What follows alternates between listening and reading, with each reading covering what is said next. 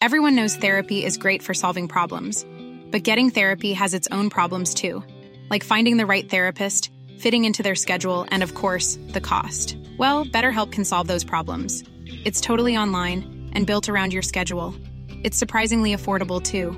Connect with a credentialed therapist by phone, video, or online chat, all from the comfort of your home. Visit betterhelp.com to learn more and save 10% on your first month. That's BetterHelp H E L P. Ryan Reynolds here from Mint Mobile. With the price of just about everything going up during inflation, we thought we'd bring our prices down. So to help us, we brought in a reverse auctioneer, which is apparently a thing. Mint Mobile unlimited premium wireless. Ready to get 30, 30, bit to get 30, bit to get 20, 20, 20, bit to get 20, 20, bit to get 15, 15, 15, 15 just 15 bucks a month. So, Give it a try at mintmobile.com slash switch. $45 upfront for three months plus taxes and fees. Promo rate for new customers for limited time. Unlimited more than 40 gigabytes per month. Slows. Full terms at mintmobile.com.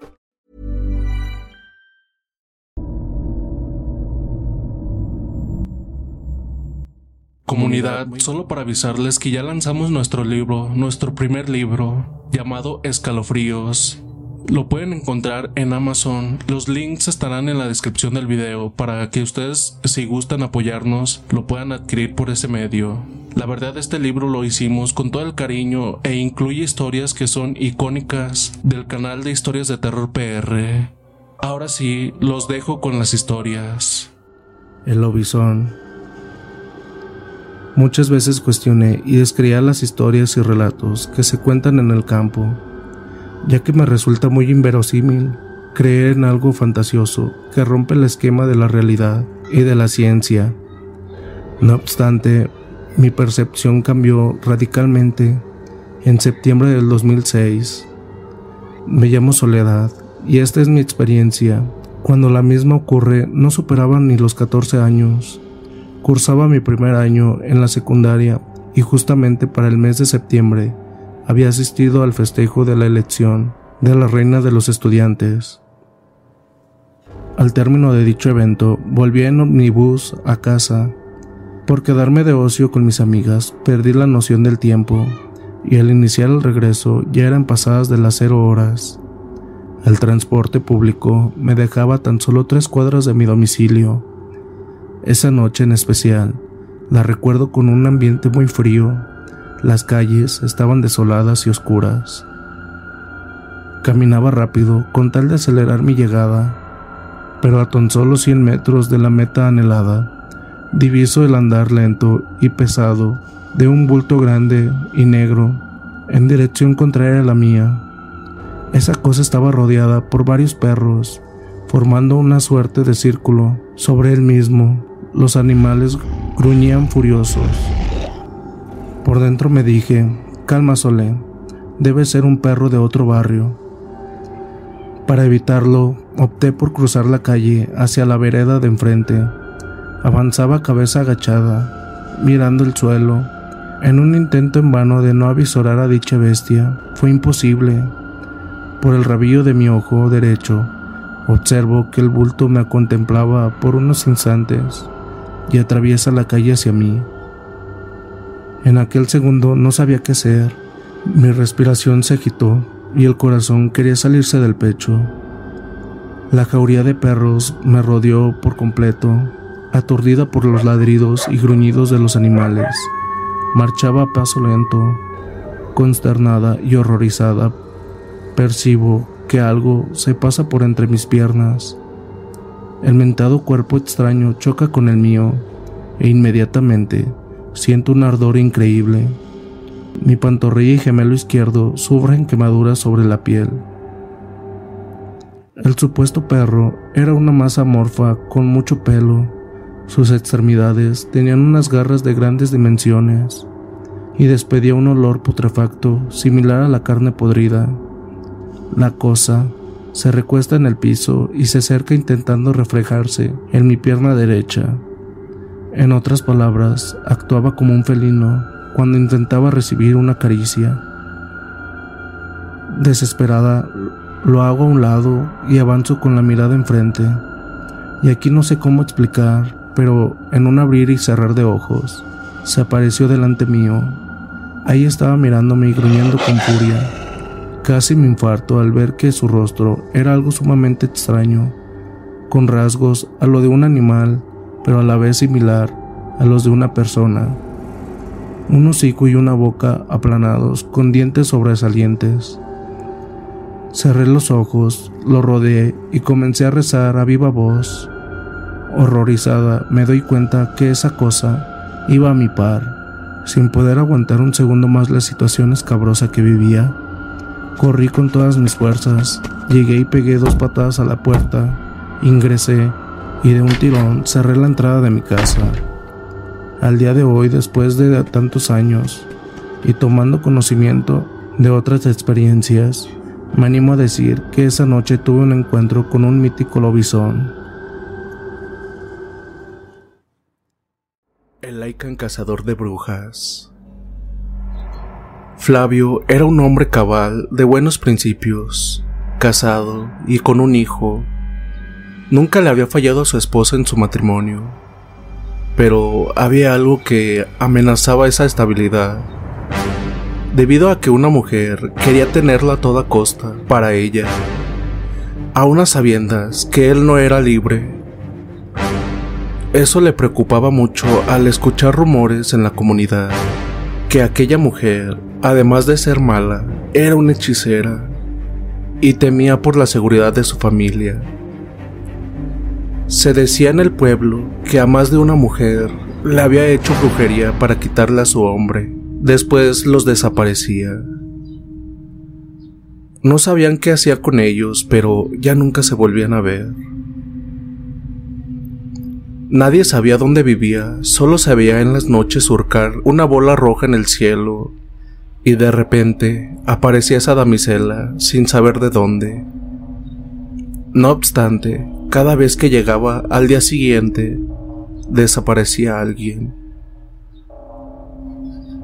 Una ocasión que Flavio andaba en el monte cortando leña, de pronto se hizo presente por atrás un tanto nervioso por habérsele aparecido de esa forma tan extraña, y sin verla llegar quiso reclamarle. Pero antes de poder decir nada, ella fue al grano, diciendo que le gustaba mucho, que lo quería para ella, y cuando deseaba algo, siempre lo obtenía por las buenas o por las malas. Flavio era valiente y no se amedrentaba fácilmente entonces le contestó que estaba casado y amaba a su esposa, pero aunque no fuera así, nunca se fijaría en ella por ser una mala mujer y además una bruja. Aquello que le dijo le caló hasta el alma, hiriendo su orgullo propio. Se puso tan furiosa que su rostro se deformó y con una escalofriante mueca dibujada en la cara furiosa, le gritó que se iba a arrepentir de lo que había dicho. Podría acabar con él en ese mismo momento, pero mejor lo haría pagar con lágrimas sus desprecios. Dicho esto, ante sus ojos se convirtió en una bola de fuego y desapareció volando. Flavio con su mano temblorosa, aferrada a su hacha, sintió escalofríos. Había sentido miedo al ver la transformación de la bruja le hizo darse cuenta que así era como aparecía y que era más peligrosa de lo que pensaban. Tomó el tercio de leña, lo ató a su caballo y se fue a todo galope. Con el fuete golpeaba repetidas veces las ancas del caballo. Deseaba llegar lo más pronto posible. No quería que le fuera a pasar nada a su familia.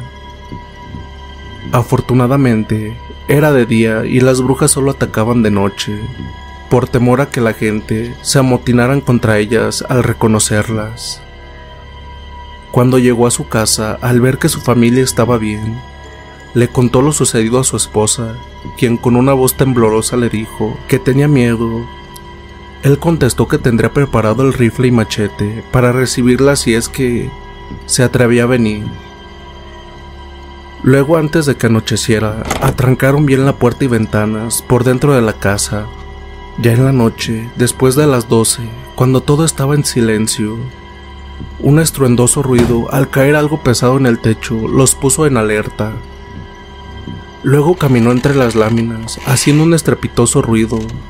raspándolas con unas filosas uñas entre un fuerte graznido, parecido al de algún ave.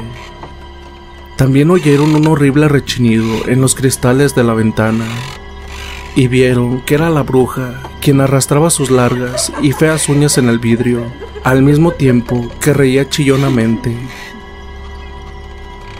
Flavio se levantó de un brinco diciéndole a su esposa que protegiera a su hijo, mientras salía a enfrentar a la bruja. Pero en eso, una enorme buitre entró volando por la ventana, rompiendo los cristales para lanzarse contra Flavio.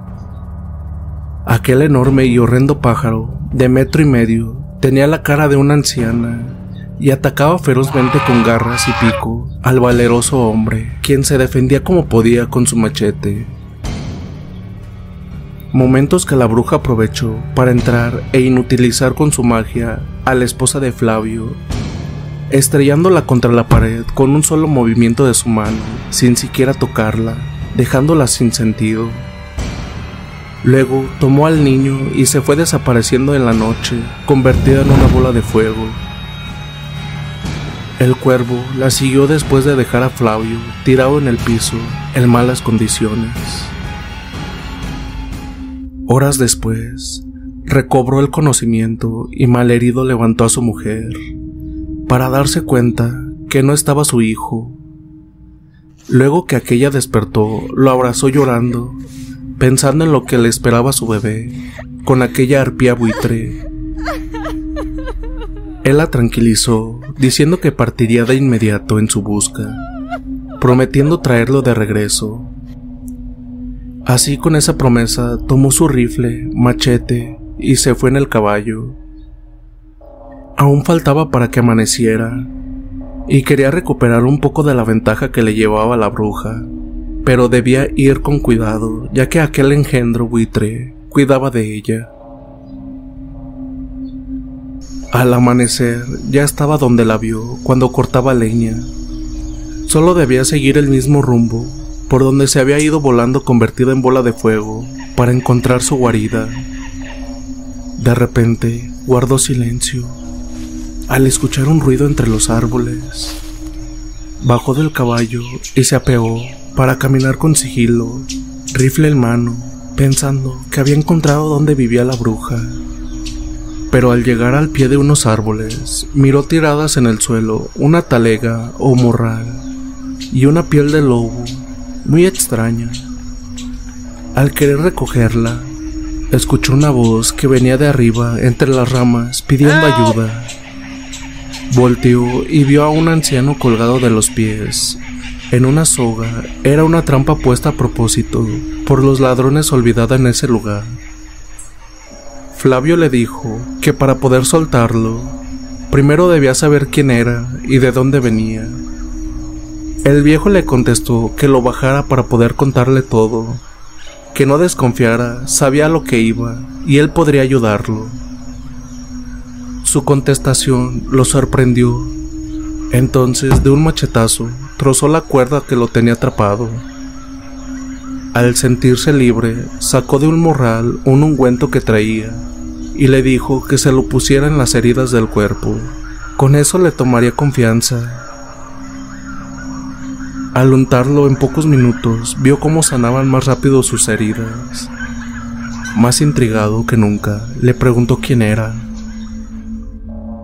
El anciano empezó a contarle que hacía mucho había sido un chamán solitario.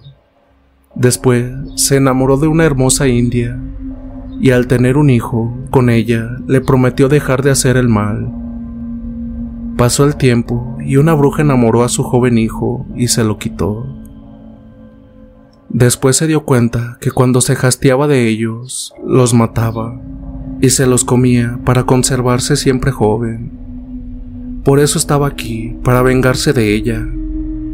Le contó que había sido un brujo muy poderoso en sus tiempos, pero al dejar de ejercer perdió práctica y tenía que recuperarla porque a quien se enfrentaría era muy poderosa.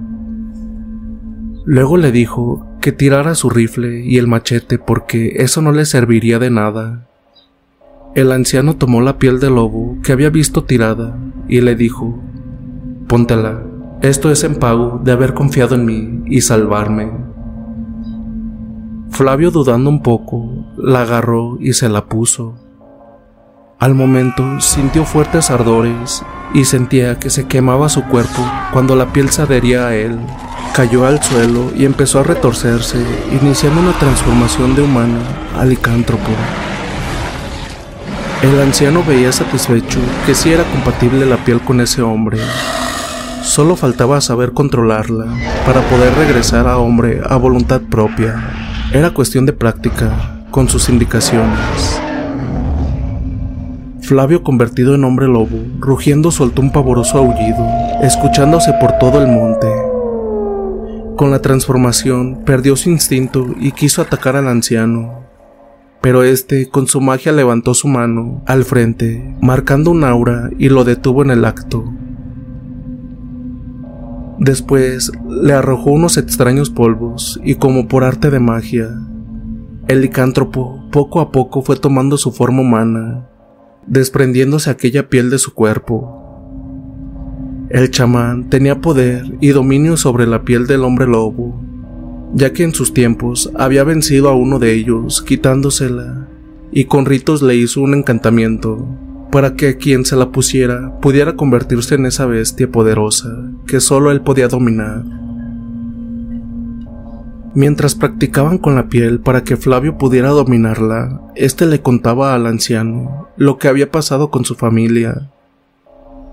El viejo prometió ayudarle, diciendo que ahora eran dos quienes buscaban venganza contra esa malvada bruja. Cuando aquel chamán retirado sintió que ya era prudente, le dijo a Flavio que había llegado la hora de partir en busca de la guarida, donde posiblemente aquella bruja ya sabía que la buscaban. Estaba en lo correcto porque, poco antes de llegar a la choza, la mujer hizo su presencia apareciendo de repente frente a ellos. Flavio al momento se puso la piel mágica y en cuanto se transformó en Lycan, trató de atacar a la horrenda arpía, pero en eso el mismo buitre que lo había herido la noche anterior llegó volando directo a su rostro. Mientras tanto, el anciano y la bruja debatían en una lucha entre hechizos y poderosos conjuros lanzados por ellos mismos. Sin embargo, el anciano llevaba las de perder, ya que aquella horrenda bruja era más poderosa que él. Flavio, por su parte, convertido en laica, en un descuido de aquella arpía buitre, con cara de anciana, la atrapó con sus garras y con una descomunal fuerza lo partió en dos, terminando con aquella amenaza. Por otro lado, la bruja había derribado al anciano y por medio de su gran poder le estaba absorbiendo el alma, poniendo su horrenda boca pegada a la de él. No obstante, al estar debatiéndose en esa lucha, confiada de que su propia arpía vencería a Laika, se descuidó de él por un momento. Cuando Flavio terminó con el buitre, al ver a su amigo en peligro, se abalanzó con tremendos saltos, cayendo en aquella malvada bruja, quien no supo de dónde le llegó la muerte, al ser arrancada su cabeza de tajo por una garra enorme. Solo así se podía matar a una bruja, pero había llegado demasiado tarde, porque su amigo había exhalado el último suspiro, muriendo al perder su alma. Al ver que no podía hacer nada por él, Rápido fue en busca de la choza de aquella bruja, esperando encontrar a su hijo vivo. Cuando la encontró, de un golpe derribó la puerta y con desespero buscó a su vástago, quien por fortuna estaba vivo sobre un camastro. Lo tomó en sus garras y salió de esa maldita choza. Antes de partir para con su esposa, enterró al anciano y se comió el corazón de la bruja, previniendo así que fuera a revivir con un conjuro. Agarró el morral del brujo y se fue. Cuando llegó a su caballo, se transformó en humano para que nadie lo viera llegar convertido en bestia y lo fueran a atacar. Al llegar a casa, le entregó a su hijo sano y salvo, contándole todo. Su mujer estaba feliz de verlo. Luego se corrió el rumor en la pequeña comunidad que la arpía malvada había muerto por manos de Flavio. y se sintieron libres de aquel temible demonio gracias a un valeroso hombre. Nadie supo que se podía convertir en licántropo, pero se dieron cuenta que alguien protegía a su pueblo de quienes querían hacerles daño. Solamente su mujer sabía quién era realmente su amado hombre. Desde entonces ya no tuvo miedo. La piel ahora parecía lucir más radiante al ser usada por un joven y valeroso hombre. Después de liberar a la comunidad de aquella bruja come hombres, el pueblo se sentía muy tranquilo. Desde entonces, no se había suscitado ninguna otra anomalía de esa índole, y cada que pasaba algo que se consideraba de peligro, aparecía un misterioso Lycan dándole solución. Flavio había ocultado la identidad del hombre lobo, pero aunque los moradores de esa comunidad no sabían quién era, se sentían protegidos por aquel ser desconocido. No sabían cómo había llegado, pero le agradecían al Eterno por haberlo enviado a esas tierras. Desde la llegada del hombre lobo respiraban paz y tranquilidad. Ya no tenían miedo de salir por las noches. Trabajaban sembrando sus tierras, viviendo de las cosechas. Flavio y su esposa también se dedicaban a lo mismo, sembraban maíz y frijol, cuidaban y educaban a su pequeño hijo. Querían hacerlo un hombre de bien para que fuera respetado como su padre y siguiera su legado. Desde que Flavio llevó el morral del anciano brujo a su casa, nunca había revisado su interior, respetando las pertenencias que contenía la talega del viejo. Estaba colgada de un clavo en la pared en donde la había dejado aquella vez hasta que cierto día le ganó la curiosidad y quiso saber qué contenía ese misterioso morral. Lo descolgó del clavo y empezó a revisarlo. En él habían varias cosas. Primero miró la pomada que le había dado para que se untara en las heridas y sanaran más rápido. También estaba un extraño collar y un anillo que tenían las mismas asignaturas grabadas en un dije pero el contenido más extraño que vio en ese morral era un libro negro forjado de piel. No se distinguía si era de animal o humana, pero también tenía las mismas siglas que el anillo y el collar. Dejó a un lado la talega y se puso a hojear dicho libro, dándose cuenta que era para hacer rituales y conjuros, al parecer muy poderosos los opuso al percibir fuertes energías desconocidas. Así estuvo un rato tratando de poder leer sus escritos, pero para él era un total acertijo. Pocas palabras entendía, casi nada, debido a que estaban escritas con un jeroglífico muy raro. Quizás era un libro muy antiguo. Después de un largo rato, quebrándose la cabeza por saber qué decía, entró su esposa preguntándole qué hacía. Le mostró los objetos que había encontrado en el morral. Cuando los tocó Camila, sintió una gran atracción por ellos. La atraían como un imán. Los tomó y se los puso. Después agarró el libro abriéndolo en una página X. Entonces se dio cuenta que ella podía descifrar todo lo que estaba escrito en las hojas de ese libro.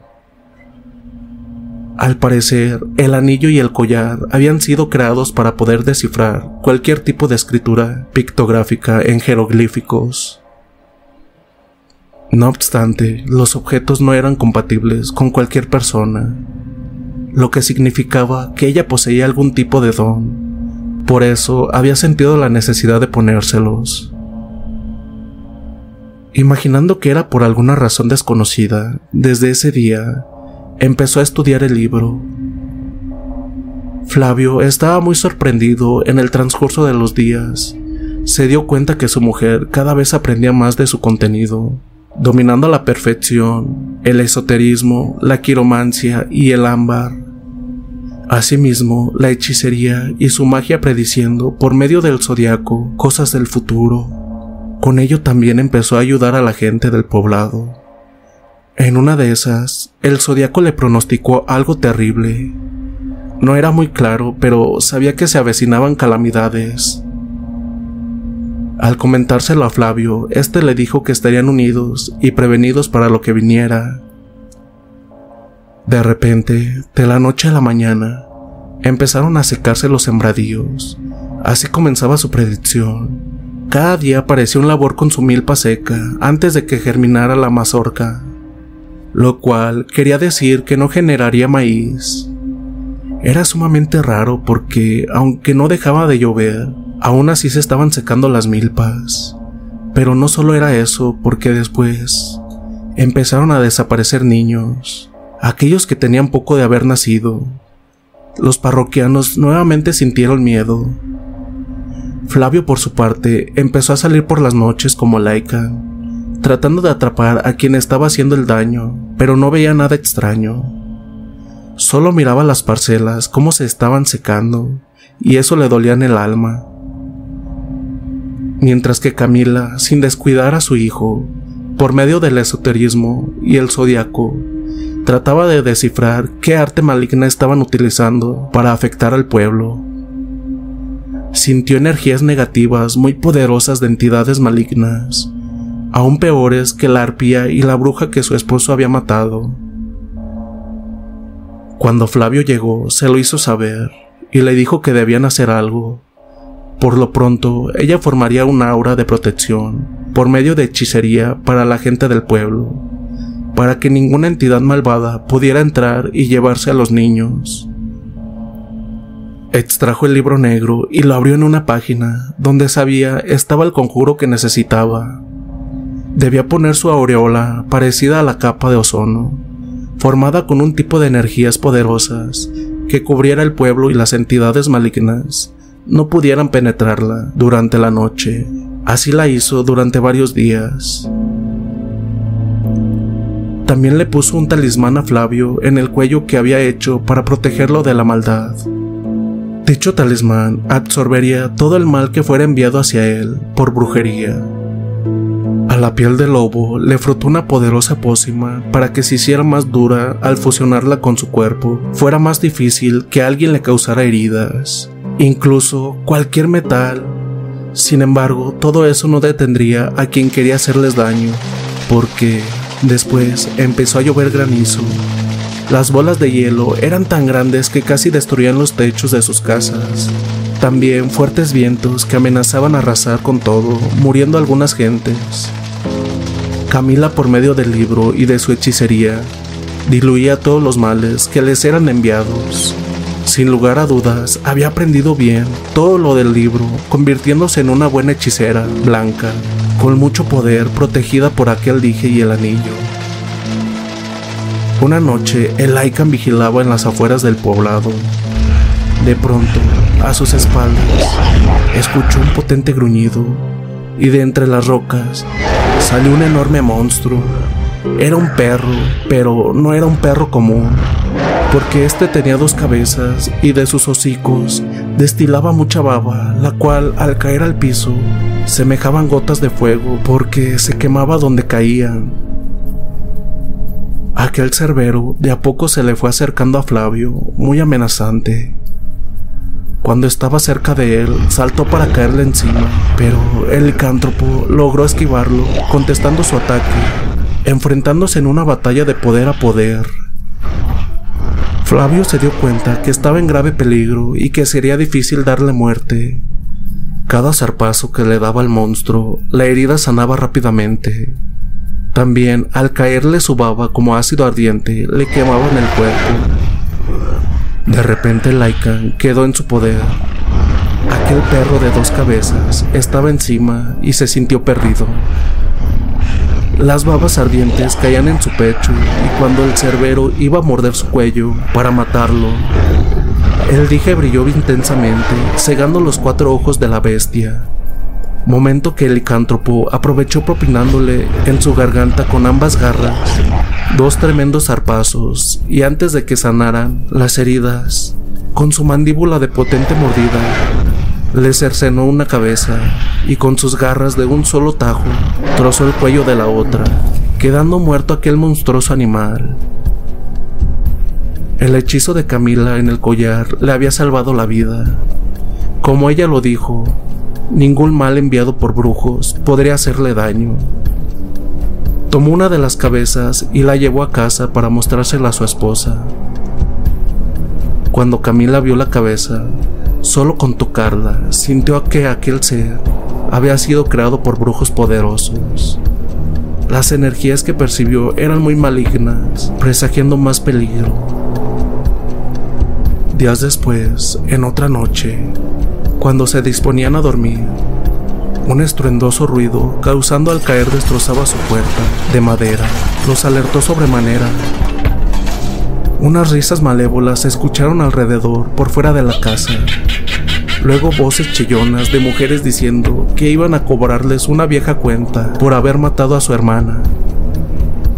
Parecía ser de día debido a los rayos que emanaban de las manos de aquellas dos horrendas brujas al no haber funcionado ninguno de los males que les habían enviado, fueron ellas personalmente para tratar de vengarse. Cuando Flavio recordó que había matado a la arpía y a la bruja, comprendió que esos seres eran hermanas de ella. Presintiendo peligro, tomó la piel del lobo y se la puso transformándose en laica, decidido a vender cara a su vida, pero eran tan rápidas que no podía detectarlas. Camila hizo un círculo de protección a su hijo y luego salió para hacer frente a las brujas, junto con su esposo.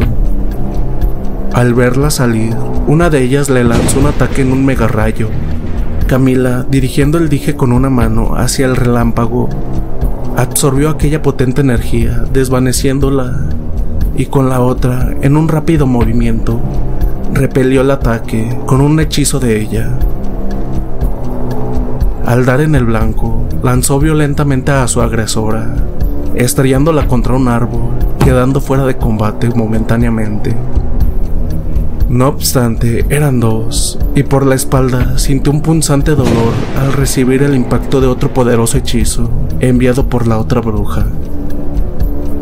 Al verla en el suelo y a su merced, preparó otro ataque que sería fulminante para rematarla, pero no contaba que el licántropo por fin la había ubicado y arrasantemente, como un bolido, cayó sobre ella, llevándosela entre las garras, para destrozarla con furia, devorando su corazón, como lo había hecho con su hermana. La otra arpía bruja ya estaba recuperada y trazando algo con sus manos, se los envió formándose un violento remolino. El licántropo abrazó a la hechicera para que no la arrastrara el viento pero aún así casi eran arrancados del suelo por el devastador viento. También sentían que algo los golpeaba dentro del torbellino. Aquel hechizo era tan poderoso que eran golpeados por demonios. Pero fueron unos momentos. Después el collar lo absorbió, deshaciendo el hechizo. El licántropo, furioso, emitió un rugido amenazante aún destilando la sangre entre sus mandíbulas con las que había destrozado a la otra bruja. Su intención era distraerla para que Camila preparara un ataque letal y dar fin a la batalla.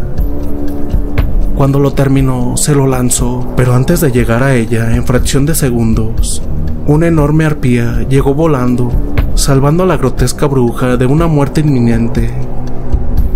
Todavía a lo lejos, escucharon jurar que regresaría un día, el ataque de Camila había sido tan poderoso que al pegar en un árbol lo destrozó completamente. Eso le hubiese pasado a la bruja de haber recibido el impacto. Ambos estaban sorprendidos, no sabían que habían adquirido tal poder. Flavio y Camila, una vez más, habían salvado a la gente del pueblo y sus propias vidas. Sin embargo, sabían que aquel ente maligno Regresaría un día, pero estarían preparados. Una vez más, Flavio había liberado a la comunidad de calamidades enviadas por entidades malignas, pero en esta ocasión con la gran ayuda de su esposa, Camila, que al poseer un gran don había aprendido a dominar la hechicería, el esoterismo, despertando su tercer ojo para poder hacer predicciones a futuro. Los objetos encontrados en el morral de aquel anciano chamán habían hecho despertar el don que ella tenía dormido en su sangre, otorgándole el poder de dominar ciertos elementos y hacer cosas increíbles que una persona normal jamás podría hacer ni con la imaginación. Pero todo eso habría sembrado en ella la incertidumbre. Muchas preguntas rondaban en su cabeza, y la más quemante era de dónde provenía el don que poseía, o quién de su árbol genealógico había sido brujo para haber heredado ese poder. Por eso sentía la necesidad de investigarlo. Entonces habló con Flavio, diciéndole que debía abrir un portal tipo vórtice en el tiempo y espacio. Una puerta en la que podría atravesar y transportarse por el espacio dimensional. Así viajaría al pasado y saber quiénes eran sus ancestros y el por qué había aprendido tan fácil y rápido a dominar el esoterismo. Su esposo estuvo de acuerdo, se apoyaban mutuamente. Además, descifrar esa incógnita podría ayudarlos de mucho a futuro. Camila dio inicio a las artes de su magia. Con sus manos empezó a crear una especie de neblina muy blanca que de a poco se fue tornando de colores muy brillantes, fluorescentes, hasta formar un círculo en el que su interior se veía muy oscuro, puesto que se dividía en el tiempo y espacio. Antes de entrar, le dio un tierno beso a su esposo. No sabía hacia dónde la llevaría aquel portal, o si iba a poder regresar, y quería llevarse algo en sus labios de él. Luego le encargó que cuidara mucho a su pequeño hijo y cruzó el portal del tiempo. Al entrar en él, sintió que caía a un abismo negro sin fondo. Al estar flotando, veía pasar etapas a su alrededor, en diferentes tiempos. En ese hoyo no se podía medir el tiempo, tampoco tenía idea si pasaba lento o rápido, porque al mirar su reloj de pulso, miró que las manecillas se movían como locas. Entonces, utilizando la magia, detuvo el tiempo por unos momentos y eligió el año de 1890. Algo le decía que esa era la etapa que buscaba. Al caer en esa época, miró frente a ella una humilde choza rodeada de árboles. Era la única que se veía a mucha distancia cuando quiso tocar la puerta de madera, se dio cuenta que su mano la atravesaba. El portal solamente había cruzado su cuerpo entero y no el físico. Podía ver todo, pero a ella nadie la podía ver. Vendría siendo como un fantasma. Entró a la choza traspasando la puerta como si fuera de humo Miró dentro objetos extraños, símbolos, velas negras, muñecos hechos con cosas de personas, cabellos, pedazos de tela, fotos y alfileres clavados en los muñecos. También vio a unos ancianos haciendo trabajos de hechizos con brujería, y uno de ellos llamó a la otra con el nombre de Camila. Con ello se dio cuenta que se trataban de sus ancestros, posiblemente habían sido sus tatarabuelos porque hasta se llamaba igual que ella. Ahora sabía de dónde venía su don para dominar la hechicería. Sin embargo, ella la utilizaría para hacer el bien. Entonces, usando la misma frecuencia en tiempo y distancia, volvió a abrir el portal para regresar a la era que pertenecía. En el transcurso del vórtice negro, su cuerpo hetero se unió al físico, guiándose por el hilo umbilical dorado que une al uno del otro entrando a su dimensión por un espejo que tenía en su casa. Flavio, que en ese momento estaba en la habitación, al aparecer por el espejo se sorprendió, pensando que era la bruja que se le había escapado la otra ocasión. Al querer lanzarle un golpe, lo detuvo diciéndole que era ella. Después de contarle lo que había investigado, le dijo que estaba agotada y que tenía mucha hambre, Flavio le contestó que era normal, ya que había durado tres semanas dentro de aquel portal y que ya estaba preocupado por no saber nada de ella. Con un dejo de asombro dibujado en su rostro, sorprendida le dijo que para ella apenas si fueron unos minutos, los que duró en aquel lugar. Y si era cierto lo que él decía, entonces en las dimensiones, los días eran minutos, y los minutos son nada al ser absorbidos por la inmensidad dimensional. Flavio no sabía nada de eso, pero no dudaba que su esposa Camila tenía la razón, debido a que había aprendido mucho de aquel libro negro, y no tanto de él, porque también lo traía en la sangre ya que sus ancestros habían sido brujos y al parecer muy poderosos. No obstante, lo bueno de todo aquello era que su esposa ahora sabía de dónde venía y cuál era su origen. Ya no tendría esa duda, además todo lo que había aprendido lo usaría para el bien. Entre los dos enfrentarían cualquier peligro que amenazara su entorno. Pasaron días, semanas, sin ninguna novedad, que tuvieron que lamentar. El pueblo vivía tranquilamente gracias a ellos. Sin embargo, ambos sabían que la paz en ese pueblo no podría perdurar por siempre, y conscientes de eso, estaban unidos para lo que viniera. Un día tocaron a su puerta, y al abrirla, Flavio vio que era un hombre. Aquella persona le dijo que se llamaba Rogelio y que era hermano de Camila. Al escucharlo, ella corrió y lo abrazó efusivamente. Tenía muchos años que no sabía nada de él, y al verlo le causó mucha alegría.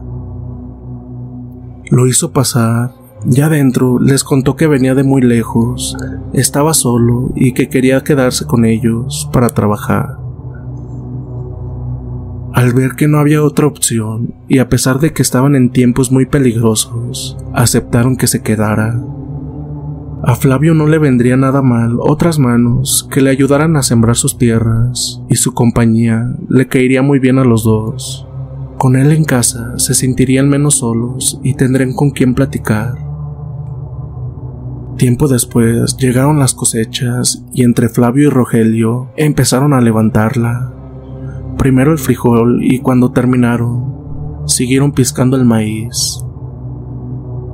Un mal día que Flavio no pudo ir por un problema que había en el pueblo, Rogelio se fue solo a seguir piscando. Ya era de noche cuando Flavio llegó a su casa, pensando que su cuñado ya estaría con Camila, pero al no verlo le preguntó por él. Ella le contestó que pensaba andarían juntos tomándose una cerveza en el pueblo. Le explicó de por qué no había podido ir a trabajar con su hermano entonces, alarmados, decidieron ir en su busca. Preguntaron por todo el pueblo, pero nadie les dio razón. Regresaron a casa. Flavio sacó del morral la piel del lobo, se la puso transformándose en licántropo y se dirigió a su parcela para ver si lo encontraba por ahí, borracho, pero no había nadie. Solo la noche y un silencio sepulcral. En eso, con su desarrollada vista, miró tirado el sombrero de su cuñado y un puño de milpas tiradas en el suelo. Parecía que alguien se hubiese peleado entre ellas. Agudizó más su olfato y pudo percibir el olor de Rogelio que venía de las alturas. Pareciera que alguien se lo hubiese llevado volando, pero también había percibido otro olor muy negativo Tomó el sombrero con sus fauces y se fue velozmente a su casa, presintiendo que estaban en peligro. Cuando Camila lo vio llegar con el sombrero de su hermano, supo que ya estaba muerto y no pudo evitar las lágrimas, y llena de furia trató de salir en busca del asesino. Pero Flavio la detuvo diciéndole que había olfateado a una presencia muy maligna de pronto, un fuerte golpe se escuchó en la puerta y al abrirla vieron que con la cabeza de su hermano habían dado aquel golpe porque estaba a un lado tirada. Después escucharon una voz que venía de las alturas diciendo que era un regalo en venganza de la bruja Petra por haber matado a sus dos hermanas anteriormente y lo había enviado para matarlos. Al levantar la vista hacia el cielo, vieron un ser que sin tener alas estaba levitando. Lo hacía usando una capa negra. De su boca salían unos grandes colmillos y en sus manos o garras traía el cuerpo de Rogelio, que con una gran fuerza se los arrojó. El Aikan de un ágil salto logró tomarlo antes de que llegara al suelo y lo depositó suavemente en el piso. Para después, con una fuerza descomunal, con sus patas tomó impulso en un árbol y saltó tratando de llegar hasta aquel ente desconocido para ellos, sin lograrlo. Camila, por su parte, casi al mismo tiempo, le lanzó un relampagueante ataque que si bien no le hizo daño, lo obligó a descender directo hacia ella, propinándole un fuerte manotazo que la derribó al suelo, quedando a su merced del poderoso vampiro, que ya estaba preparando sus colmillos para clavárselos en el cuello y chuparle la sangre. Pero antes de eso, el licántropo enfurecido cayó sobre él, liándose en una espectacular lucha a muerte. Ambos se herían sus cuerpos brutalmente, pero sin duda el vampiro era más poderoso que Flavio y pronto dominó la batalla. Sacando sus filosas uñas al máximo, preparó el golpe final para cortar la cabeza del licántropo.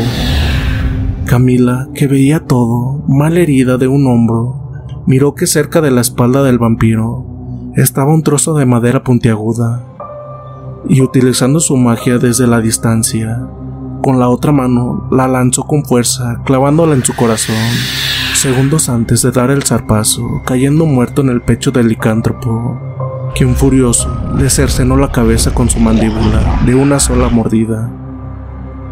Flavio levantó a su esposa herida y la sentó en un tronco. Después hizo un puñado de leña, le roció gasolina, luego aventó el cuerpo del vampiro y le prendió fuego hasta ver que se consumiera totalmente para que no fuera a cobrar vida. En la mañana con tristeza enterraron a su hermano, pero antes clavaron una estaca en su corazón por haber sido mordido por el vampiro, para evitar que se hiciera un muerto viviente. Sabían que aquella bruja continuaría con su empeño de vengarse de ellos, enviándoles seres irracionales, pero ahora tenían un punto a su favor.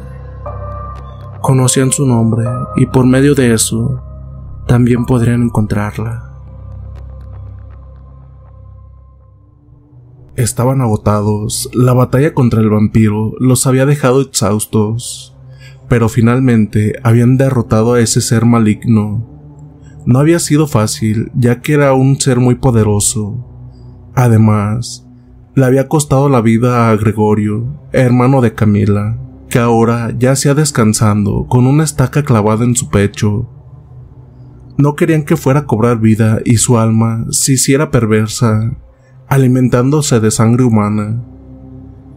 Estaban tristes por la pérdida, sin embargo, era la ley de la vida, y ellos tendrían que seguir adelante, tratando de sobrevivir a las maldades enviadas por la bruja. Cierta noche, que ya estaban dormidos, de repente Camila se despertó, sobresaltada, al escuchar que Flavio hablaba solo. Estaba dormido con la mirada perdida, completamente en blanco, mirando fijamente hacia la nada. Luego de su boca emanó una especie de humo blanco vaporoso.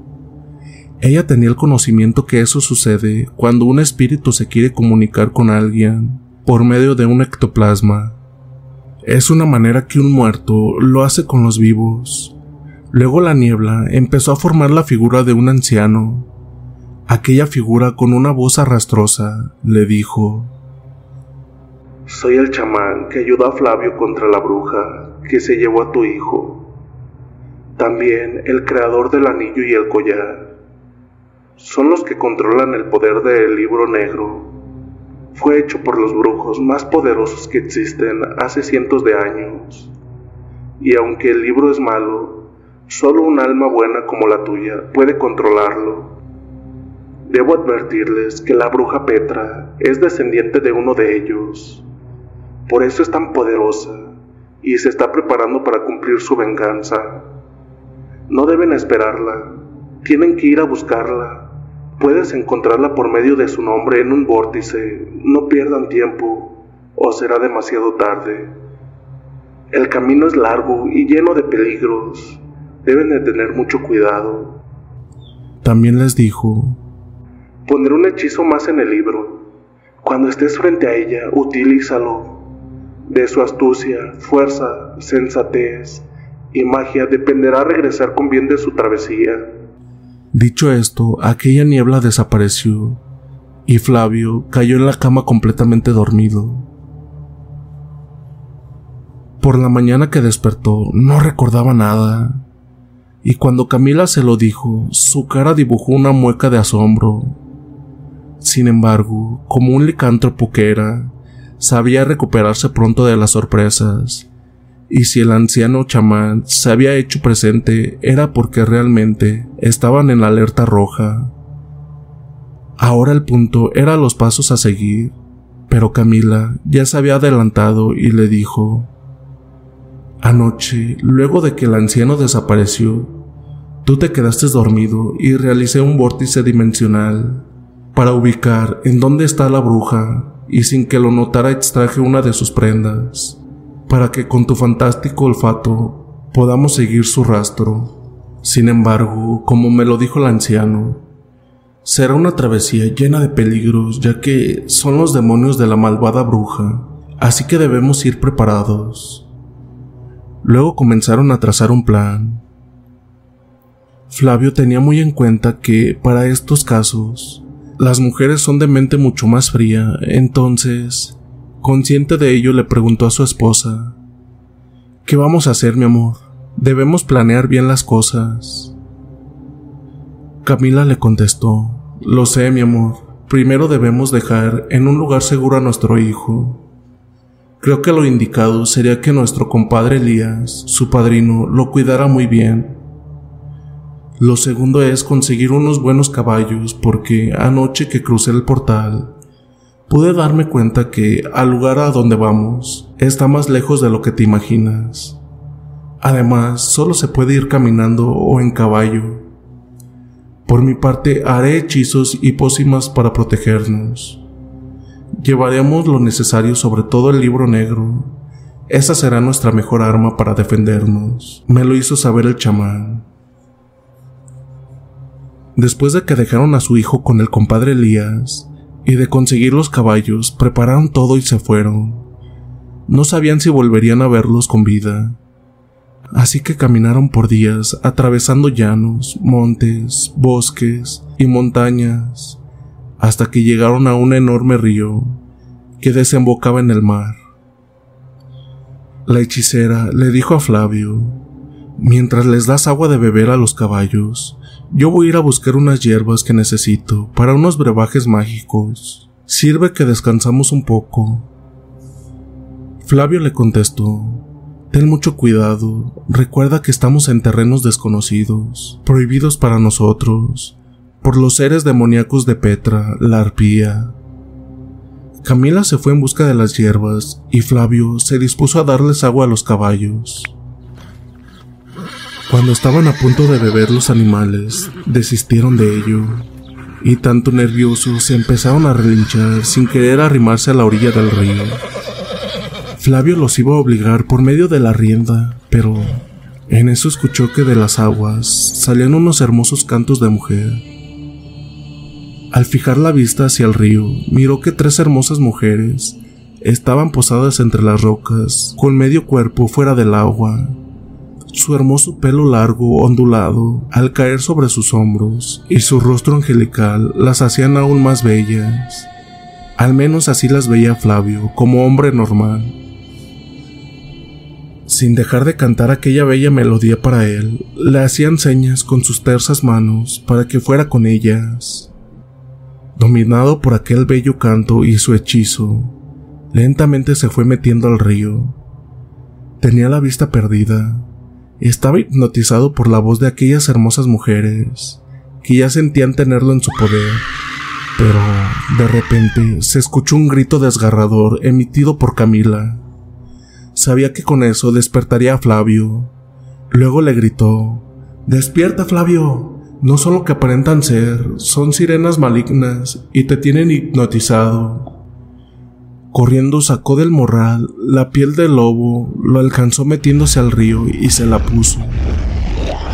Al momento se fusionó con su cuerpo, convirtiéndose en licántropo, que lo hizo despertar y furioso de un zarpazo, logró atrapar a una las otras dos habían escapado, Herida como estaba, se revolvía luchando entre el agua para liberarse de sus garras.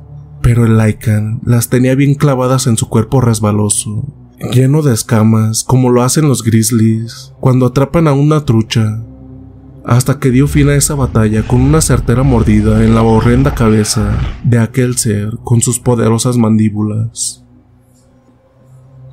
Salió del agua y arrojó los despojos al suelo, del horrendo ser que momentos antes era una mujer muy hermosa.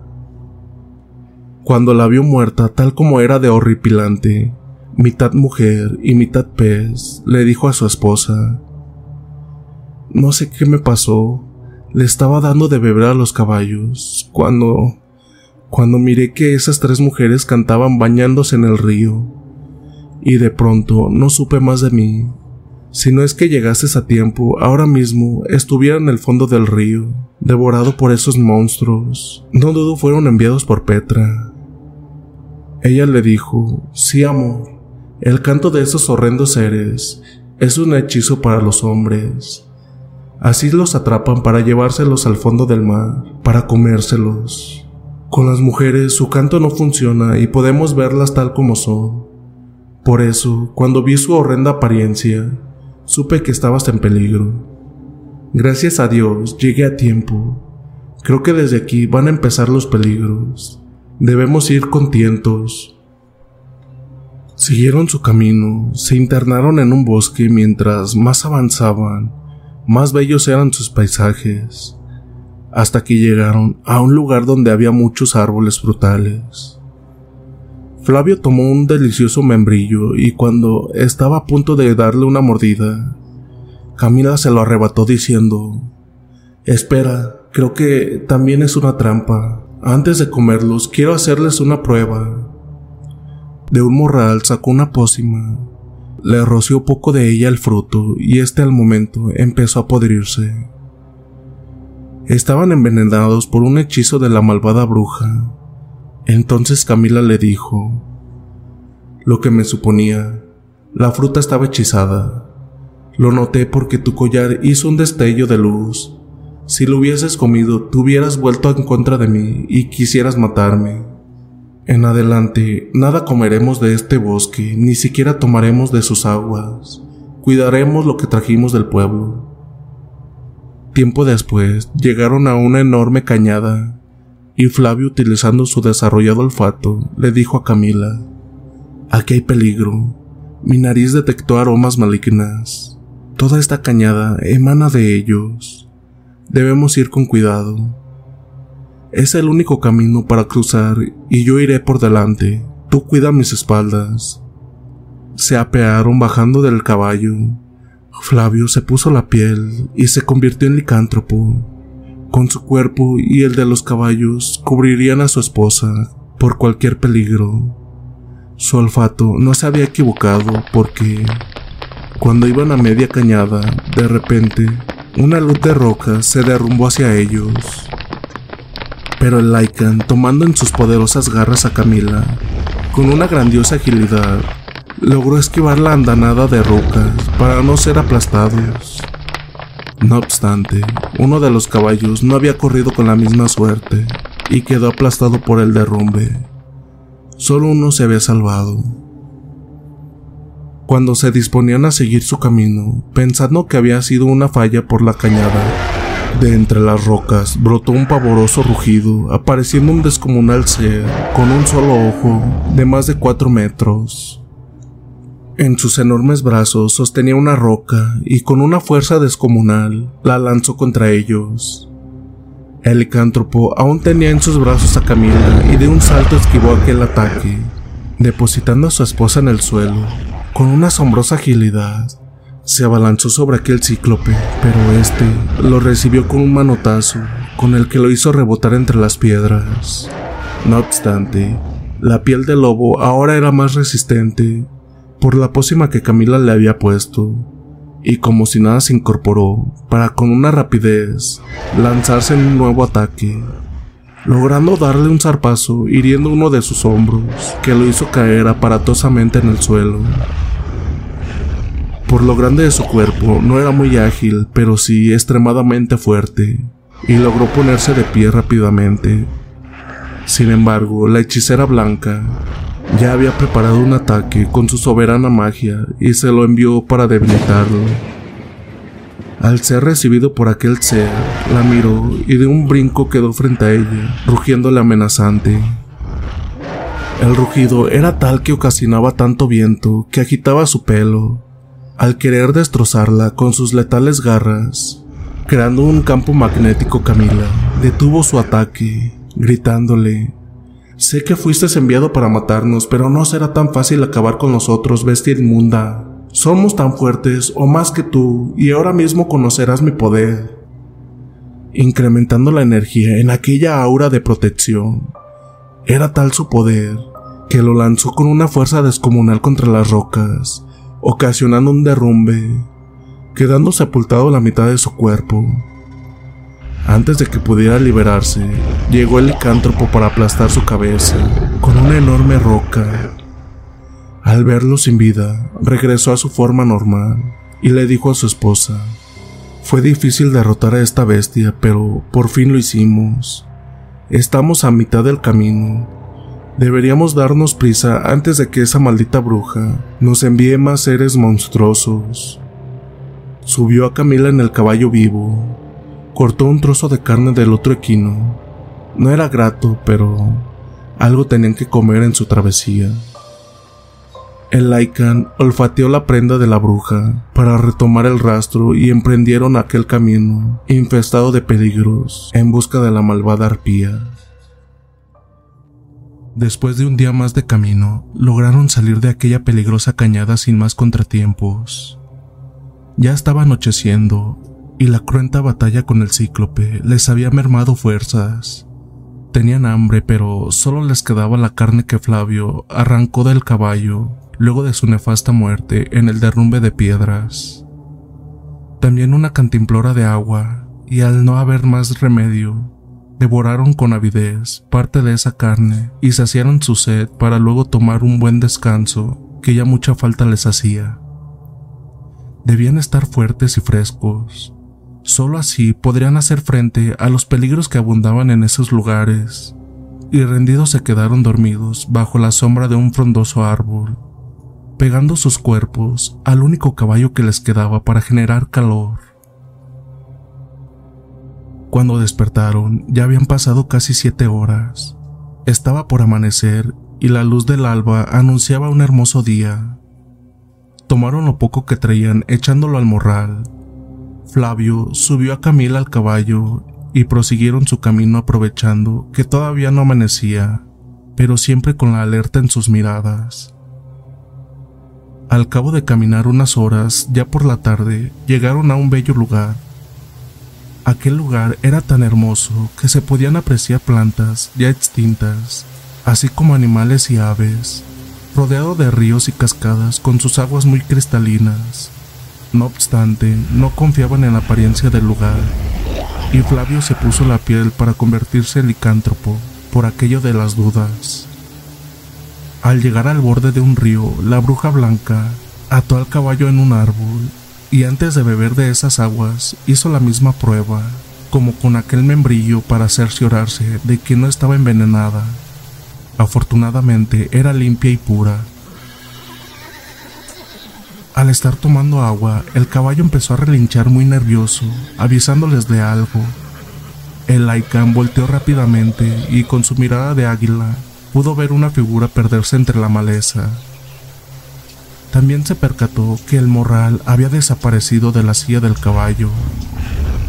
Con la agilidad que lo distinguía, se deslizó rápidamente hacia donde había visto perderse al ladrón y pudo ver que alguien corría al moverse las ramas de la maleza. Era muy rápido, pero no tanto como el licántropo, que de unos vertiginosos saltos, en cuestión de segundos, le dio alcance para quedar frente a un extraño ser. Era un animal raro, parecido a un chivo, pero también con facciones humanas. Corría en sus dos patas traseras que parecían de cabra. En la cabeza tenía cuernos, igual cabrunos y manos de humano. Antes de que pudiera seguir huyendo, lo atrapó entre sus garras, emitiéndole un pavoroso aullido en pleno rostro. salpicándolo con una espesa baba. Entonces el hombre bestia quedó aún más sorprendido cuando escuchó que ésta le decía repetidas veces con voz humana que lo soltara. El Lycan se lo iba a comer, pero al escucharlo hablar prefirió llevarlo ante Camila para ver qué hacían con él. Cuando la hechicera lo vio, se sorprendió un poco. Había leído algo sobre ellos y le dijo que era un fauno, o mejor conocido como sátiro, mentirosos ladrones y traicioneros, pero sobre todo muy sádicos. El sátiro, al sentirse perdido y ver las tremendas fauces del licántropo, le imploró perdón a Camila, diciéndole que él los podría ayudar a lo que habían venido. El hombre lobo lo tenía agarrado colgado de una pata. Al escucharlo, abrió sus mandíbulas para matarlo de una mordida, pero la hechicera lo detuvo diciendo que si no hablaba dejaría que se lo comiera. El fauno asustado les dijo que una bruja de nombre Petra lo había enviado a que les robara el libro negro y se lo llevara. Así no podrían destruirla y si no lo hacía, ella lo convertiría en sapo. Pero si lo dejaban vivir, él conocía bien los caminos y los llevaría ante ella. Aceptaron dejarlo vivir, no sin advertirle que si los traicionaba, sería lo último que hiciera en su vida y terminaría en las tripas del licántropo. Siguieron su camino guiados por aquel ser bípedo cabrío mitológico, sin perderlo de vista el licántropo. Fueron muchas las horas que caminaron. El fauno los llevaba por lugares indescriptibles, jamás pisados por el hombre. En ocasiones llegaban a lugares que parecía no tener salida, pero el ser, mitad hombre y mitad cabra, conocía muy bien esos lugares llevándolos por pasadizos, atajos y senderos muy escabrosos con despeñaderos en los cuales apenas se podían caminar uno tras del otro, corriendo el riesgo de caer a lo profundo del abismo que había por ambos lados. Presintiendo peligro, Camila tomó el morral donde llevaba las cosas y se bajó del caballo. Pensaba que así corría menos riesgo de caer al vacío con todo y el corcel. Apenas si se había bajado del caballo cuando éste dio un paso en falso y se desbarrancó, estrellándose entre las rocas que estaban en el fondo del barranco.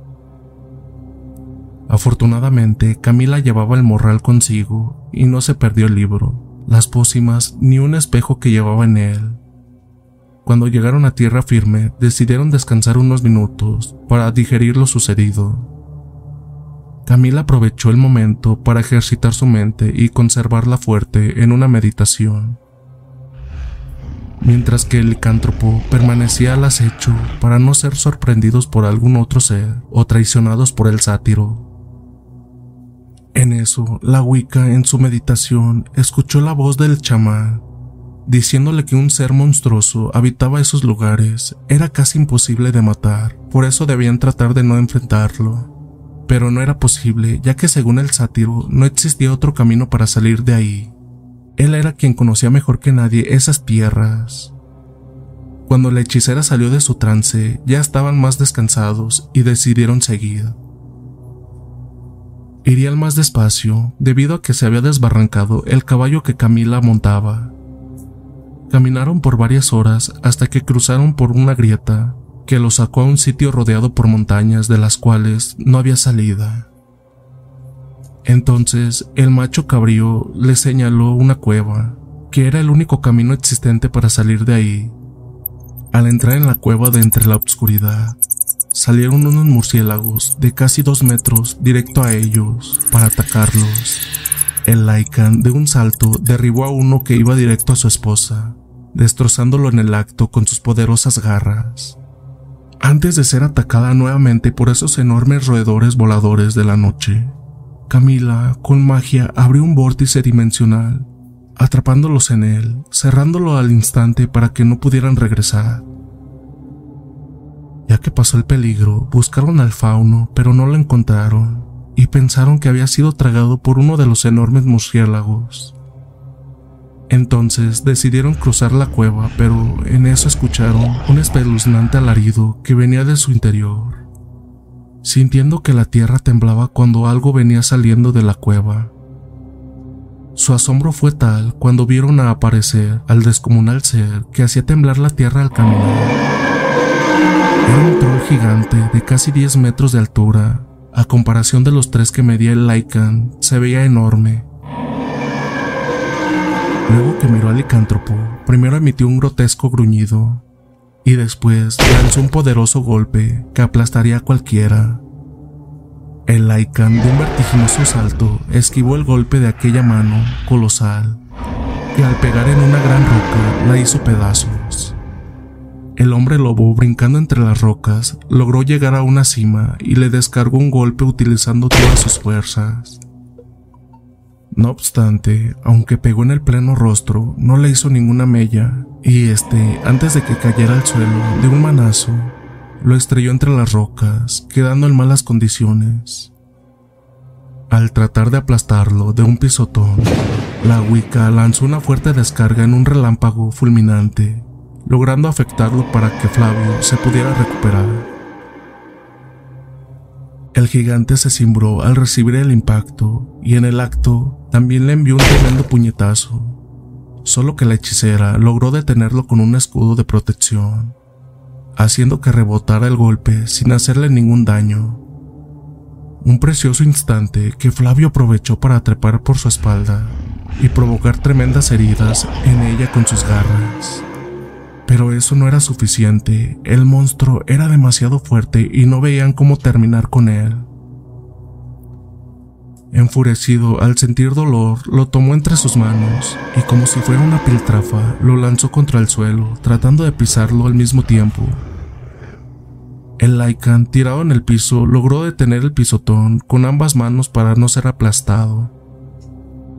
La Wicca Blanca, viendo que su hombre no resistiría mucho, deteniendo el colosal piel del gigante, utilizando al máximo poder, creó una enorme vórtice a las espaldas de aquel gigantesco troll para que fuera tragado por él y quedara atrapado en el tiempo cósmico. Su idea era que lo arrastrara en su interior para luego cerrar el portal y quedar atrapado en otras dimensiones. Algo similar a lo que hizo con los murciélagos. Cuando el Lycan se dio cuenta de las intenciones de su esposa, empujó aquel pie usando todas las energías que le quedaban, haciéndolo trastabillar. Sus huesos crujían por tal esfuerzo, parecían que se iban a romper, hasta que lo hizo trastabillar, cayendo a un lado del vórtice dimensional, siendo succionado hacia su interior en un hoyo negro. Rápidamente, la Wicca cerró la puerta para que quedara encerrado en el tiempo sin pérdida de tiempo, corrió hasta donde su esposo Flavio estaba tirado pensando que había muerto porque no se movía. Sacó del morral un brebaje y se lo dio a beber. Luego le untó en las heridas de la pomada curativa que había hecho el chamán. Minutos después, el hombre lobo abría sus ojos, recobrando el conocimiento. Sus heridas habían sanado. Luego de tomar un momento de descanso, cruzaron la enorme cueva cuando estuvieron del otro lado, vieron que habían llegado a su destino. Estaban en los terrenos de la bruja malévola. Ahora solo sería cuestión de tiempo para poder encontrarla. Cerbero, brujas, vampiros, cíclope, sirenas y ahora un troll. Eran las criaturas que entre Flavio y Camila habían derrotado antes de llegar a donde estaban en esos momentos. Pensaban cuántas criaturas más, como esas, les faltaban por vencer para llegar a su destino.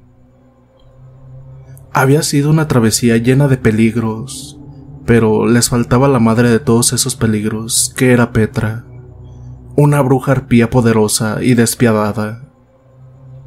Notaron que ya estaban en sus dominios porque al salir de la cueva, que era la entrada a sus terrenos, vieron que era muy diferente en cuestión a vegetación y fauna. La tierra era más árida en la cual veían pocos árboles. Parecía que su maldad no permitía vida en ese paraje. Habían salido a una montaña y desde ahí se podía apreciar gran parte de aquel árido paisaje. Antes de continuar, la Wicca extrajo una pócima de la talega que habían salvado algunas ocasiones y frotando un poco de su contenido en sus manos, las pasó por el cuerpo de su esposo, luego hizo lo mismo en el de ella. La pócima serviría para que la bruja no los oliera ni detectara su presencia. Después bajaron la montaña por unas pendientes muy escabrosas. La tarde estaba por caer y dadas las circunstancias, debían buscar un lugar para pasar la noche, donde estuvieran protegidos de posibles seres malignos enviados por la siniestra bruja. Ya que estaban abajo, encontraron una grieta entre las rocas, en la que cabían ampliamente los dos. Cortaron algunas ramas de los pocos árboles que había para cuando fueran a dormir, cubrir la entrada con ellas. Ya dentro de la grieta, comieron un poco de la carne seca que aún les quedaba del caballo, y después de saciar su hambre y sed, se dispusieron a dormir para reunir fuerzas. No obstante, si bien Camila apenas se había dormido, empezó a soñar que su hijo estaba en peligro en su pesadilla veía una horrenda ave con el rostro de Petra, llegar volando hasta donde estaba y se lo arrebataba a su compadre Elías de las manos para llevárselo. En eso llegaba otra ave parecida a un águila, y en pleno vuelo luchaban por obtener al niño hasta que el águila lograba quitárselo, haciendo huir a la bruja, convertida en bola de fuego. Cuando vio de frente a la ave defensora, vio que era el rostro del anciano chamán, y se despertó exaltada, sudorosa. Flavio se levantó muy alerta, pero ella le dijo que solo había tenido una pesadilla, pero que en ese sueño el anciano les hacía saber que estaba cuidando a su hijo y se quedaron más tranquilos. De repente empezó a hacer mucho viento y en él parecían oír las risas de la bruja Petra, pero era normal. Así lo hacía con sus hechizos, por si andaba algún intruso saliera huyendo de sus dominios. Ellos no podían ser detectados debido a la pócima que se habían frotado en el cuerpo. Con ella, ni siquiera Petra podría percibir su esencia, mucho menos su aura, ya que con ese hechizo evitaría que estos emanaran de su cuerpo. Antes de amanecer, salieron de su escondrijo, ya estaban más recuperados, y debían proseguir su camino. De cualquier manera, Flavio tomó la piel del lobo y la colocó en su cuerpo para transformarse en licántropo. No deseaba ser sorprendido por otra terrible mascota de la bruja. Sabía que no podían ser detectados por ella, pero igual esos lugares estarían infestados de esas temibles bestias. Sus suposiciones no eran erráticas porque, de repente, una hermosa mujer de mediana estatura le salió a su paso Tenía alas y se deslizaba muy rápido en el viento, de un lado hacia el otro, por su alrededor, agitando las alas como si fuera un colibrí. De pronto se quedó estática frente a ellos, y sus hermosas facciones empezaron a cambiar por las de un horrendo ser, así como a crecer considerablemente, emitiendo una brutal carcajada. Ahora su tamaño sería el doble, como de tres metros, casi a estatura de licántropo. El Lycan, al ver que no era una hada buena, dio un espectacular salto, tratando de atraparla, pero esta con un solo movimiento de sus manos lo atrapó dejándolo pegado en un árbol, como si estuviese atado con unas cuerdas invisibles, imposibles de romperse, por muy fuerte que fuera. El hada maligna quiso hacer lo mismo con Camila la Wicca, pero ella evadía cada uno de sus ataques, desapareciendo y apareciendo de un lugar a otro utilizando su magia. Flavio, aunque estaba convertido en licántropo, nada podía hacer para ayudarla. Solo veía expectante cómo ambas evadían cada uno de sus ataques, dándose cuenta que si Camila era vencida estarían perdidos. Así estuvieron por mucho tiempo luchando con sus hechizos eran tan rápidas que ninguna de las dos se había podido hacer ningún daño. Parecía que la batalla no tendría fin. Pero cuando el hada le envió el mismo hechizo que tenía atado a Flavio, esquivándolo sacó un pequeño espejo que traía en el morral y con él le regresó otra relampagueante luz que por el reflejo del espejo había sido hipersónico y sin poder esquivarlo, quedó atrapada en un anillo emanando energías muy poderosas, aprisionando su cuerpo. Luego cayó entre la tierra sin energía ni poder moverse. La Wicca blanca se le acercó preparando otro de sus ataques. Sabía que terminando con ella, Flavio quedaría liberado de su hechizo. El hada, en su estado horrendo, al ver que se acercaba a su final, retomando su belleza, le suplicó piedad. Camila estaba furiosa, no podía tenérsela a quien había querido matarlos, y levantó sus manos para hacerlo. Pero antes de que asestara el golpe, gritó que lo hizo porque la bruja tiene en su poder a su familia, y que si la mataban, también su familia moriría. Veía que ellos eran buenos y que tal vez podrían ayudarla a liberarlos de aquella hechicera siniestra. Camila contestó que no podía confiar en ella porque intentó matarlos, pero... pero el hada insistió que la pusiera a prueba, liberándola y poder quitar el hechizo que tenía atado al licántropo. Después los llevaría hasta la morada de la bruja. Ella también quería destruirla para salvar a su familia. Antes de hacer nada, le dijo a su esposo que podría matarla y quedaría libre de sus ataduras, o arriesgarse a perdonarla y que ella misma lo liberara. Pero eso sería arriesgarse a que estuviera mintiendo. Flavio contestó que parecía decir la verdad, que la dejara libre. Tal vez podría serles útil. Unidos serían mucho más fuertes. Camila obedeció a su esposo y liberó a la hada, quien al recuperar sus poderes deshizo la magia que tenía aprisionado al licántropo y este por inercia emitió su potente aullido al sentirse completamente libre. Agradeciendo por haber sido liberada y para que le creyeran que su arrepentimiento era de corazón, le regaló a Camila un dije mágico que al frotarlo podría hacerse invisible por algunos minutos. Luego de eso, les indicó un camino por donde iban a seguir el lugar a donde iban aún quedaba algo retirado. Los tres singulares personajes caminaban juntos, muy a la expectativa. Eran muy diferentes uno del otro, pero con el mismo propósito, acabar con aquella malvada bruja. Sin imaginar que ya eran observados por los ojos de un esbirro de aquella mujer sin entrañas. Caminaron por toda la noche hasta que casi al amanecer llegaron a un lugar muy deprimente. Sin lugar a dudas, era la guarida de la hechicera obscura. Ocultos entre la maleza que estaba en sus alrededores, esperaban el momento de entrar en acción, creyendo que su ataque sería por sorpresa, pero en eso una estruendosa carcajada se escuchó por todo el lugar, y apareciendo dos horrendas brujas y una horripilante arpía volando por los aires. Era la que había puesto en alerta a Petra, y sin más, se dirigió volando en picada hacia el Lycan, que ya tenía una cuenta pendiente con él.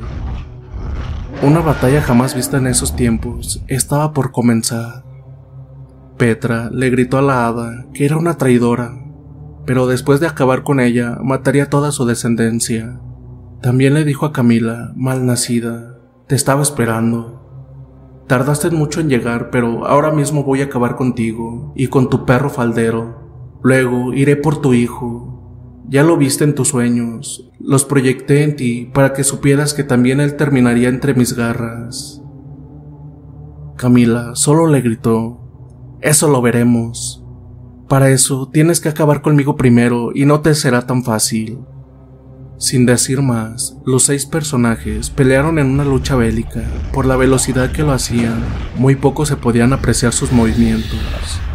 Petra iba contra Camila, la otra bruja contra la hada, y la enorme arpía volando se fue hacia el licántropo que con sus garras y pico quería sacarle los ojos y destrozar su piel, sin saber que había sido protegida por una pócima, haciéndola mucho más dura y casi impenetrable. Eso la hizo descuidarse el Lycan la tomó con sus garras de sus patas y cuello.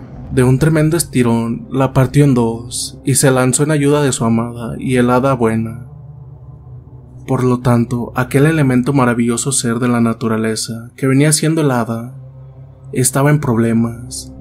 Al ser superada por la bruja esbirro de Petra, sentía que pronto sería derrotada y que le había fallado a sus seres queridos.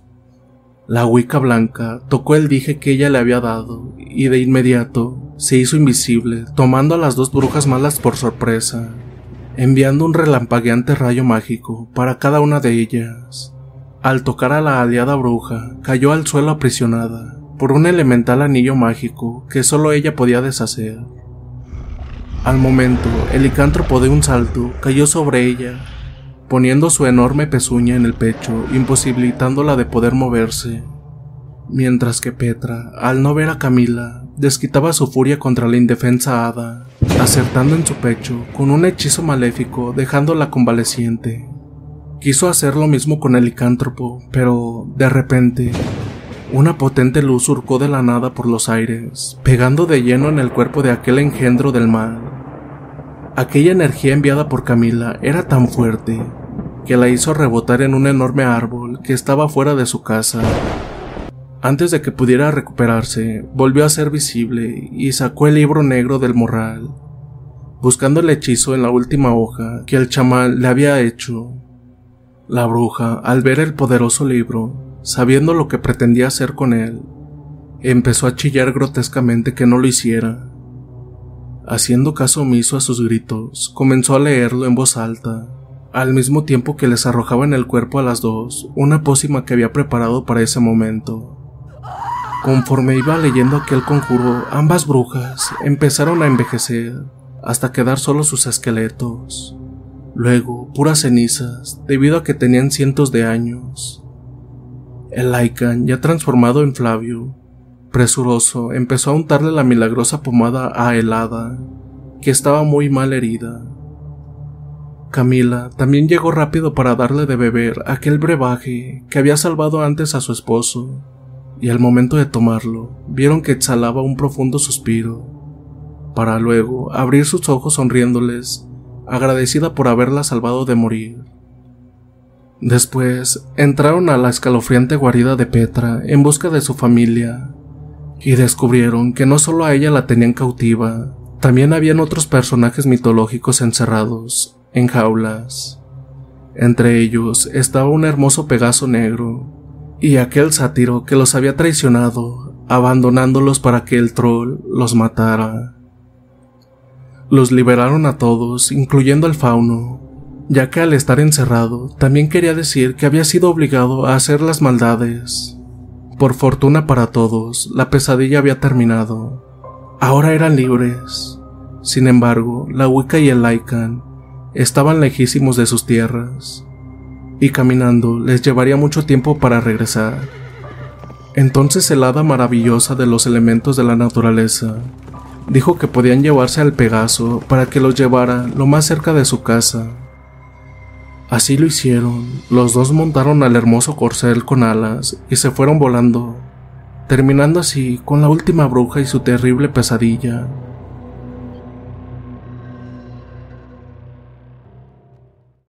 Logré escapar de un nahual, parte 2.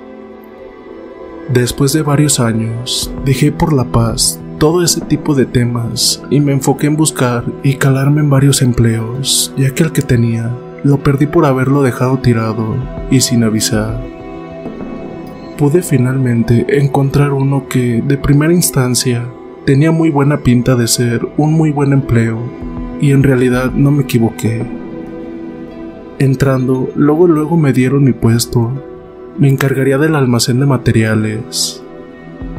La verdad, todo me parecía muy bien, ya que era un muy buen sueldo y podía llevar el pan a la casa Conforme pasaban los días, fui conociendo a los demás trabajadores de la empresa, pero en especial comencé a llevarme muy bien con Pedro, un señor aproximadamente de unos 30 años. Pedro era un señor muy alegre. En nuestras horas de almuerzo nos juntábamos para platicar de todo. Recuerdo que unos días antes Pedro me dijo, Oye Juan, me gustaría invitarte a mi cumpleaños. Fíjate que mi esposa me hará una comida y me gustaría que fueses junto con tu familia. Claro, cuenta con ello, ahí estaré. Así quedó, y la fiesta sería el 17 de octubre de 1997, justamente el sábado próximo. Recuerdo que ese día estábamos en mi casa, a nada de irnos a la comida. Me comencé a sentir algo intranquilo, sentía que algo iba a suceder mi esposa se dio cuenta y me dijo, Amor, ¿qué te pasa? ¿Todo bien? No sé, he andado con un mal presentimiento. Pero mira, ya se nos está haciendo tarde, ya hay que irnos. La verdad, no quería incomodar a mi esposa, por eso traté de cambiarle el tema. Salimos y nos subimos al auto. Al llegar a la casa de mi compañero Pedro, él salió a recibirnos, nos invitó a pasar, tomamos asiento. Pedro se acercó a mí, pasándome una cerveza para brindar con él. Juan, muchísimas gracias por acompañarme, hermano. Apenas iba a responder cuando tocan en la puerta de afuera. Pedro inmediatamente se levanta y va a ver quién era. Mi vista la dejo plasmada en la dirección de la puerta, pues tenía curiosidad de quién más de la empresa vendría o habría invitado Pedro. Veo entrar a Pedro bastante feliz y detrás suyo. Entra don Jerónimo. En cuanto lo veo entrar, retiro mi mirada y volteo a ver a mi esposa. Pero no sirvió absolutamente de nada. De reojo veo que Pedro se dirige hacia mí junto con don Jerónimo. Hermano, mira, te presento a mi padre. En ese momento se me vino a la mente todo lo vivido en aquel pueblo de Oaxaca. Buenas tardes, señor. Mira, papá, él es Juan, mi compañero de trabajo. Mucho gusto, Juan. En la cara de don Jerónimo se le dibujó una cara como de burla hacia mí. La verdad, yo traté de ignorarlo. El tiempo transcurrió tranquilo, sin ninguna anomalía. A la hora de retirarnos ya pasaban de las 12 de la mañana. Don Jerónimo salió a despedirnos, ya que Pedro bebió de más y él ya se encontraba dormido. Nos subimos al auto, lo encendí y lo puse en marcha. Yo sentía que algo nos pasaría, sentí un dolor muy fuerte en el pecho en medio de la carretera, oscura y completamente sola, sentí un golpe muy fuerte en la parte de atrás del carro. Incluso sentí como el carro se descontroló. Mi esposa ya algo asustada por la situación, volteó para la parte trasera del carro. Suelta un grito bastante fuerte diciendo, Ahí viene, ahí viene, ahí viene. ¿Qué viene? Tranquilízate. Es un perro enorme, es un perro enorme. En eso, siento otro golpe en la parte trasera del auto. Yo sentía que era nuestro final. En eso veo unas luces que se acercan por la parte de enfrente. Era un automóvil que venía en el sentido contrario y enseguida estaba la entrada a la calle justo donde vivía. Llegamos y entramos a las carreras, asegurando puertas y ventanas. En realidad, yo ya sabía qué era lo que estaba pasando. Sabía quién era el que nos había golpeado por la parte de atrás. ¿Qué diablos fue eso, Juan? En ese momento le comencé a contar todo lo que viví en ese pueblo de Oaxaca al que me habían mandado años atrás. En eso se comenzaron a escuchar unas pisadas muy pesadas en el techo y en un tragaluz se comenzaron a escuchar cómo lo arañaban. Bendito sea mi Dios Padre, nunca pudo entrar. Así estuvo la mayor parte de la noche, torturándonos. El problema es que no fue solo ese día, también ocurrió la siguiente noche. No sabía qué hacer en realidad. Si cambiarnos de casa o de empleo o ambas. Así estuve todo lo que restaba del fin de semana. Al día siguiente le pensé tanto en ir a trabajar, pero al último tomé valor y fui. Planeaba contarle todo a Pedro, todo lo que había ocurrido con su padre aquel día, pero Pedro nunca se presentó. Y así fue toda la semana. Eso era raro, ya que nunca faltaba, y mientras tanto, nosotros todos los días estábamos viviendo ese calvario. Esas visitas de esa bestia nos tenían muy preocupados, muy asustados. Ya no sabíamos qué hacer. Un día, mi esposa ya desesperada, se salió desde temprano y regresó por la tarde-noche. La vi que llegó muy tranquila, como si nada le importara. cuando días antes ella era la más preocupada. Llegaron las 12 de la mañana. Yo sentía que se acercaba nuestro fin, porque ya llevaba mucho tiempo torturándonos y sentía que hoy ya era la noche en que dejaríamos de existir. No pasaba nada. Dieron las 3 de la mañana cuando se escuchó y cimbró como si hubiera caído algo muy pesado en el techo, pero ahora fueron dos golpes iguales. Al parecer, ya no nada más era uno, ya eran dos. Desde la parte de afuera se escuchó. Ahora sí terminaré lo que dejé empezado aquella noche. En eso, por el tragaluz, cae una de esas bestias. Mi esposa, yo la veía muy tranquila e incluso retaba a esa bestia. Esa bestia se fue acercando cuando a lo lejos se escuchan unos aullidos muy potentes. El nahual, que aún se encontraba en el techo, hace un rugido y en eso se escucha una pelea muy fuerte en la parte de arriba. Entonces, el nahual que estaba adentro se sale para tratar de defender a su compañero de sea lo que sea que lo estaba atacando. Nosotros solo escuchábamos gruñidos, aullidos, cuando enseguida vemos que la pelea se desplazó para nuestro patio. He ahí donde veo lo que estaba ocurriendo. Esos nahuales se estaban enfrascando en una pelea a muerte con dos bestias de color negro, pero aún más grandes y al parecer más fuertes que ellos. La batalla estuvo por alrededor de unos 20 minutos, cuando uno de los hombres lobo le da un zarpazo al nahual más chico y solo se ve caer su cabeza. El hombre lobo se acerca y le desgarra el pecho, devorando su corazón. Cuando el nahual más grande ve eso, intenta darse a la fuga, pero esos dos hombres lobo no se lo permiten y afortunadamente o lamentablemente tiene el mismo final. Ya terminado todo, solo veo que esas bestias voltean a vernos e inclinan su cabeza como despidiéndose. Salen rumbo al monte que estaba enseguida, soltando un potente aullido. La verdad, yo no entendía absolutamente nada. Amor, ¿qué fue lo que pasó? ¿Qué fue eso? Mira Juan, esas dos bestias que vinieron a ayudarnos son mis abuelos. Ellos tienen esa maldición de poder convertirse en hombres lobo.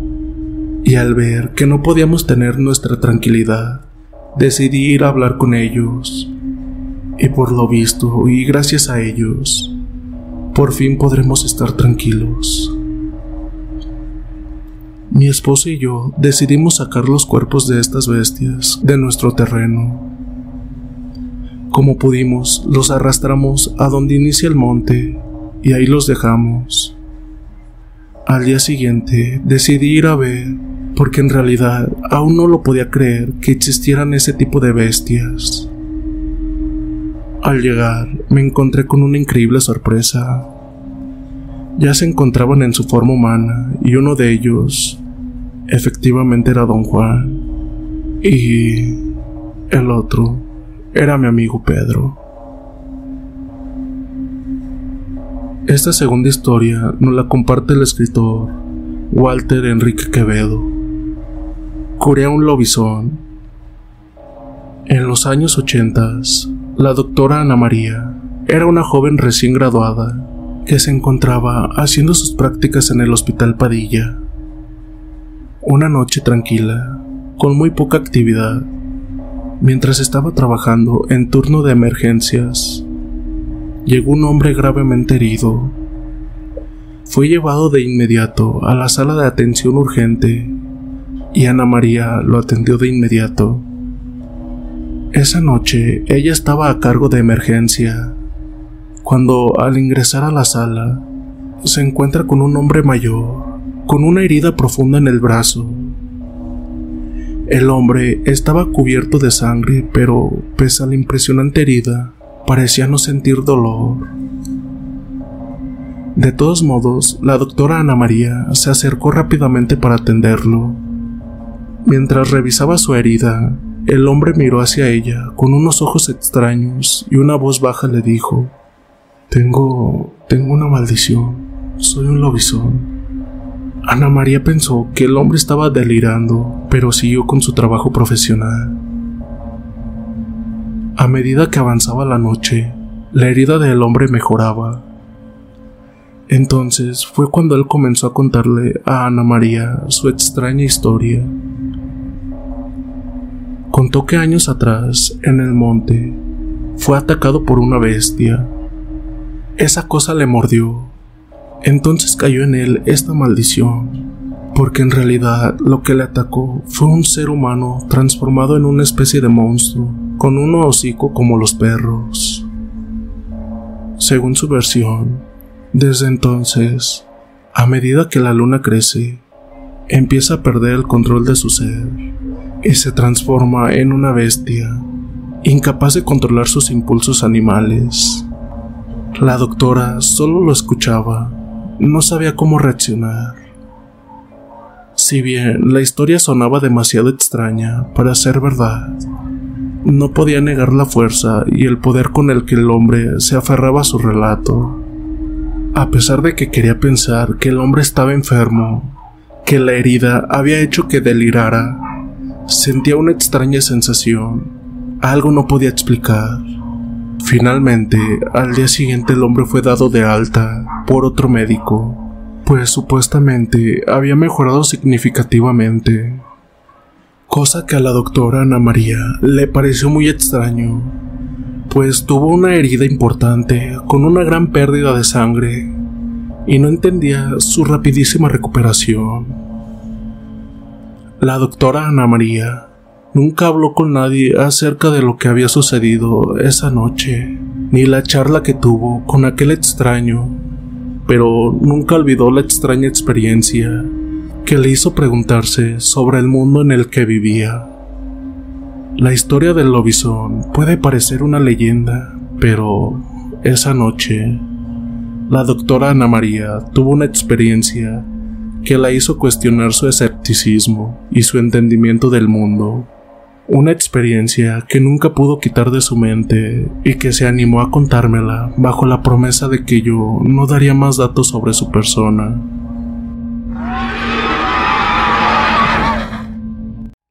comienza con Rose, una joven de 16 años que, después de la muerte de su novio, se encuentra triste y deprimida. Un día, mientras camina por el bosque, cae en un profundo pozo seco y se encuentra atrapada sin poder salir.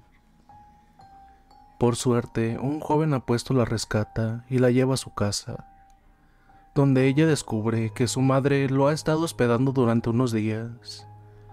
A medida que pasa más tiempo juntos, Rose comienza a sentirse más feliz y su vida cambia de manera misteriosa y sorprendente.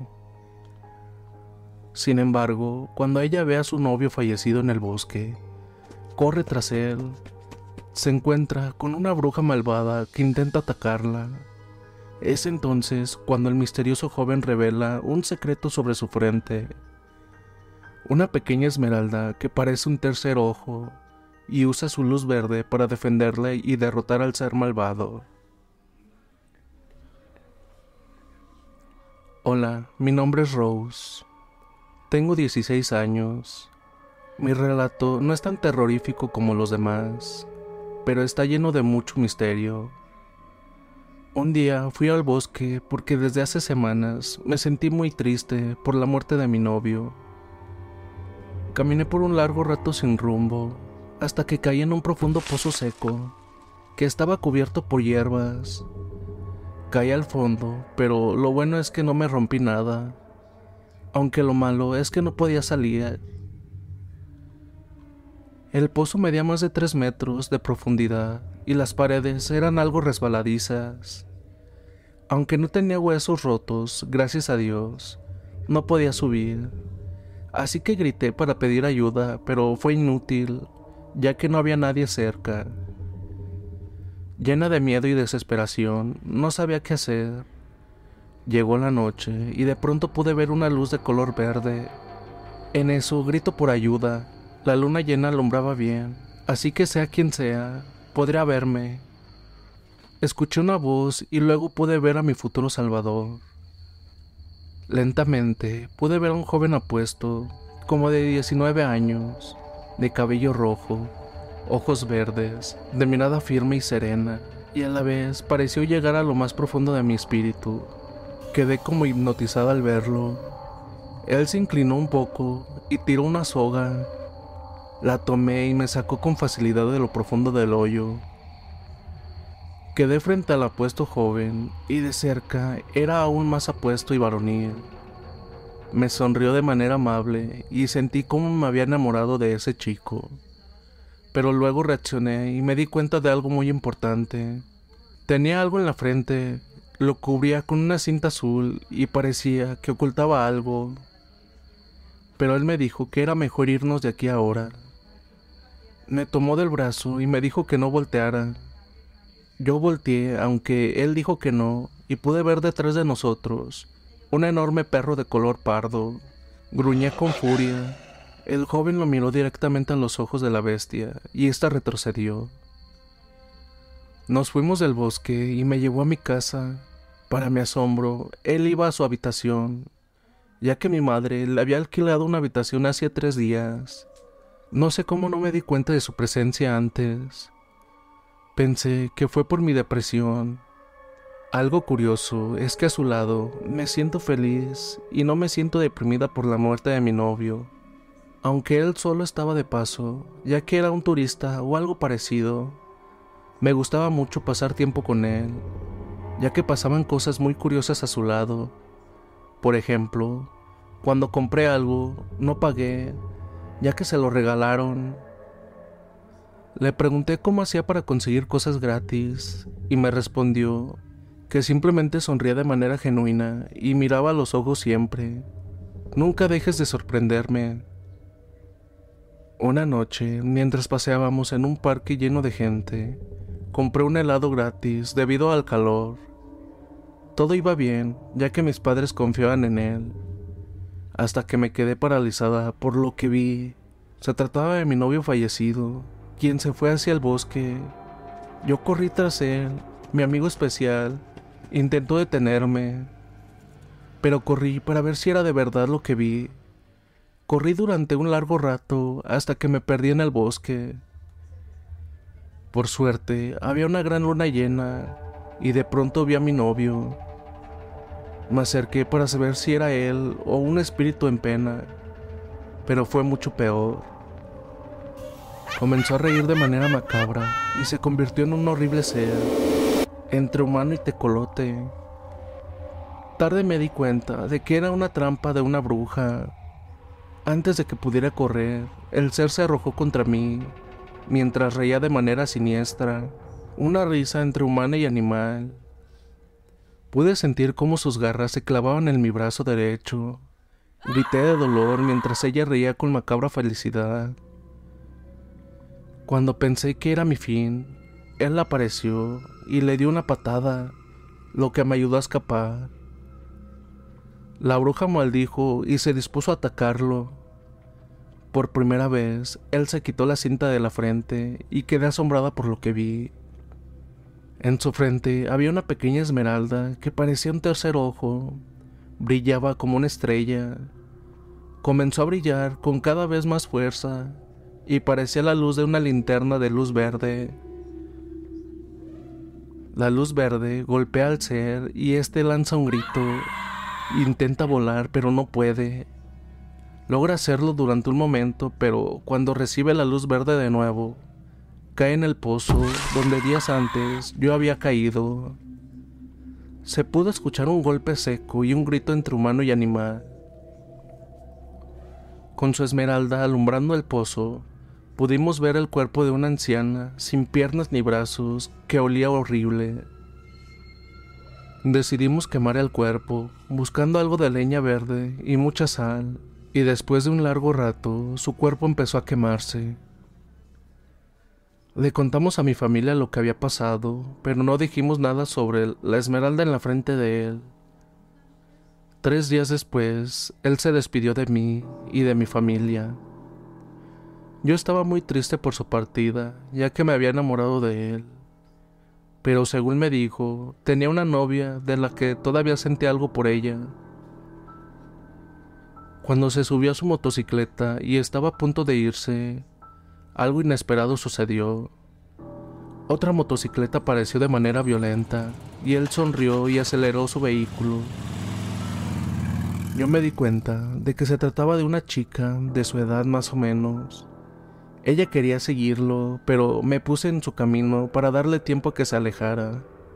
Ella estuvo a punto de chocarme, pero frenó de manera hábil. Luego se quitó el casco y me tomó del cuello de manera violenta. Era una bella chica de físico atlético, con ojos negros y cabello marrón, de mirada dura y penetrante.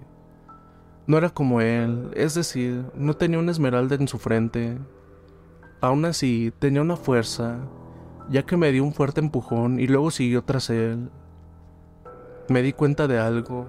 Él no huía de ella por miedo, sino que lo veía como algo divertido. Lo supe por su sonrisa al verla.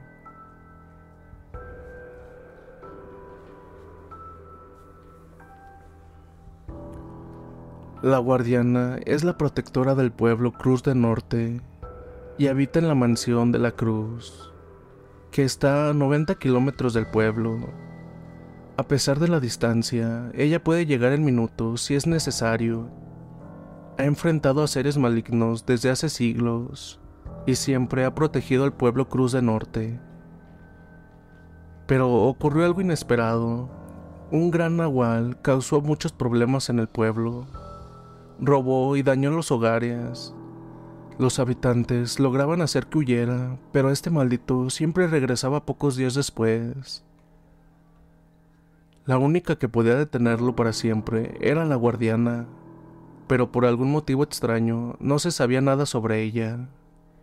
Las personas rezaban a Dios para que ella volviera a ser su gran protectora.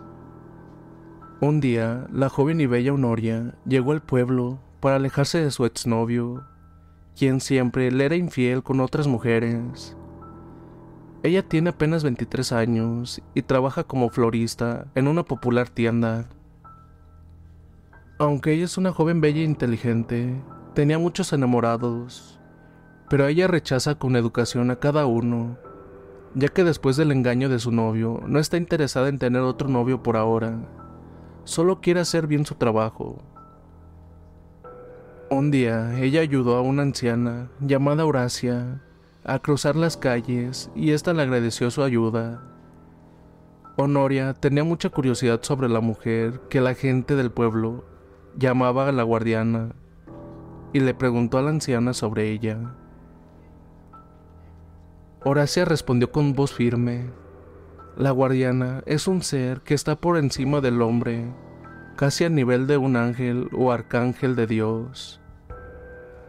La joven, llena de curiosidad, hizo otra pregunta. ¿La has visto? Preguntó con cierto interés, aunque todavía dudaba de la existencia de tan poderoso ser. Como si leyera su mente, Horacia respondió, Ella es tan real como yo, aunque no lo creas. Honoria quedó asombrada y le preguntó si podía leer su mente. La anciana le sonrió y le dijo, Quieres saber por qué ella no aparece, ¿verdad? ¿Porque no ha llegado para pelear contra este nahual?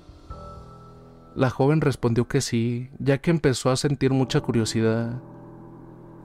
La anciana le dijo que la buscara esa noche para seguir con la historia, y Honoria dijo que sí, ya que su casa estaba cerca de la de la anciana. Tres horas después, Honoria llegó a la casa de la anciana. Era una casa humilde, pero digna, Ahí, la anciana le dio una taza de buen café y luego comenzó a hablar sobre lo que sabía de ella. Cuando de pronto se pudo escuchar un escalofriante rugido que hizo temblar a Honoria de pies a cabeza. La anciana le dijo que no saliera, pero por curiosidad, Honoria miró por la ventana y sintió que la sangre se le congeló al ver lo que había afuera.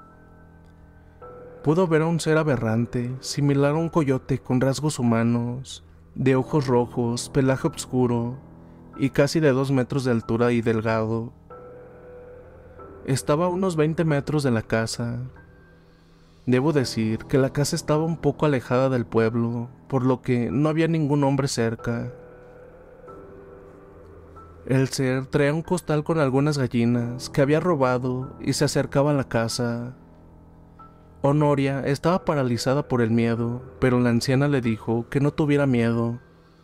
Antes de que pudiera evitarlo, la anciana salió de la casa para encontrarse con el horrible ser.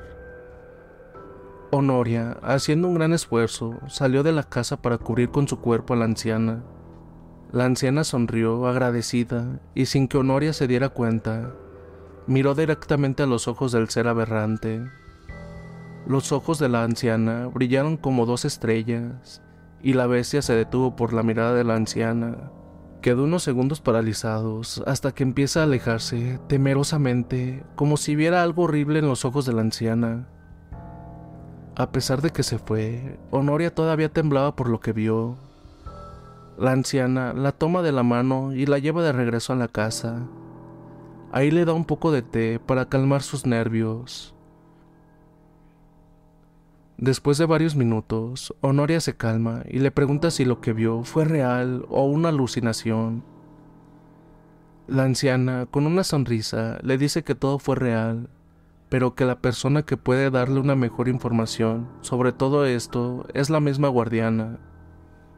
Honoria pregunta dónde puede encontrar a esa persona ya que nadie la ha vuelto a ver en muchísimo tiempo y ella no sabe dónde vive o cómo llegar a su hogar, o por lo menos cómo es ella. La anciana sonríe y le entrega un pequeño mapa, diciendo que con ese mapa puede ir a donde vive la guardiana.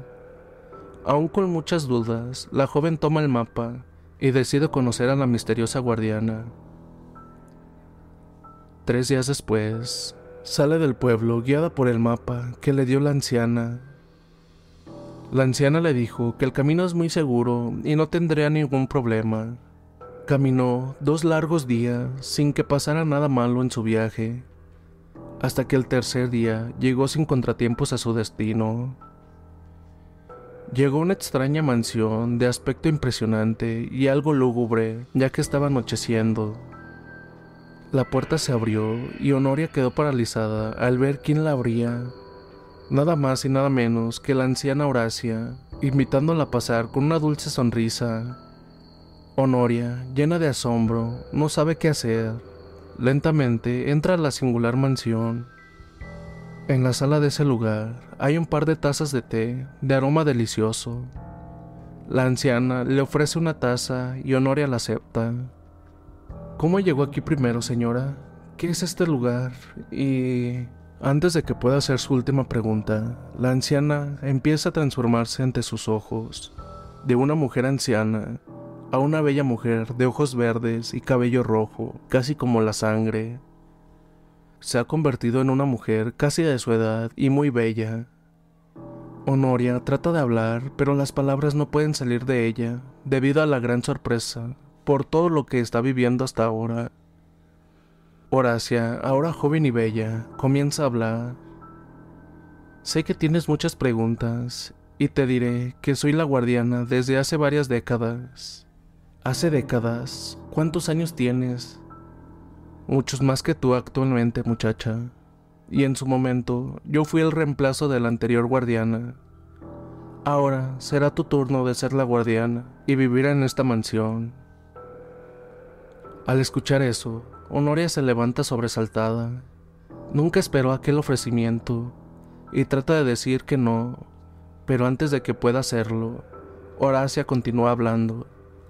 Mi tiempo como la guardiana está llegando a su fin, y como la anterior, debo buscar una digna sucesora, y esa serás tú. Pero ¿por qué yo? Yo no soy especial, soy una persona común y corriente. Yo también lo era, pero cuando acepté este destino, pude ayudar a muchas personas y sé que tú también quieres hacerlo. He estado observando tus acciones desde que llegaste al pueblo y a pesar de tu gran miedo frente al nahual, fuiste a protegerme a pesar de todo el miedo que tenías. Pero yo no tengo ningún poder especial, solo soy una mujer común y corriente. Ella da razones por las que no puede ser su sucesora y la misteriosa mujer solo le sonríe como si sus palabras fueran un chiste y nada más. Mira muchacha, acércate hasta aquí, porque tu destino, aunque no debe confundirse con la mala suerte, está en parte en nuestras manos, pero también debemos aceptar lo inevitable para alcanzar la verdadera armonía, sin la cual la vida no merece ser vivida. ¿Entiendes? Mm, no muy claramente. Es comprensible, pero bajo mi tutela aprenderás mis buenas y maravillosas artes, así como los libros de las anteriores guardianas, con los que podrás hacer grandes proezas. ¿Debo proteger a todo el mundo con sus poderes? No, muchacha, tu misión será proteger este pueblo, ya que ha sido la misión de cada guardiana durante mucho tiempo, y también proteger los objetos que hay dentro de esta mansión. ¿No sería mejor que fuera a derrotar a aquel nahual en lugar de prepararme para ser su sucesora? La mujer sonríe de manera misteriosa y con algo de tristeza. Como dije antes, mi tiempo ha terminado y ahora alguien más debe seguir con esta sagrada misión. ¿Aceptas o no? Debes saber que si aceptas, esta mansión será tu hogar hasta que alguien más tome tu lugar. Y solo las personas extraordinarias pueden llegar hasta aquí, ya que está protegida por una poderosa aura. Esta mansión es un ser vivo. Honoria queda en silencio por las palabras. Tiene mucho miedo, pero también empieza a tener mucho interés por el singular mundo de la misteriosa mujer. ¿Qué significa que esta mansión tenga vida? Horacia toma la mano de Honoria y la hace tocar la pared. Así puede sentir algo de calor como si fuera el calor de un ser vivo para su asombro. Honoria acepta ser la nueva guardiana, ya que quiere saber mucho más sobre los misteriosos y secretos que esconde una guardiana, como esa misteriosa mujer. Horacia se acerca a ella y su mano emana una hermosa luz de color verdoso. Toca su pecho y para el asombro de Honoria, la mano penetra en su cuerpo como si fuera una mano de fantasmas. Y Honoria siente una fuerte energía corriendo en todo su cuerpo. Se desmaya por tres horas. Cuando despierta, se siente renovada, se siente como nunca antes. Al verse en el espejo, se asombra al ver que su cabello negro ahora es rojo, casi como el de la guardiana. Desde este momento comenzará tu educación y entrenamiento para que puedas heredar todo esto. Honoria fue educada y entrenada en diversas artes.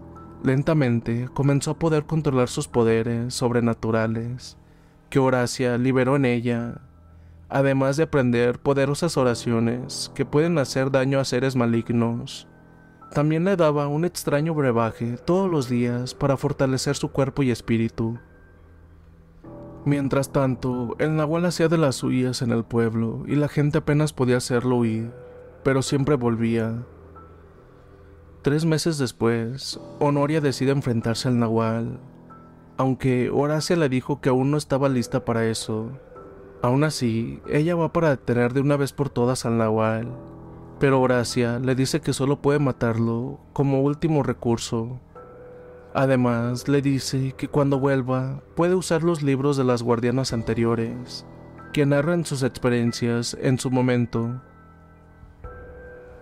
Honoria, como la guardiana, se concentra mentalmente en el pueblo y segundos después desaparece. En el pueblo, el nahual lleva un costal con algunas gallinas que había robado. Iba oculto en la oscuridad de la noche, con la luna como única luz débilmente iluminando el camino. Nadie lo perseguía y se sentía tranquilo, pero de pronto algo lo golpeó con tanta fuerza que lo hizo rodar por el suelo. Furioso se levantó y miró con ira a su atacante. Era una hermosa mujer con ojos marrones y cabello rojo como la sangre. Ambos se miraron directamente a los ojos, calculando la fuerza del otro. El nahual estaba seguro de que ganaría, ya que era más fuerte y tenía garras afiladas, mientras que Honoria confiaba en lo aprendido de Horacia para ganar. El ser se lanzó contra ella y por un momento Honoria sintió mucho miedo. Sin embargo, recordó lo que había aprendido de la guardiana y se mantuvo firme ante el ataque de la bestia. Para asombro de ambos, Honoria pudo detener el ataque. Lo sujetó con fuerza por los brazos y parecía tener la misma fuerza que el nahual. Honoria hizo un esfuerzo y logró hacer retroceder al nahual, continuando sujetándolo mientras éste trataba de morderla con sus grandes fauces. El nahual gruñía amenazante, mientras ella trataba de evitar sus garras afiladas. Finalmente, Honoria logra poner una distancia entre ellos y comenzó a recitar una de las oraciones que le había enseñado Horacia. La oración tuvo un fuerte efecto en el nahual, que no podía moverse y sentía fuertes dolores. En eso comenzó a rugir de dolor. En el suelo suplicó que lo perdonara y explicó que robaba para poder dar de comer a su familia, que vivía lejos de esa región. Honoria lo pensó y pudo ver que decía la verdad, así que le ofreció una solución. Le dijo que si la ayudaba a proteger la zona, ella misma le daría lo suficiente para que pudieran vivir en paz con su familia cada mes. Él acepta gustoso y se va dejando lo robado. Cuando regresa a la mansión, no encuentra por ningún lado a Horacia. La busca por cada rincón de la mansión, pero no hay rastro de ella. Tres días después, los habitantes del pueblo celebran su hazaña como la guardiana y que ahora el nahual no causará más daño, sino que te ayudará a proteger la zona. En medio de la celebración aparece alguien que no debe estar ahí una bruja de aspecto temible que lanza una risa macabra. En su cabeza lleva un sombrero en llamas y su mirada puede petrificar a cualquier persona. Ella se llama Cesta y es una bruja muy poderosa. Puede invocar seres malignos y crear humo. Envuelve con su humo a la guardiana y le dice, Sé tu secreto. Lanzando una risa horrible, Luego trata de robarle el espíritu a la guardiana. Mi poder te destrozará si no renuncias al nombre de la guardiana y me lo das a mí. Tu cuerpo quedará petrificado. Dijo la bruja muy segura, pero no sabía que el espíritu de la guardiana era poderoso y que Horacia le había enseñado a Honoria cómo luchar contra brujas como ella. El espíritu de la guardiana es inmune a la hechicería y niega el poder maligno de la bruja. Entonces se inicia una terrible pelea en la que ambas permanecen inmóviles. Sin mover un solo músculo, el humo se puede ver en el aire con dos figuras fantasmales. Una parece un demonio y la otra es la guardiana. Todos los que observan tiemblan al ver aquel enfrentamiento. Cada vez que chocaban, sonaba como un trueno. Una y otra vez se podía escuchar el sonido de los truenos cuando sus espíritus chocaban hasta que el espíritu de la bruja sucumbió ante el poder de la guardiana. Todos los testigos de aquel enfrentamiento celebraron la victoria de su campeona. El cuerpo de la bruja se convirtió en cenizas. Con el tiempo, la guardiana cuidó de esa zona y en ocasiones recibió ayuda del nahual, que, fiel a su palabra, ayudó a cuidar del pueblo. Ella siempre le dio su recompensa por ayudarla cada mes. Así pasaron tres años. Ahora ella estaba mucho más fuerte. La paz ha sido casi total, con algunas amenazas ocasionales, pero ella o su fiel amigo Nahual han logrado proteger a la zona del pueblo. Hasta que un día, una noche, mientras ella meditaba en su mansión, alguien toca la puerta. Ella queda sorprendida, ya que pocas personas pueden llegar hasta su mansión. Alerta, se acerca a la puerta. No puede sentir vibraciones malignas, así que abre la puerta y se encuentra con un gran hombre lobo, de pelaje pardo, con un físico poderoso. El hombre lobo se inclina en señal de respeto hacia ella y dice, Soy el lobo vengador y pido ayuda para salvar a un buen amigo mío. Ella queda impresionada, pero le permite pasar y durante una hora él le explica lo que está pasando. Ella lo piensa, ya que nunca había protegido otra región, pero decide aceptar. Y antes de partir, pide a su amigo Nahual que esté siempre alerta. Ella y el lobo vengador van en busca del tercer miembro para pedir su ayuda. Soy policía y a lo largo de estos años trabajé en distintas comisarías y dependencias policiales de la ciudad. En el año 2012 obtengo un nuevo nombramiento y por lo tanto un nuevo destino. La comisaría del menor en zona norte de la ciudad, frente a la entrada lateral de la UNSA, establecimiento de alojamiento para los menores en conflicto con la ley. Antes de continuar, voy a reservarme nombres y mayores datos por tratarse de personas menores de edad. La historia involucra a un varón de 14 años por aquel entonces. El nene era un residente habitué del lugar. Desde los 10 años entraba y salía del lugar, miembro de una familia disfuncional. Padres despreocupados, alcohólicos y toxicomanos. Su vida transcurría entre miles de hogares transitorios y el reformatorio. Estaba inmerso en un ciclo sin fin de caos y destrucción. Reincidente total, era alojado en la comisaría del menor por unos meses, salía y cometía un delito o una infracción. Otra vez detenido y alojado por X tiempo. Volvía a salir y nuevamente al delinquir la mayoría de estos chicos solo necesitaban que los quieran y los apoyen. No son malos, simplemente han perdido el norte en su brújula. Una mañana de verano estábamos charlando y noté que el niño estaba muy triste, decaído, fuera de sí. Preocupado insistí con preguntas al niño hasta obtener información al respecto y a continuación transcribo lo que me acuerdo de su confesión. Anoche estaba muy caluroso. Me senté al lado de la puerta que da al patio trasero. Por las rejas entraba algo de viento fresco. Vi que estaba el patio trasero todo oscuro y me quedé pensando en mis cosas mientras miraba por ahí. No sé en qué momento apareció un perro enorme. El perro caminaba en dos patas y tenía ojos rojos. Atravesó el alambrado como si nada y siguió caminando hacia mí. No lo podía creer, ahora eso estaba en el patio de la comisaría. Las luces con sensores de movimiento no lo detectaron, pero yo lo podía ver bien por la luz del alumbrado público. El perro seguía caminando y a unos 3 o 4 metros de distancia, el animal se metió en una pared y desapareció en medio de la oscuridad. No paraba de temblar ni moverme un poquito a voluntad podía. Sentía tanto miedo Don, hasta pies me hice encima. Ni siquiera hablar o gritar. Uno de los chicos de la celda se despertó al escucharme sollozar y llamó al celador de turno. Me llevaron al centro de salud de Castañares al verme tan nervioso. Me sedaron y solo así me calmé.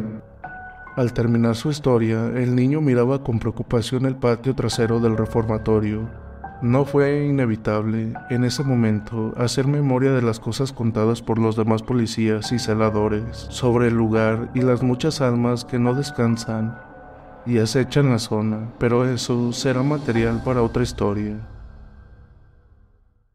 El hombre lobo por diosero. Nadie sabía qué o quién era lo que estaba matando a la gente pero sí era extraño que seguido aparecían uno o dos cadáveres destrozados en algún callejón de mi colonia.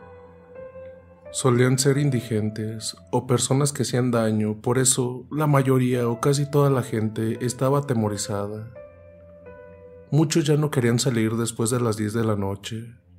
Algunos decían que quizás era el mentado chupacabras o algún depredador desconocido. Mi abuelito y yo vivíamos en un cuartucho de quinta muerte, que estaba arriba de una azotea, pero era lo único que podíamos pagar, debido a que subsistíamos de la limosna que nos daba la gente en las esquinas. Prácticamente era un pordiosero. Por lo que se estaba viviendo en nuestro barrio, muy temprano nos recogíamos en nuestra humilde vivienda.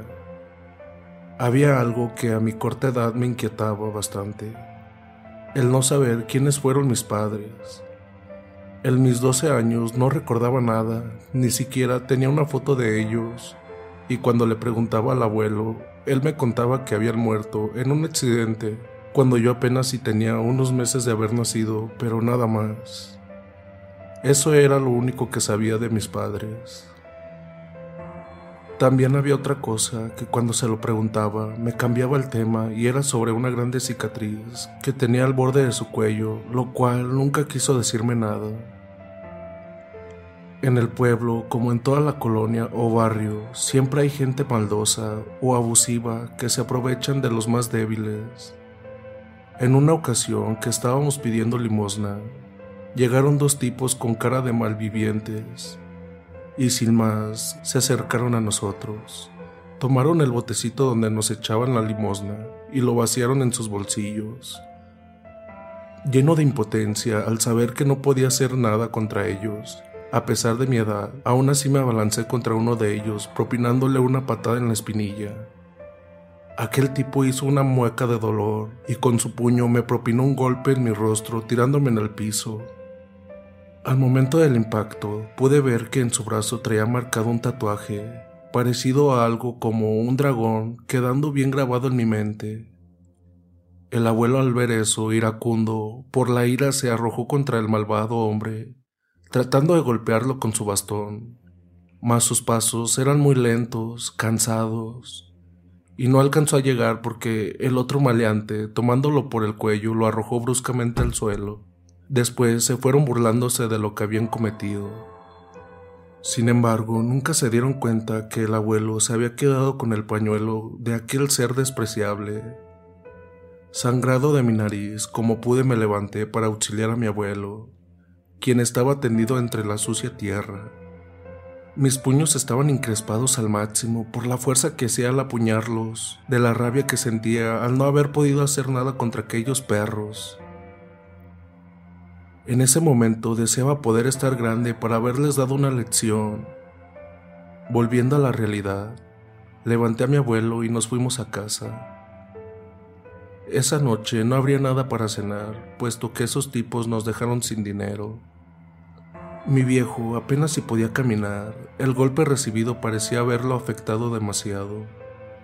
Mis pocas fuerzas no eran suficientes para cargarlo, por lo que nuestro andar tuvo que ser muy lento al cabo de algunas dos horas y con muchas dificultades llegamos a nuestra morada. Como pude, lo recosté y le preparé un rico atole calientito. Era lo único que teníamos para saciar nuestra hambre. Después me propuse limpiar sus raspadas, pero al querer hacerlo noté que aquellas ya habían desaparecido. Su cuerpo estaba sin heridas y pensé que tal vez había sido tierra lo que miré cuando lo levanté del piso. Así pasó esa noche y por la mañana me paré temprano para hacerle mandados a la gente. De esa forma me daban propina y podía ayudar en algo a mi abuelo. Cerca de donde vivíamos estaba un mercado donde podría comedirme para recibir alguna propina o incluso algo de comida. Por fortuna sí solicitaron mis servicios y con lo que me dieron pude llevar el desayuno a casa.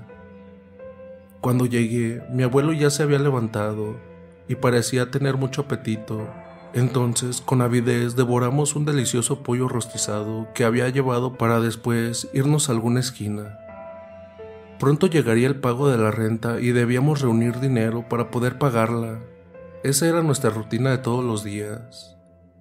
Cierto día que me dirigía hacia el mercado, como regularmente lo hacía, miré que en un callejón que estaba antes de llegar había mucha gente amontonada mirando algo en el interior de dicho callejón. Como pude, me inmiscuí entre la muchedumbre hasta llegar a lo que todos veían. Entonces pude ver a dos personas muertas, semidevoradas, con sus gargantas destrozadas. Parecía como si hubiesen sido atacados por algunos feroces perros. Entonces, al mirar con atención el brazo de uno de ellos, vi que traía el mismo tatuaje del hombre que me había golpeado mi rostro cuando robaron nuestra limosna. Pero no solo eso, porque también miré el pañuelo tirado que mi abuelo le había quitado al otro maleante. Salí corriendo de ahí para ir a contárselo a mi abuelo. Llegué y antes de abrir la puerta por la ventana, miré que el abuelo estaba moviendo algunas cosas que para su edad y condición eran muy pesadas. Extrañado, también me di cuenta que ni siquiera usaba su bastón para caminar. Parecía no necesitarlo. Además, se veía un tanto más joven. Luego miré que recogía del piso las ropas que traía la noche anterior para echarlas al cesto de basura, pero estaban rotas y ensangrentadas. Sin hacer el mínimo ruido me retiré. En mi cabeza revoloteaban preguntas descabelladas que me eran difícil comprender. Después de un rato regresé sin decirle nada. El abuelo ese día no quiso ir a pedir limosna y de un cajón extrajo un fajo de billetes diciéndome que se los había encontrado en un bote de basura. Supuse que estaba mintiendo, imaginando que se los había quitado a las personas que habían matado en la noche. Él no sabía que lo había visto y aparenté no saber nada, puesto que no quería comprobar lo que en mi mente revoloteaba. Las siguientes noches me la pasé en vela despierto, Deseaba averiguar si mi abuelo tenía algo que ver con aquellas muertes, pero no sucedió ninguna anomalía y estaba empezando a creer que mis pensamientos me estaban traicionando, ya que eran inauditos al pensar que un anciano como él pudiera matar a dos hombres jóvenes y fuertes de esa manera. La incógnita y el terror por aquellos sucesos seguían latentes en la colonia. Cierta tarde, al venir de regreso para nuestra casa, en el camino vimos que un borracho golpeaba a una mujer. Mi abuelo intervino diciéndole que no fuera tan bruto y la dejara en paz. Aquel hombre al escuchar eso se dio la vuelta para pegarle a mi abuelo, pero rápido me interpuse entre ellos recibiendo el golpe que iba dirigido hacia mi viejecito y caí con un ojo morado. El borracho sin más tomó a la mujer del brazo y se la llevó a empujones. Esa noche el dolor de mi ojo no me dejaba dormir. Entonces, ya de muy madrugada, escuché ruidos que provenían de donde dormía mi abuelo. Las tablas de su cama rechinaban mucho, parecían como si se fueran a quebrar. Abrí una rendija por sobre mi cobija y miré que el abuelo se retorcía desesperadamente. De pronto se paró y vi como sus ropas se hacían pedazos cuando sus extremidades crecían pavorosamente. Su boca se transformó en enormes mandíbulas sus pies y manos en poderosas garras hasta quedar convertido en un imponente hombre lobo. Mis fuerzas estaban por traicionarme de miedo cuando miré que con una agilidad increíble salía por la ventana, deslizándose rápidamente. Me levanté para asomarme, pero increíblemente ya había desaparecido entre la oscuridad y los techos de las casas. No sabía qué pensar, aunque mis sospechas fueran ciertas, era difícil de asimilarlo, puesto que nadie tiene un abuelo hombre lobo. Así estuve por varias horas tratando de coordinar mis pensamientos, hasta que aquel ser entró de nuevo por la ventana. Me quedé quieto sin hacer ruido y pude ver que de sus fauces y garras destilaba sangre. Luego poco a poco se transformó en el anciano que siempre me había cuidado, pero se dio cuenta que lo estaba observando. Quitó mis cobijas diciendo que no tuviera miedo, porque aunque era un ser abominable, sería incapaz de hacerle daño al único ser que amaba, y para tranquilizarme empezó a contarme cómo había iniciado todo. Aquel día, cuando tus padres murieron en el accidente, fue porque al ir manejando en una carretera de noche, un enorme perro se atravesó en el camino. Al menos eso parecía. Fue tan rápido que no pude esquivarlo y lo arrolló, pero también hizo que perdiera el control del auto y se estrelló en un árbol, quedando tus padres muy mal heridos. Esa vez yo iba en la parte trasera del auto y milagrosamente quedé ileso. Entonces miré que el animal se levantaba como si nada, pero no era un perro normal, era otra cosa, algo que mis ojos jamás habían visto.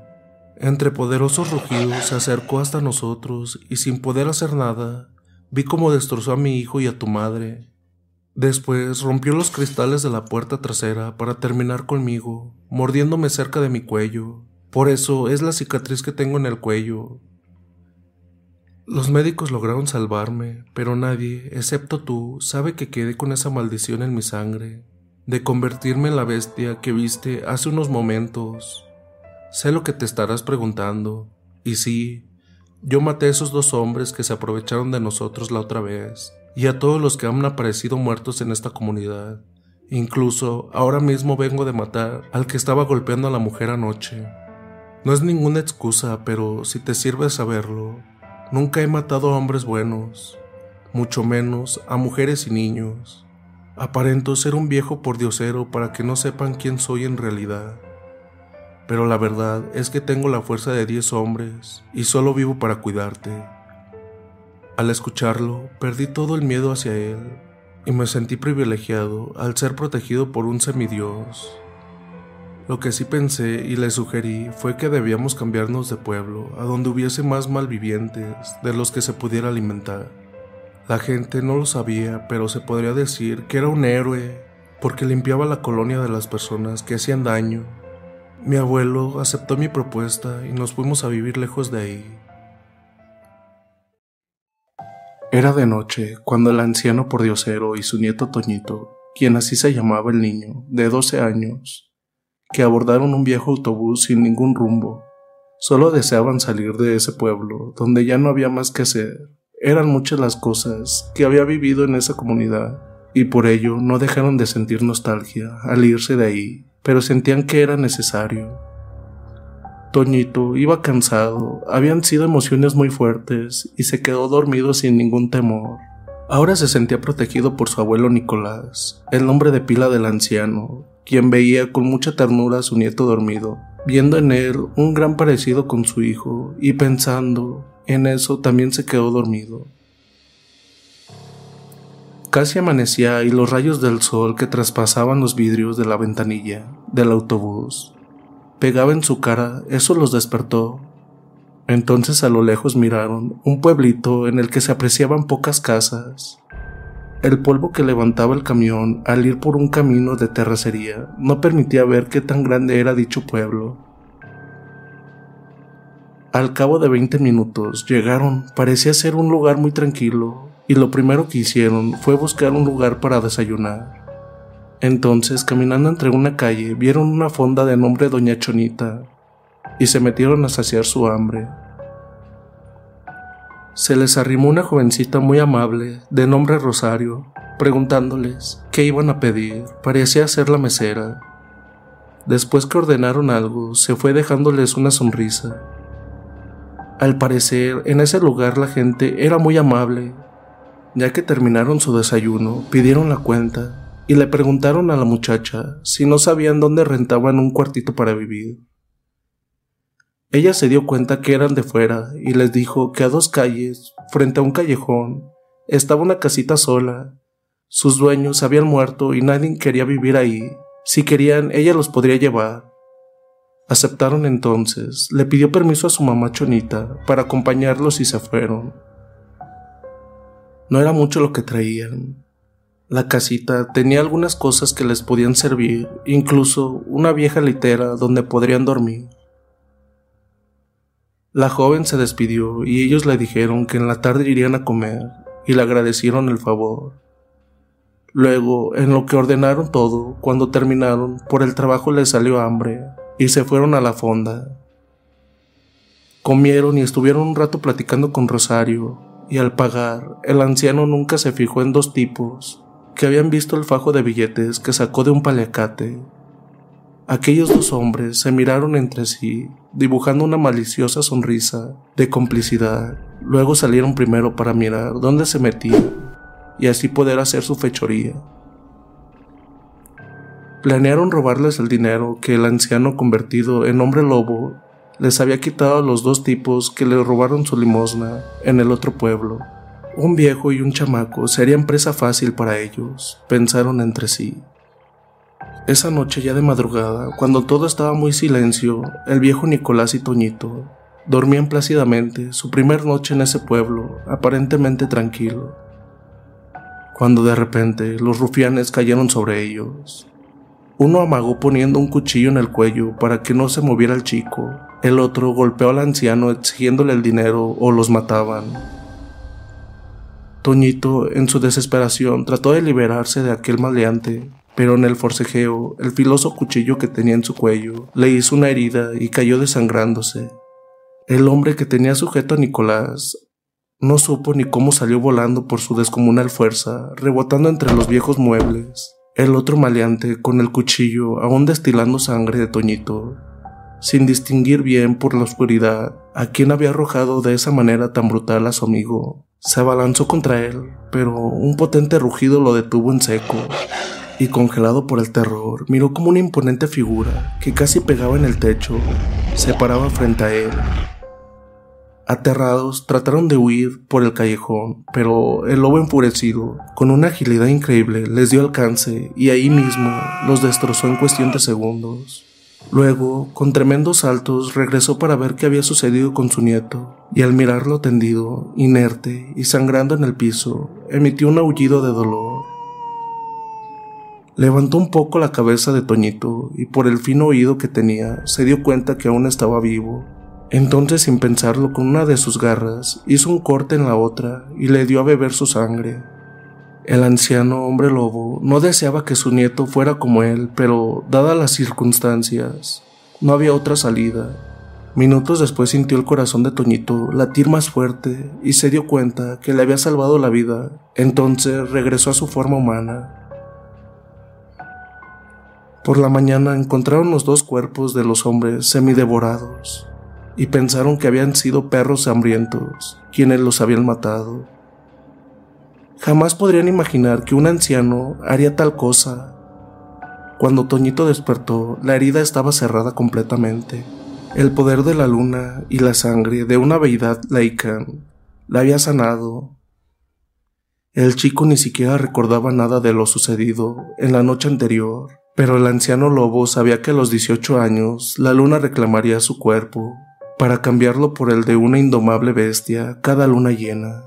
Había bebido su sangre, una sangre que no cualquier mortal tenía. Pensaba en cómo le haría para decírselo, cuando unos toquidos lo sacaron de sus pensamientos. Era Rosario, la jovencita de la fonda, y la policía, preguntando si no habían escuchado nada extraño en la madrugada, ya que en el callejón de al lado se encontraron dos cuerpos mutilados. Nicolás les contestó que él estaba enfermo y el medicamento que tomaba le daba mucho sueño, y a esa hora dormían como una piedra, por lo tanto no escuchó nada. La policía creyó lo que les dijo. Un anciano no podía estar mintiendo. La joven muchacha entró y les dijo que los tipos muertos robaban y hacían daño a la gente, pero que no eran los únicos porque habían otros iguales o peor que ellos. Seguido iban a comer y no le pagaban a su mamá, amenazándola con quemar la fonda. Una tarde que llegaron a comer, miraron que estaban los tipos que les dijo su amiga Rosario, y al terminar se levantaron para irse sin pagar. Entonces doña Chonita les dijo que tenían que pagar o llamaría a la policía. Aquellos tipos le aventaron unos billetes de mala gana, diciéndole que se iba a arrepentir por haberles cobrado, y al salir empujaron a su hija Rosario, haciéndola caer sobre una mesa golpeándose en un hombro. Toñito la ayudó a levantarse y preocupado le preguntó si estaba bien. Ella sintió que sí, no hacía mucho que se conocían, pero ya había una buena amistad. Por eso doña Chonita les ofreció un cuarto que tenían desocupado para que se quedaran ahí, diciendo que donde vivían ya no era seguro por los asesinatos de la noche anterior. Ellos aceptaron con la condición de ayudarles en lo que pudieran para ganarse el sustento y así empezaron a vivir con doña Chonita. Pero no era por eso, su instinto de lobo le había dicho que ellas estaban en peligro. Así pasaron los días, todo parecía normal, pero una noche, cuando todos dormían, el fino olfato del anciano lobo lo hizo despertar, advirtiéndole peligro. Entonces vio mucho humo dándose cuenta que la fonda se estaba incendiando. Todavía escuchó que alguien desde la calle gritaba, Te dije que te arrepentirías, maldita vieja. El anciano despertó a su nieto y le dijo que fueran a ayudar a la muchacha y a su mamá, que era donde estaba el fuego, pero ya era imposible llegar hasta ellas, al menos para Toñito. Incluso ni él podría salvarse, debido a que se estaba quemando la parte de abajo y todos estaban arriba. Entonces, lleno de furia, el anciano empezó a transformarse en la fiera bestia que dominaba a placer aunque Toñito ya lo había visto antes, no dejaba de ser impresionante para él ver cómo sus extremidades cambiaban de hombre a descomunal lobo de casi 3 metros de altura, quien sin más lo tomó en una sola garra y brincó por entre las llamas, buscando a las dos mujeres. Cuando las encontró era demasiado tarde, porque estaban tendidas en el piso, al parecer sin vida, ahogadas por el humo. En eso miró que Rosario se movía levemente y la tomó para salir con ellos, con una agilidad increíble, hasta llegar a la casa abandonada donde habían pasado su primer noche. Cuando los puso a salvo, rápido regresó por Chonita y aunque rescató su cuerpo, ya estaba sin vida, asfixiada. Luego que la llevó con los demás, la muchacha estaba recobrando el conocimiento y miró al imponente hombre lobo cargando a su madre. Aterrada por lo que veía, gritó tratando de salir corriendo, pero la mano de Toñito la detuvo, diciéndole que no tuviera miedo. Luego vio como aquel enorme humanoide volvía a convertirse poco a poco en el anciano, pero, aunque lo reconoció, seguía temblando de terror. No obstante, al ver a su madre muerta, se abrazó a ella llorando, olvidando su miedo. Ellos guardaron silencio, respetando su dolor. Sabían lo que se sentía perder a un ser querido de esa manera tan drástica. Ya que se tranquilizó un poco, le explicaron lo de su transformación y de cómo había perdido Toñito a sus padres. Después, Nicolás les preguntó dónde vivían los hombres que habían amenazado a su madre, porque estaba seguro que ellos habían incendiado la casa. Ya que le dijo, empezó a convertirse ante sus ojos en el ser que minutos antes había visto. Primero su boca se hizo una gran mandíbula, después su torso crecía considerablemente, luego garras y patas llenándose todo el cuerpo con un áspero pelaje negro, para luego con una agilidad perderse por el callejón oscuro entre un sonoro aullido. Cuando encontró la guarida de aquellos tipos, estaban festejando su hazaña, Nunca imaginaron que la muerte estaba cerca de ellos. Hasta que el lobo entró por la ventana haciéndola mil añicos. Eran tres los rufianes. Tomó a uno y con sus garras desgarró su espalda, llegando hasta sus pulmones. Los otros dos, saliendo de su sorpresa, le dispararon a quemarropa. Las balas entraban pero no le hacían daño. Entonces tomó a cada uno entre sus garras y los estrelló en los muros una y otra vez, hasta rescrebajar sus huesos. Luego se marchó. Había librado de escoria a la humanidad. Sin embargo, no se dio cuenta que un borrachito entre la oscuridad había visto todo. Los días siguientes fueron Hey, I'm Ryan Reynolds. At Mint Mobile, we like to do the opposite of what Big Wireless does. They charge you a lot, we charge you a little. So naturally, when they announced they'd be raising their prices due to inflation, we decided to deflate our prices due to not hating you. That's right. We're cutting the price of Mint Unlimited from $30 a month to just $15 a month. Give it a try at mintmobile.com slash switch. $45 upfront for three months plus taxes and fees. Promo for new customers for limited time. Unlimited more than 40 gigabytes per month. Slows. Full terms at mintmobile.com. I'm Sandra, and I'm just the professional your small business was looking for. But you didn't hire me because you didn't use LinkedIn jobs. LinkedIn has professionals you can't find anywhere else, including those who aren't actively looking for a new job but might be open to the perfect role, like me. In a given month, over 70% of LinkedIn users don't visit other leading job sites. So if you're not looking on LinkedIn, you'll miss out on great candidates like Sandra. Start hiring professionals like a professional. Post your free job on linkedin.com/people slash people today. Spring is my favorite time to start a new workout routine. With the weather warming up, it feels easier to get into the rhythm of things. Whether you have 20 minutes or an hour for a Pilates class or outdoor guided walk, Peloton has everything you need to help you get going. Get a head start on summer with Peloton at onepeloton.com. How would you like to look five years younger? In a clinical study, people that had volume added with Juvederm Voluma XC in the cheeks perceived themselves as looking five years younger at six months after treatment. Look younger, feel like you. Add volume for lift and contour in the cheeks with Juvederm Voluma XC. Reverse signs of aging by adding volume to smooth laugh lines with Juvederm Volure XC. For important safety information and to find a licensed specialist, visit juvederm.com. That's J U V E D E R M.com. Not for people with severe allergic reactions, allergies to lidocaine, or the proteins used in Juvederm. Common side effects include injection site redness, swelling, pain, tenderness, firmness, lumps, bumps, bruising, discoloration, or itching. There's a risk of unintentional injection into a blood vessel, which can cause vision abnormalities, blindness, stroke, temporary scabs, or scarring. Talk to a licensed specialist to find out if it's right for you. Para darle cristiana sepultura a la mamá de Rosario. Después desaparecieron llevándosela con ellos. No sabían qué les deparaba el destino. Al morir doña Chonita en el incendio provocado a la fonda, Después que la sepultaron del mismo cementerio, partieron con un destino incierto, solo que con ellos iría Rosario, su joven hija de 13 años, a quien Nicolás cuidaría como si fuera su propia hija. Estaba sola y no podían dejarla puesto que cuando llegaron al pueblo, ellas les habían tendido la mano sin siquiera conocerlos. El lugar a donde fueran era lo de menos, Nicolás tenía muy en claro que a donde llegaran derramarían sangre. La maldad habita en cualquier rincón del mundo, y era inevitable hacerlo. Si alguien se metía con alguno de ellos, firmaría su sentencia de muerte. No supieron cuánto tiempo viajaron, debido a que lo hacían por medio de aventones con personas que los levantaban en el camino, pasando por pequeños poblados Nicolás lo hacía para perderle la pista a posibles represalias, hasta que llegaron a un lugar alejado de las ciudades. Aún traía suficiente dinero y buscarían dónde vivir.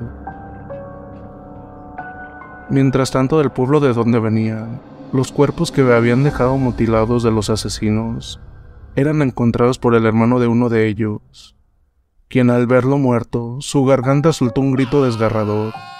Parecía ser el jefe de esa banda, y por las muecas que su rostro dibujaron, se veía que era muy despiadado, y con un tono de ira juró no descansar hasta haber muerto a quien lo había hecho, prometiendo que no habría lugar en la tierra donde se pudieran esconder, y empezó a investigar con los vecinos de su casa para ver si alguien había visto o escuchado algo inusual la noche de los asesinatos. Era un tipo muy listo, muy sagaz, además temido por la gente de ese poblado. Infundía miedo a quien no acataba sus órdenes. Después de indagar por varios días y de no encontrar nada, entró a la cantina del pueblo y se fue directamente a la barra a pedir un trago al cantinero. Se le acercó un hombre que con una voz bajita para que nadie más lo escuchara, diciéndole que él había visto quién mató a su hermano y si le invitaba un trago, le contaría todo lo que vio aquella noche. Aquel hombre de nombre Elías tomó fuertemente de la solapa al soplón y le dijo que si le mentía lo iba a pagar con su vida. Luego pidió una botella de tequila para que se la dieran al borracho, quien después de servirse una copa y tomarla con avidez, empezó a contarle lo que aquella vez había presenciado pero antes le juró que lo que había visto, por increíble que pareciera, era real.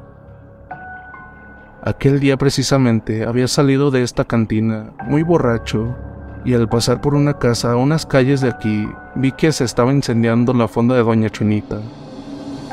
En eso miré que de entre el fuego salía una bestia descomunal, parecida a un perro, solo que mucho más grande, y aunque llevaba un niño en cada brazo, Brincaba con agilidad, librando las llamas del incendio, hasta que se perdió en la oscuridad.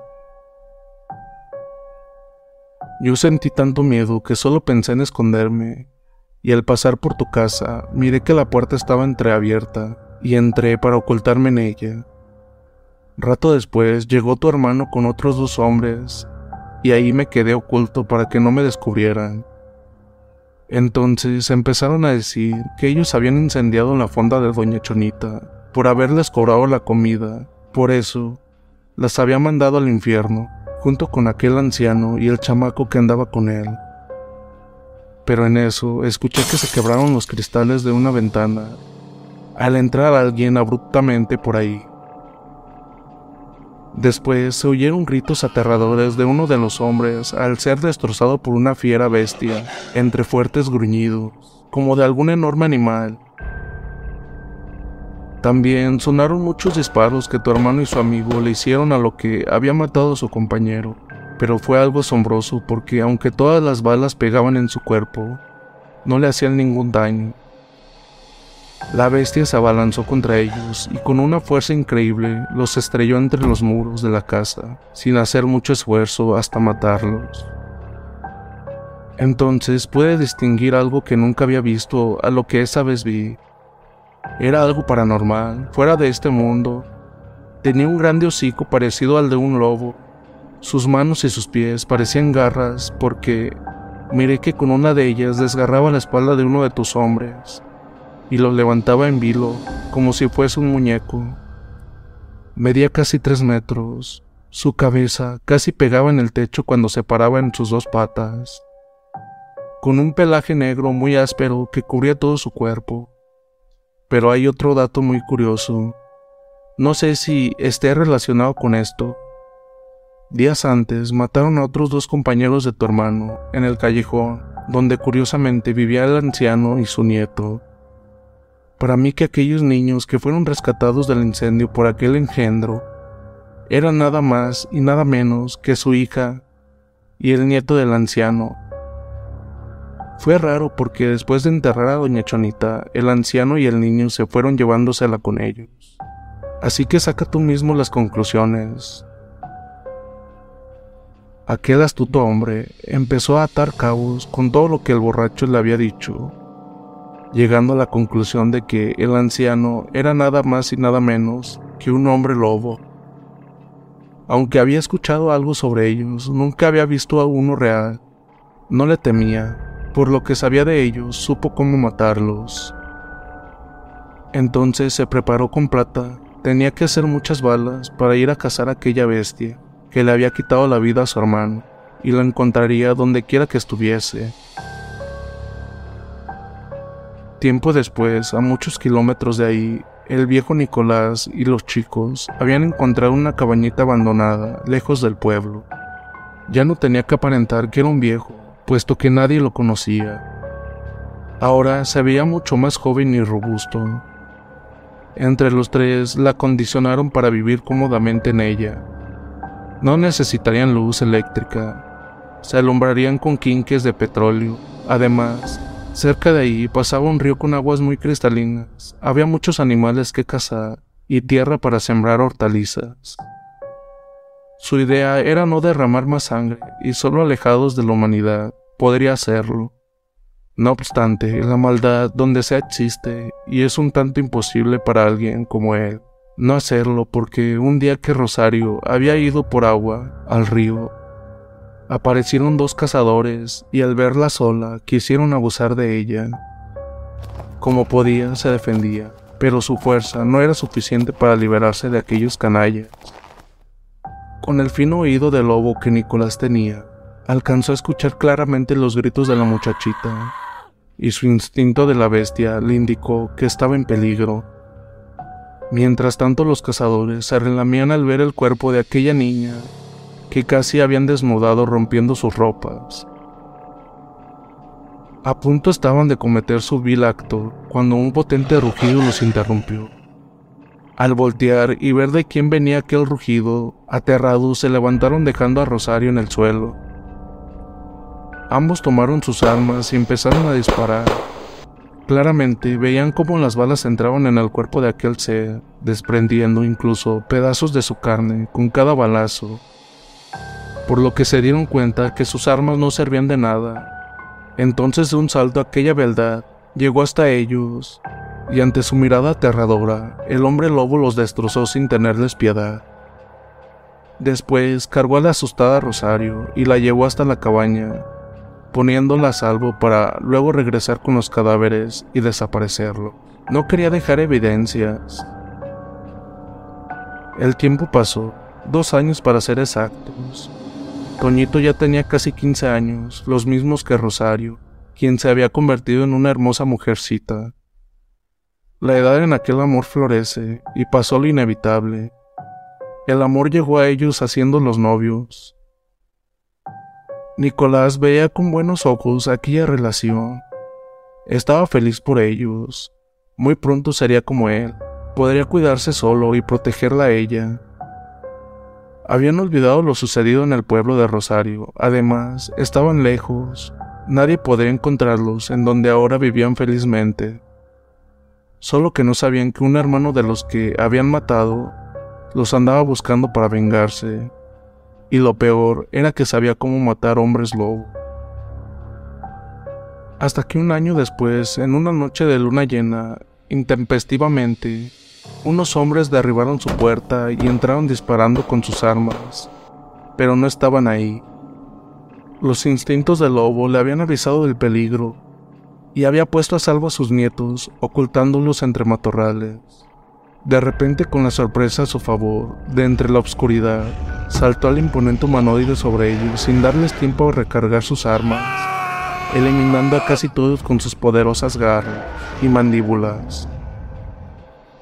Los demás salieron huyendo aterrados al ver contra lo que luchaban. Elías, que había sobrevivido a su ataque, al sentirse en desventaja por no traer balas al rifle, asusó un par de perros Doberman que traía contra el lobo y aprovechó a recargar el arma y huir por entre los árboles del bosque, en donde por casualidad se topó de frente con Toñito y su novia, que preocupados por los disparos iban a ver qué había sucedido. Pensando que matándolo sería su venganza, apuntó directo al muchacho, y en el momento del disparo, el cuerpo del hombre lobo se interpuso entre ellos, de un salto entrando dos balas disparadas en su cuerpo. A pesar que eran de plata, todavía resistió dando pelea, pero algo estaba sucediendo con Toñito, porque al ver que su abuelo estaba en peligro de muerte, una ira tremenda invadió su ser. Con el poder de la luna y la sangre laica, que traía en sus venas de Nicolás. Entre pavorosos y dolorosos espasmos, empezó a transformarse por primera vez en hombre lobo. Su novia Rosario lo veía con angustia y temor, ocultándose tras un árbol. El malvado hombre ya le había dado más balazos a su abuelo. Entonces, con rapidez, cayó sobre sus espaldas, devorando de una sola mordida la cabeza de aquel matón. Luego fue con su abuelo y lo miró agonizante, quien antes de morir le dijo que cuidara de Rosario y no se fueran de aquí, porque él deseaba ser enterrado en este lugar. Con su último aliento dijo que el destino se había empeñado que fuera como él, pero solo debía transformarse cuando fuera necesario. Luego exhaló un último suspiro y dejó de existir. Toñito volvió a su forma normal, entonces Rosario se acercó para abrazarlo demostrándole que no estaba solo, y con su mano cerró los ojos del que había sido como su padre para ella. Lo quería mucho y lloró junto a su novio. Ambos se tenían el uno para el otro. Esa noche estuvieron con él velándolo y por la mañana lo sepultaron, cerca de la cabaña, como él se los pidió, cumpliendo así la última voluntad del hombre lobo por Diosero quien fue su padre por haberlo criado desde pequeño y le había heredado su legado. Los primeros meses, Toñito y Rosario los pasaron tristes. La partida del abuelo Nicolás había dejado un enorme vacío en ellos y les era muy difícil superarlo. Quedaron solos y debían cuidarse uno al otro, aunque estaban un tanto alejados de la civilización Aquellos parajes solían ser peligrosos sin previo aviso, y Rosario lo había comprobado con aquellos cazadores furtivos que quisieron violarla. No sabían a qué horas ni cuándo podrían suscitarse algunas situaciones de peligro. A los dos años de la muerte del abuelo, ya lo habían superado. Ahora lo recordaban llevándolo en su corazón eran muy jóvenes. A sus 18 años, ambos habían madurado debido a la dureza con la que la vida los trató. Llevaban la misma rutina, vivían de la cacería y de lo que sembraban como Nicolás los había enseñado. Pasó otro año en el que Rosario, hoy esposa de Toño, estaba embarazada, a lo que vieron como una bendición ya que eso alegraría su hogar. Y en honor a su abuelo, le pondrían el nombre de Nicolás, como él se llamaba. Pasaron los días, las semanas y los meses rápidamente hasta que llegó el día del alumbramiento. Toño nunca se había visto en una situación semejante y no sabía qué hacer. Entonces rápidamente se fue rumbo al pueblo más cercano para buscar a alguien que supiera de partos. Deseaba que nadie supiera dónde vivían, pero se trataba de la vida de su esposa e hijo, y haría lo que fuese necesario para salvarlos. Trataría de ser muy discreto. Por suerte, antes de llegar a las primeras casas del pueblo, se encontró a un aldeano que había ido por leña al monte, y al preguntarle lo que buscaba, él le dijo que a las orillas del poblado, por el otro extremo, en una humilde choza, vivían un anciano partero o curandero, tal vez él podría ayudarlo. Sin pensarlo, rápido se dirigió hacia donde el hombre le había indicado, y minutos después llegaba a dicha choza. Apurado tocó la puerta hecha de palos y palma, luego salió un extraño anciano. Toño con desesperación le contó a lo que iba y el viejo le dijo que esperara un poco, solo tomaría las cosas necesarias y se irían. Momentos después salieron rumbo a su casa, donde estaba Rosario, y era extraño, pero aunque Toño caminaba muy rápido, el anciano, a pesar de ser un viejo increíblemente, iba a su paso. El muchacho no lo notó debido a la preocupación que traía y después de caminar más de una hora, llegaron a la cabaña. Al entrar, vieron que el parto se había complicado por no ser atendida a tiempo. El partero se inclinó y miró que la fuente estaba reventada y se había desangrado. Además vio que el bebé era más grande de lo normal por eso no podía salir. Le dijo que si no lo arrojaba pronto, ambos morirían. Haciendo el mayor esfuerzo que pudo, trató de ayudarla, pero era inútil. La joven madre estaba muy débil por la sangre perdida. Entonces fue tajante al decir que morirían irremediablemente. Toño no podía permitir eso y en su desesperación recordó cuando su abuelo le dijo que le había salvado la vida al darle de su sangre a beber y miró al anciano pensando en qué podría pasar si veía que le daba un poco de la suya a Rosario. Era tan solo un viejo. Sin pensar más, tomó un cuchillo y cortó la muñeca de uno de sus brazos y le dio a beber. Ella había perdido el conocimiento, pero entonces sucedió lo increíble. En cuestión de minutos se recuperó y con fuerza empezó a pujar arrojando a su bebé, aún con vida, el anciano partero vio con asombro cómo la herida de Toño cerraba en segundos, y que también la mujer, al tomar de su sangre de estar al borde de morir, se había recuperado muy rápido de una inminente muerte. Sin decir nada salió de la casa y se fue. Ellos ni siquiera lo notaron.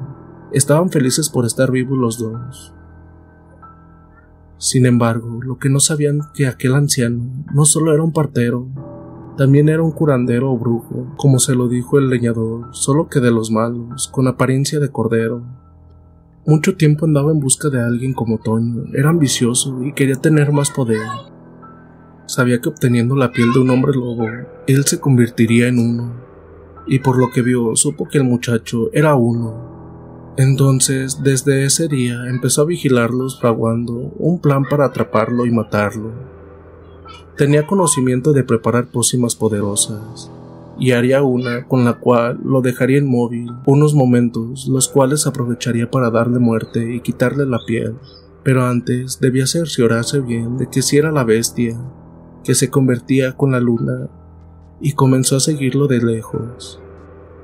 Toño para salir a cazar siempre se convertía en lobo, puesto que dominaba la transformación a placer podía convertirse tanto de día como de noche. Pero ese día que lo hizo, no se dio cuenta que era acechado por aquel anciano brujo. Satisfecho al comprobar que sí era un hombre lobo, se fue a su choza, sabía que lo quería. Ahora solo faltaba preparar la pócima que lo inmovilizaría. Sería cuestión de juntar los ingredientes necesarios para realizarla. Mientras que Toño convertido en hombre lobo daba caza a un enorme ciervo ignorante de los macabros planes de aquel anciano brujo que tenía para él. Nunca se imaginó que fuera tan perverso, y menos que les quisiera hacer daño. Por momentos se olvidaba de la maldad de la gente. Llegó el día que su hijo Nicolás cumplió los tres meses, Era un niño fuerte y hermoso. Al tener sangre de un híbrido lobo, crecía rápidamente. Esa vez, Toño contento salió a cazar algo para hacer una deliciosa cena en su honor, mientras su madre Rosario iba al río por agua. Pero cuando regresó, su hijo había desaparecido. Solo encontró una nota que decía, si lo quieren encontrar vivo, deben de ir a la cueva que está a un kilómetro por el borde del río. Pensando lo peor y sin tomar precauciones, se fue en busca de su bebé, siguiendo las indicaciones que se decían en la nota. Ni siquiera pensó en esperar a Toño. Luego que llegó, al escuchar dentro de la cueva el llanto del niño, sin medir las consecuencias, entró rápidamente. En eso sintió un golpe que le hizo nublar la vista al perder el conocimiento. Cuando despertó, estaba atada de pies y manos, con la boca amordazada. Entonces miró que su captor era nada más y nada menos que el anciano partero, quien con una sonrisa maliciosa le dijo que a quien quería era su esposo, porque sabía lo que traía dentro y quería su piel, pero igual los iba a matar a los dos junto con su bebé. Solo debía esperar a que los encontrara y llegara para tratar de salvarlos. Por lo tanto, sin imaginarse qué estaba sucediendo, Toño, convertido en hombre lobo, llegaba a su cabaña, cargando un enorme venado para la cena, que pensaba hacer en honor a su hijo. Pero con sorpresa miró que no estaba ni él ni su esposa. Los buscó en el río, a los alrededores de su casa, pero no los encontró. Emitió un potente aullido para ver si los escuchaban, y con él aparecía, pero tampoco fue así. Entonces su sentido de lobo percibió que estaban en peligro y con el fino olfato que tenía empezó a buscar algún rastro de ellos. No duró mucho para percibir el peculiar aroma de su mujer y al hacerlo velozmente se fue siguiendo el olor que había dejado Rosario. Al llegar a la cueva, que era donde terminaba el aroma, soltó unos fuertes rugidos para que los dejaran salir si no querían morir. Al ver que nadie salió, entró furioso a la cueva, pensando en destrozar a quien les quisiera hacer daño, pero al entrar miró que aquel anciano al que había llevado un día para que lo ayudara tenía a su pequeño hijo con un cuchillo en el cuello, amenazante, y a Rosario atada a un lado de él. Entonces se detuvo en seco. El brujo se acercó a él sin soltar al bebé y tomándolo desprevenido, le arrojó la pócima que traía preparada en el rostro para inmovilizarlo. Al momento, Toño cayó al suelo paralizado. Entonces, el anciano, sintiéndose seguro, dejó a un lado al bebé y sacó un cuchillo de plata para quitarle la piel. En el primer corte, el lobo emitió un gruñido de dolor. Sabía que sin poder moverse, estaba perdido. Sus fauces temblaban de rabia e impotencia. Mientras más cortaba, más fuerte era el dolor que le causaba el cuchillo de plata.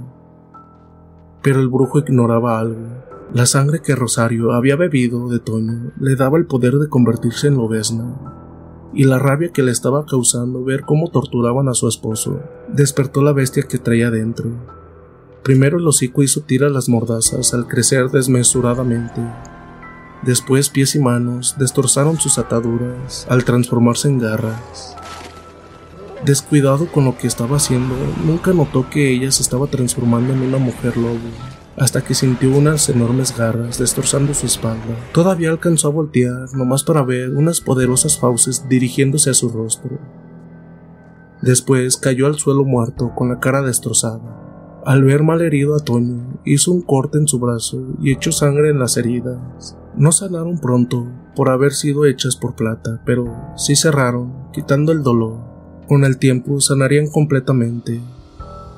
Tomaron a su hijo, fueron a la cabaña, recogieron lo necesario y se marcharon rumbo a las montañas, donde nadie los encontraría. Tenían sangre laica, eran una manada de lobos, y como tales, se aclimatarían a cualquier lugar o hábitat, por muy extrema que fuera. Ahora Toño sabía por qué su abuelo se hacía pasar por un anciano pordiosero, y también porque andaba de pueblo en pueblo tratando de pasar desapercibido. Sabían que nunca dejarían de ser perseguidos. Había una vez una abuelita que un día le regaló una caperuza roja a su netecita. Desde entonces le llamó Caperucita Roja. pero un lobo malo le perseguía para comérsela. Como cada noche, Toño le contaba un cuento a su hijo para que se durmiera, y al verlo dormido dejaba de narrarle aquel cuento. Entonces pensó en el lobo que se quería comer a Caperucita y cayó en cuenta que una maldición lo perseguía. Así lo sentía Toño.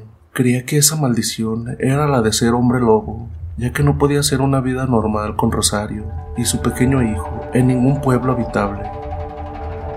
Además, a donde fueran no estaban seguros, ya que el peligro abundaba donde sea y cualquiera que se diera cuenta de quiénes eran tratarían de cazarlos, o bien delatarlos para ganar fama o dinero. Y con ese pensamiento se quedó dormido también. Tenían dos años de vivir en las lejanas montañas y ellos mismos habían construido una cabaña con su propio esfuerzo no eran malos, solo cazaban lo necesario para vivir. Y en una ocasión que Toño andaba cazando, miró un lobo atrapado en una trampa puesta por cazadores. Las ponían para atrapar osos, zorros y lobos, luego quitarles su piel y traficar con ellas. Fue como se dio cuenta que ni en el fin del mundo podrían estar seguros. Al ver al animal atrapado, a punto de morir, Quitó la trampa de su pie y se lo llevó a la cabaña para tratar de salvarle la vida. Ya estando en casa, al ver su patita casi trozada por la trampa, se dio cuenta que no había remedio, pero Rosario le dijo que probara dándole de su sangre. Tal vez con eso la salvaría, regenerando sus tejidos. Toño sabía del poder que tenía su sangre para sanar, puesto que ya lo había comprobado con su esposa y con él mismo. Entonces abrió una herida en su brazo y le dio a beber al lobo, poniendo un vendaje en la pata del animal. Por la mañana del día siguiente, vieron que el lobo salía caminando por sus propias patas. El poder de la sangre laican, una vez más, había predominado las leyes de la naturaleza al sanarlo por completo. Además, increíblemente, había adquirido más tamaño y fuerza, desde entonces se quedó con ellos, siendo el mejor amigo de Nicolás. Parecía entender que ellos tenían algo similar a él, muy familiar. Desde ese día cuidaría del niño de tres años. Un día escucharon unos disparos. Toño le dijo a Rosario que debían investigar quién los había hecho y fueron dejando al lobo de nombre Titán cuidando del niño. Al llegar al lugar donde provenían los disparos, vieron unos hombres armados con muchos animales enjaulados, listos para ser sacrificados. Eran los que ponían las trampas para cazarlos. Enfurecidos, emitiendo potentes aullidos, bajaron por entre las rocas con mucha agilidad hasta quedar enfrente de ellos quienes aterrados no creían lo que veían, pero como cazadores que eran, pronto se recuperaron de la impresión y empezaron a dispararles, pensando que matándolos llevarían una presa diferente, muy valiosa. Solo que sus balas, aunque entraban, no hacían ningún daño, y uno a uno fueron cayendo, destrozados por las brutales garras y mandíbulas de los Lycans. No dejaron a ninguno con vida, si escapaba alguno, irían por más cazadores y estarían en peligro. Entonces, liberaron de las jaulas a los animales. El tiempo siguió su curso inexorablemente. Nicolás ahora tenía 10 años y Titán se había convertido en su mejor amigo. Se entendían muy bien, todo parecía normal, pero el destino en ocasiones nos pone a prueba con malas jugadas y en una ocasión que Toño andaba limpiando sus pequeños sembradíos. En eso, con su desarrollado oído escuchó a lo lejos rugidos y cosas que se azotaban. Pareciese como si alguien estuviera peleando en su casa. Pensando en que su familia estaba en peligro, se convirtió en lobo y se fue rápidamente hacia ella, pero antes de llegar se encontró a Titán llevando en su lomo a Nicolás. Toño volvió a la normalidad y le preguntó a su hijo qué había pasado. ¿Por qué se escuchaban tantos ruidos en casa? El niño le contestó que uno como él los había atacado y aunque Titán y mi madre lucharon contra él, no pudieron hacerle nada porque era muy grande y feroz. Entonces le ordenó a Titán que me pusiera a salvo y ella se quedó enfrentando a aquella horrible bestia. Eso fue lo último que vi antes de que mi amigo me trajera hasta aquí. Al escuchar decir eso a su hijo, Toño quedó desconcertado. Quería decir que su esposa corría grave peligro si existiera otro ser como él. Al llegar a la casa, la encontró semi-destruida, pero ya no había nadie, solo algunas manchas de sangre entre las paredes. Aquel ente se había llevado a su esposa. Entonces le dijo a su hijo y a Titán que atrancaran bien la puerta y que no salieran mientras él iba a buscar a su madre. Se transformó en Laika, la bestia imponente que traía en su sangre, y empezó a usar su fino olfato para detectar cualquier olor desconocido o el de su esposa Rosario. Luego que su nariz percibió uno muy común para él, se fue siguiendo ese rastro. Pensaba que no iría muy lejos debido a que llevaba a su mujer. Eso haría más lenta su travesía. Sin embargo, él también debe ir con mucho cuidado. No quería ser descubierto para no exponer la vida de Rosario. Al cabo de mucho correr, sintió que el olor cada vez era más intenso y pensó que ya estaba cerca de ellos. Ahora tenía que ser más cuidadoso. La noche estaba cayendo y con la luna incrementaría su poder. Pero no sabía lo que se enfrentaría, ni qué tan poderoso era aquello que le había dicho su hijo. Lo desconcertante era que al llevar a Rosario, al ser un lobo, no pudiera defenderse por sí sola lo cual quería decir que era alguien demasiado poderoso. Por primera vez sentía miedo, no por él, sino por su esposa. Dejó sus pensamientos a un lado para concentrarse bien, usando todos sus sentidos lobunos, si quería encontrar pronto a su lobesna. De pronto quedó frente a una cueva y supuso que ahí estaba lo que buscaba. Con mucha precaución caminó hacia ella, agudizando su mirada y el oído para ver o escuchar cualquier sonido extraño.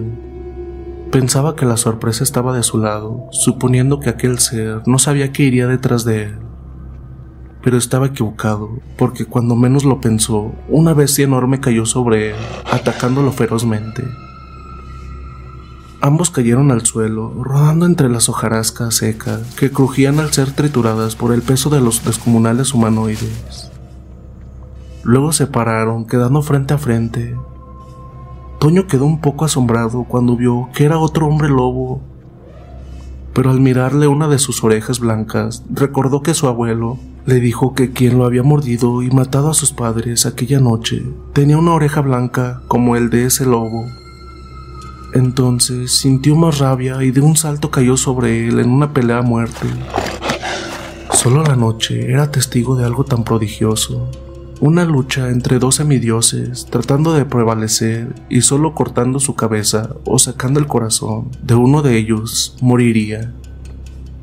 Garras y mandíbulas entraban en sus cuerpos causando profundas heridas, pero ninguno de los dos se daba por vencido hasta que aquel híbrido de oreja blanca quedaba encima de Toño, inmovilizándolo, y cuando estaba por darle la mordida letal, desde adentro de la cueva se escuchó otro al mismo tiempo que caía sobre el lobo malo, quitándoselo a Toño, quien de un salto se levantó y rabioso regresó a pelear. Al mirar que Rosario convertida en lobesna estaba luchando contra la bestia que se la había llevado, con más furia arremetió contra él y entre los dos pronto lo dominaron. Toño de un zarpazo sacó su corazón y se lo dio a Rosario para que se lo comiera como premio por haberlo salvado.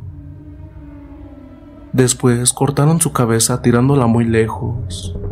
Su cuerpo serviría de alimento para los depredadores. Sin lugar a dudas, esa bestia había olido las feromonas de Rosario, por eso la encontró y la quería para aparearse con él. Ya pasando el peligro, se fueron a casa. Su hijo y Titán los estaban esperando. Cuando entraron, Nicolás los abrazó muy contento de verlos juntos. y con vida. Entonces Toño les empezó a contar que aquella bestia había sido quien mató a sus padres y la culpable de que fueran lo que son, ya que al haber mordido al abuelo, él se convirtió en hombre lobo, porque la mordida que le dio no lo mató. Le agradecía al destino por haberles dado la oportunidad de poder vengarlos y acabar con ese ser malo que sin duda ocasionó otras muertes. Prometió que desde ese día jamás renegaría de lo que era y lo aceptaría con respeto, dándole las gracias a su abuelo por haberle heredado su legado. Habían terminado una de las batallas más peligrosas para ellos, al haber enfrentado y matado a un ser que incluso era más poderoso que ellos, pero en una unión lograron vencerlo. Sabían que los peligros aún no terminaban, sin embargo estaban considerando no seguir ocultándose más. Su hijo Nicolás estaba creciendo y no querían que fuera un analfabeta pensaban en vivir cerca de algún poblado para mandarlo a estudiar. Además de tener sangre laica, poseían la gran virtud de predominar su transformación a voluntad. Y con ello podrían ocultar su apariencia lobuna para poder vivir sin ser notados entre los humanos. Así trataron de iniciar una nueva vida cerca de las comunidades habitadas, Pasó el tiempo y Nicolás a sus 21 años terminó de cursar la secundaria. Había llegado a la edad en la que los hombres lobo dejan de envejecer. Sus padres ahora tenían 42 años, pero parecían ser sus hermanos. No aparentaban que eran sus padres. Además de transformarse en lobos, podrían simular dominando su cuerpo con una apariencia de anciano, como lo hizo por años su abuelo Nicolás camuflajeando su apariencia de hombre lobo, evitando ser descubierto. Desde que mataron al lobo de oreja blanca, todo ese tiempo fue de calma. No obstante, vivían a la expectativa, ya que sabían que en cualquier momento podría surgir algún peligro imprevisto. Al terminar su secundaria, todos estuvieron de acuerdo en que debía seguir estudiando, pero para ello tenían que viajar a una ciudad más grande para poder cursar en una preparatoria. La única condición era que debía comunicarse todos los días con ellos para saber que todo iba bien, la cual aceptó prometiendo hacerlo. Sabían que no iba a ser nada fácil, ya que era la primera vez que se separaban de su hijo. Lo habían enseñado a convertirse en hombre lobo y a saber cómo dominar sus transformaciones sin necesidad de ser en luna llena. No obstante, estaría rodeado de muchos peligros y ellos no podrían estar para ayudarlo. Al llegar a la ciudad, después que encontró una pensión donde se hospedaría, se dispuso a descansar. Estaba rendido por el viaje. También iba a madrugar porque sería su primer día de clases. Con el paso de los días, poco a poco se fue adaptando a su nueva rutina y como se lo había prometido, todos los días se reportaba con ellos por teléfono. Cierto día les comunicó que había conocido una hermosa chica de su edad, con quien había iniciado un lindo noviazgo y les envió una foto donde estaba junto a ella. Sus padres compartieron su felicidad con él, diciéndole que les gustaría mucho poder conocerla algún día, recomendándole que debía tener mucho cuidado porque en las ciudades no se podía confiar mucho en la gente. Nicolás estaba cautivado de la chica. En poco tiempo sintió que se había enamorado de ella. Tanto que nunca dudó en confesarle que dependía de una familia de hombres lobo. Un secreto guardado por décadas sin saber que ella tenía una doble vida porque además de ser su novia, andaba con otro hombre, un líder de una secta satánica muy peligrosa. Pero no solo le confió su secreto, sino que también le dijo cuáles eran sus debilidades y hasta de cómo podrían matarlos. Sin saber que había cometido un error al contarle todo, se despidió de ella. Era tarde y tenía que estudiar debido a que tendría examen al día siguiente. Quería tener buenas calificaciones para que sus padres se sintieran orgullosos de él. Unos días después, cuando Nicolás estaba hablando con Toño, le llegó un mensaje de un número desconocido, donde le decía que tenían a su novia en su poder y que si quería volver a verla con vida, debía ir solo a donde le indicaran por una llamada telefónica. Nicolás alarmado se los dijo a su padre y se despidió con prisa sin darle más detalles. Solo le dijo que iría para tratar de salvarla, dejando a Toño muy preocupado. Él a su vez le comentó a Rosario lo que estaba sucediendo. Ella como madre tenía más sensibilidad y en su corazón presintió que su hijo corría un grave peligro. Entonces le sugirió a Toño que sin pérdida de tiempo debían ir a buscarlo. Toño estuvo de acuerdo con ella, siempre estaban unidos y esta vez, tratándose de su hijo, lo estarían más. Prepararon algunas cosas y se fueron rápidamente al aeropuerto para tomar el primer vuelo que los llevaría hasta donde estaba Nicolás. Por otro lado, mientras tanto, el lobo adolescente había llegado al lugar donde le indicaron por teléfono Iba en su forma humana, no quería que algún extraño lo hubiera convertido en una bestia. Miró que se trataba de una bodega abandonada, muy oscura, solo la alumbraban algunas antorchas puestas en algunos puntos de la edificación. Luego vio a su novia, estaba atada y amordazada en un rincón. Al querer desatarla, un dardo soporífero entró en su cuerpo, haciéndole perder el conocimiento. Cuando despertó, ya había amanecido y estaba encadenado a un lado de Laura, su novia. Tenía en sus muñecas unos fuertes grilletes para que no pudiera escapar. En el día se apreciaba todo y pudo ver que en el lugar estaba lleno de pentagramas y jeroglíficos satánicos dibujados en el piso y paredes. Entre ellos había cruces inmersas clavadas en los muros Luego entró un hombre con capucha y sotana negra, diciéndole que esa noche sería luna llena en equinoccio y que con un ritual abrirían una puerta dimensional para poder traer a su amo y señor Luzbel. Solo necesitaban el corazón, la cabeza de un hombre lobo y su sangre laica para poder abrirla en punto de las doce. Cuando los astros se alinearan con dirección a la Tierra, podrían hacerlo gracias a él. El joven lobo no comprendía a lo que se refería con eso, pero sí se dio cuenta que estaba en un grave peligro. Toño y Rosario ya habían llegado al aeropuerto, tenían el domicilio de donde vivía su hijo, abordaron un taxi y se fueron rumbo a la pensión. Cuando llegaron, entraron sin ser vistos a la habitación de Nicolás.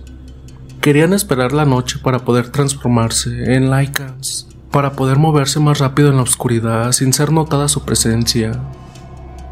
Al cabo de unas horas, la noche se hizo presente. Toño y Rosario se transformaron en lobos, tomaron prendas de su hijo para que quedara impregnada su aroma dentro de sus fosas nasales y así poder seguir el rastro hasta donde estaba. Después, salieron por la ventana, sin hacer ruido perdiéndose en la negra noche.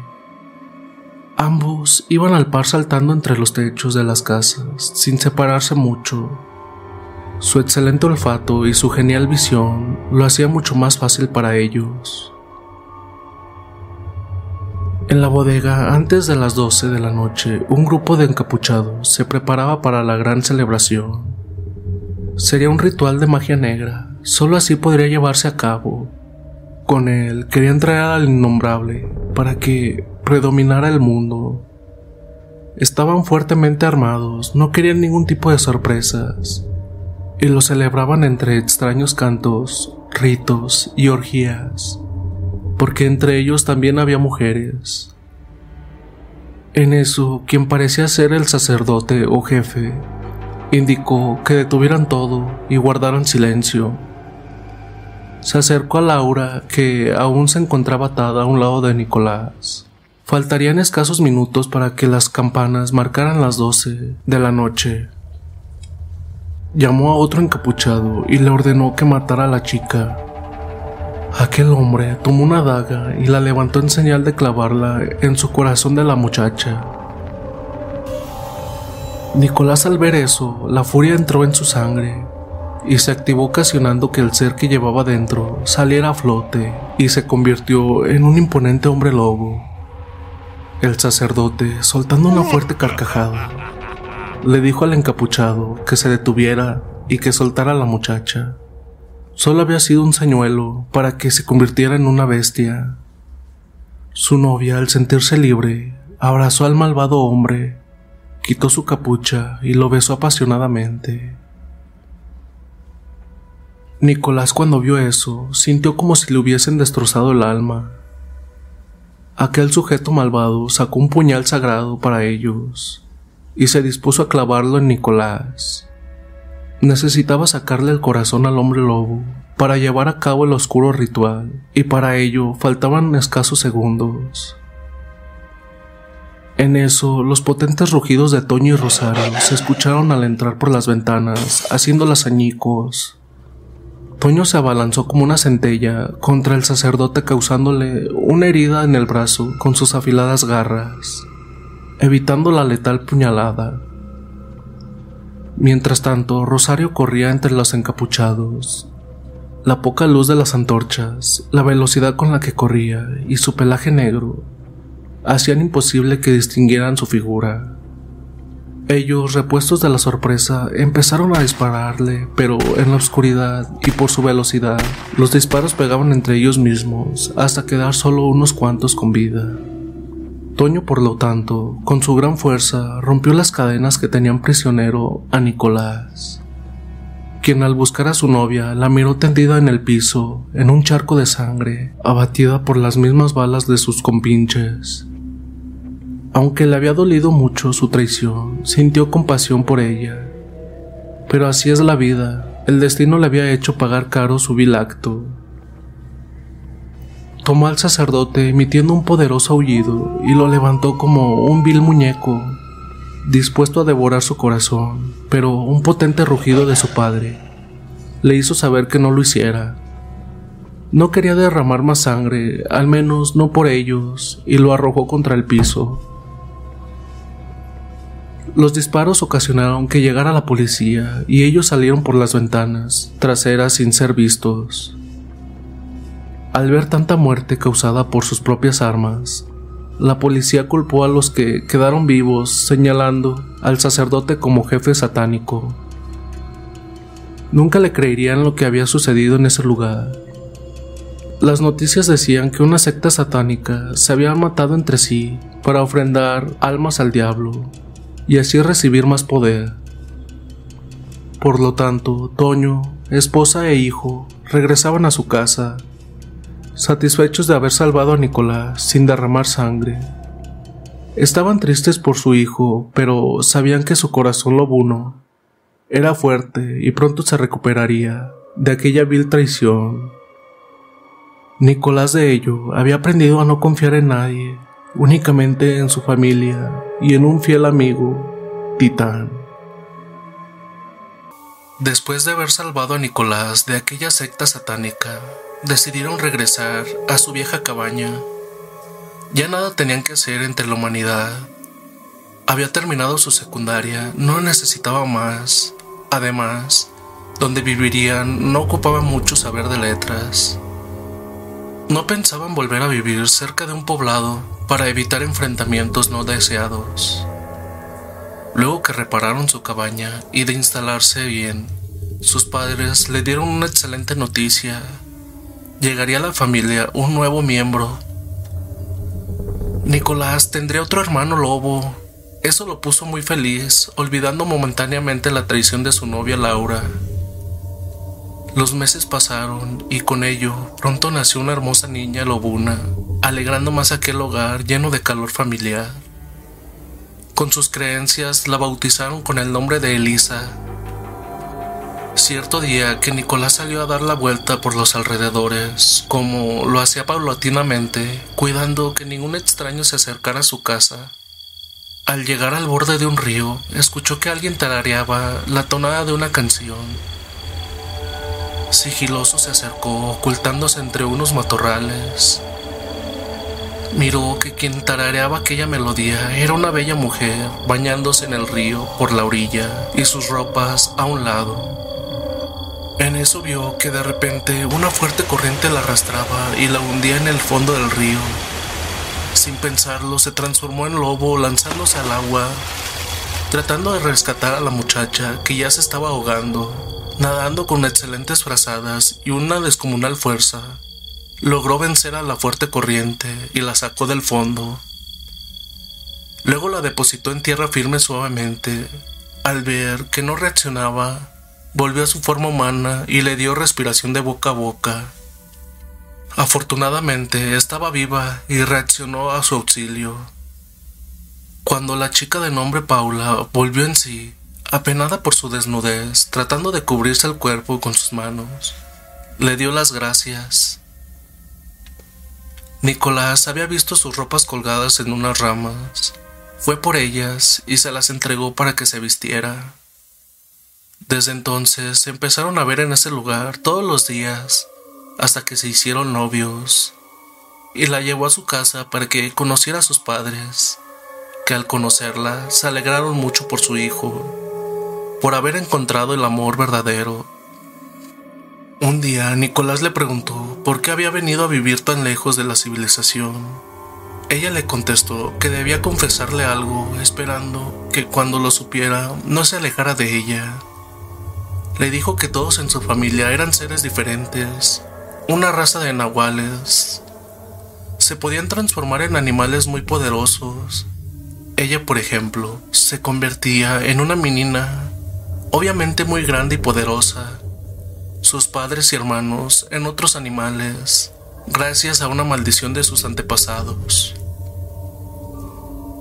Se habían venido aquí porque siempre eran atacados y ellos ya no querían causar más muertes. Nicolás sintió que al revelarle tal secreto podía confiar en ella y le dijo que también él tenía algo que contarle, porque pasaban por algo similar ya que sus padres y él eran hombres lobo, gracias al legado que les había dejado su bisabuelo, pero estaban orgullosos de serlo porque debido a ello habían librado grandes peligros. Después de eso, ella lo llevó a casa con sus padres. Nicolás aprovechó el momento y pidió la mano para casarse con su hija. Ellos amaban a Paula y gustosos de verla feliz aceptaron aquel matrimonio. Después fueron a casa de él para hacer más formal el compromiso y se conocieran ambas familias. Toño y Rosario también se pusieron felices por la gran noticia. Al llevarse a cabo la boda, las dos familias hicieron una sola. Eran leales en su estripe y jamás se traicionarían entre ellos. Mientras tanto, en una prisión, aquel sacerdote satánico, el que, según decía por culpa de Toño y Rosario, estaba en la cárcel, empezaba a sentir cambios en su cuerpo. No sabía qué le estaba pasando, pero una noche de luna, empezó a sentir unos fuertes dolores y ardores, cayendo al piso, revolcándose de dolor. Con terribles espasmos empezó la transformación de simple mortal a hombre lobo. Había tardado tiempo para transformarse, debido a que un zarpazo no es como una mordida, la cual deja una especie de baba que acelera más rápido la transformación al mezclarse de forma más acelerada con la sangre.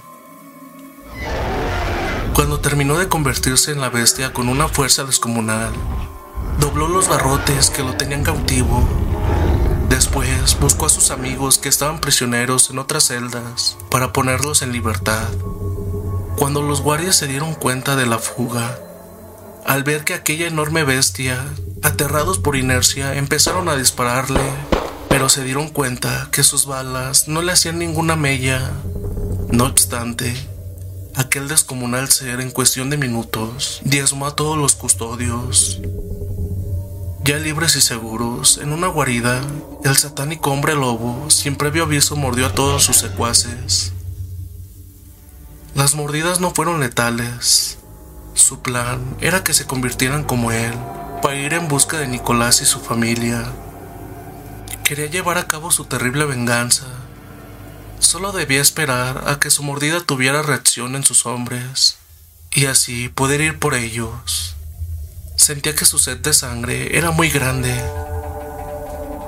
Toño y su legado, ignorantes de los nefastos planes de aquel hombre satánico, que ahora también era un hombre lobo, trataban de llevar una vida normal. La familia de Paula, esposa de su hijo, se habían ido a vivir cerca de ellos para que en cualquier situación de peligro peleara a la par.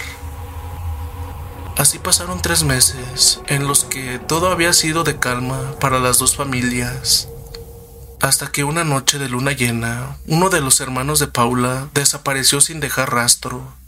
Por la mañana que lo buscaron lo encontraron destrozado en un lugar no muy lejos de sus casas.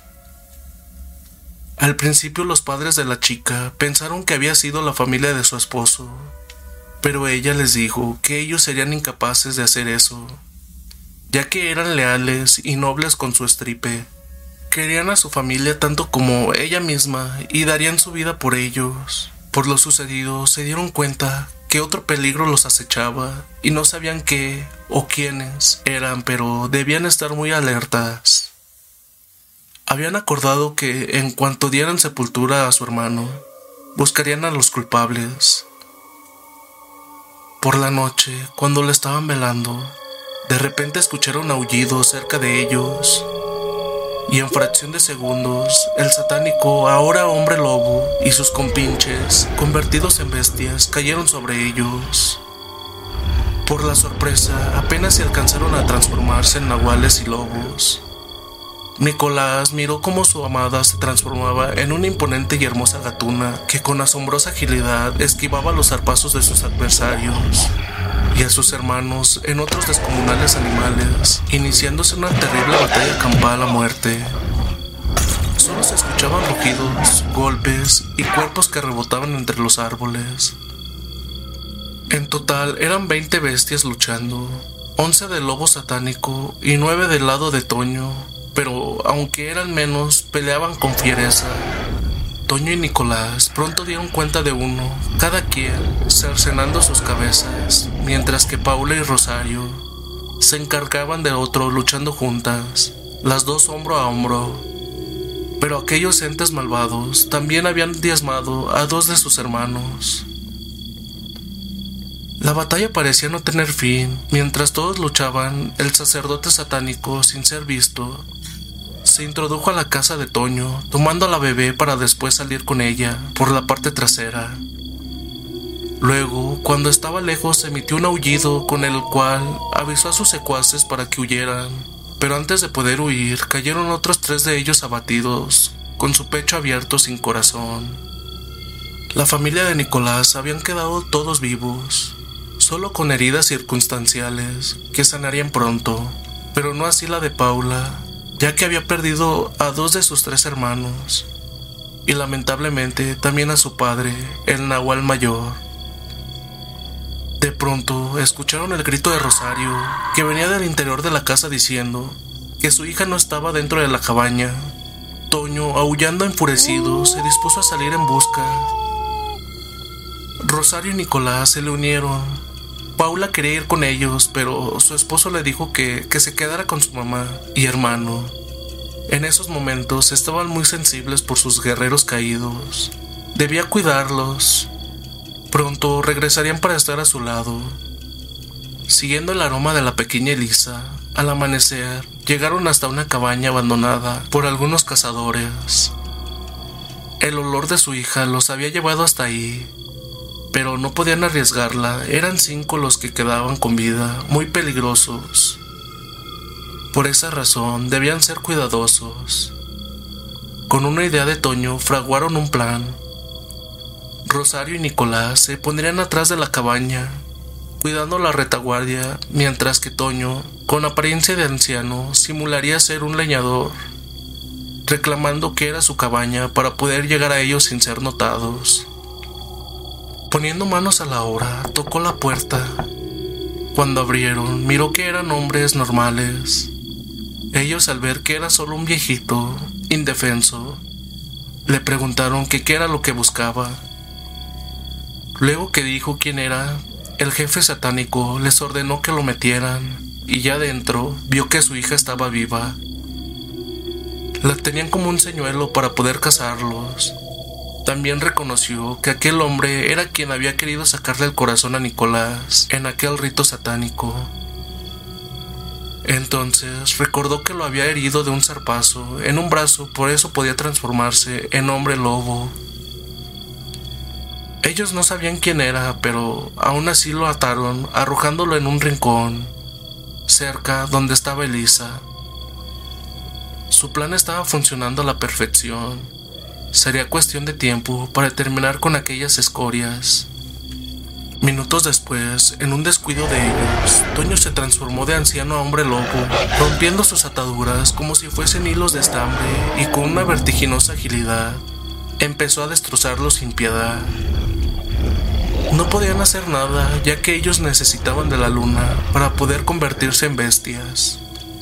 El lobo satánico y otros de sus hombres trataron de huir por la puerta trasera, sin saber que ahí se encontraba Rosario y Nicolás, que al verlos cayeron encima de ellos dándoles muerte, extrayendo su corazón y cortando sus cabezas, como debieron haberlo hecho desde un principio.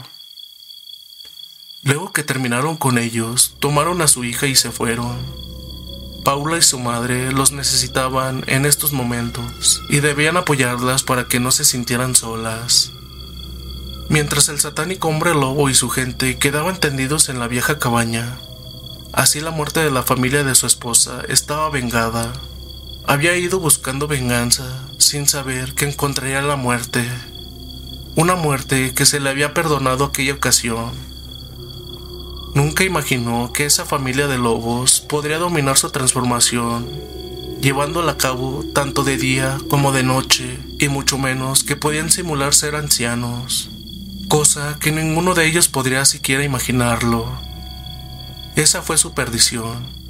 Había improvisado un plan cuando vio a la niña. Planeó llevársela para que de noche fueran a tratar de salvarla, y con la luna esperarlos convertidos en lobos, así terminarían con Toño y su familia. Tarde se dio cuenta que esa raza era muy superior. Lo único lamentable fue que la esposa de Nicolás perdió parte de su familia. Sabían que no era lo mismo, pero los tenían a ellos, quienes desde ese día también velarían por su madre y sus hermanos. Fueron muchos días de tristeza para Paula. La pérdida de su padre y sus dos hermanos había sido muy doloroso, pero el tiempo es inexorable, incierto e inexplicable. Su madre como chamán, que era quien tenía el don de sentir, el futuro le predijo que en torno a la familia habría desgracias con muerte y otras de felicidad. Una de ellas era que sería madre de una niña, pero aquella piba no iba a ser normal, nacería con el don de una líder debido a que su sangre estaría mezclada de dos razas supremas y poderosas, pero que también pasaría por muchos peligros, de los cuales dependería su vida. Después guardó silencio, no le quiso decir cuál sería la desgracia. Y así fue.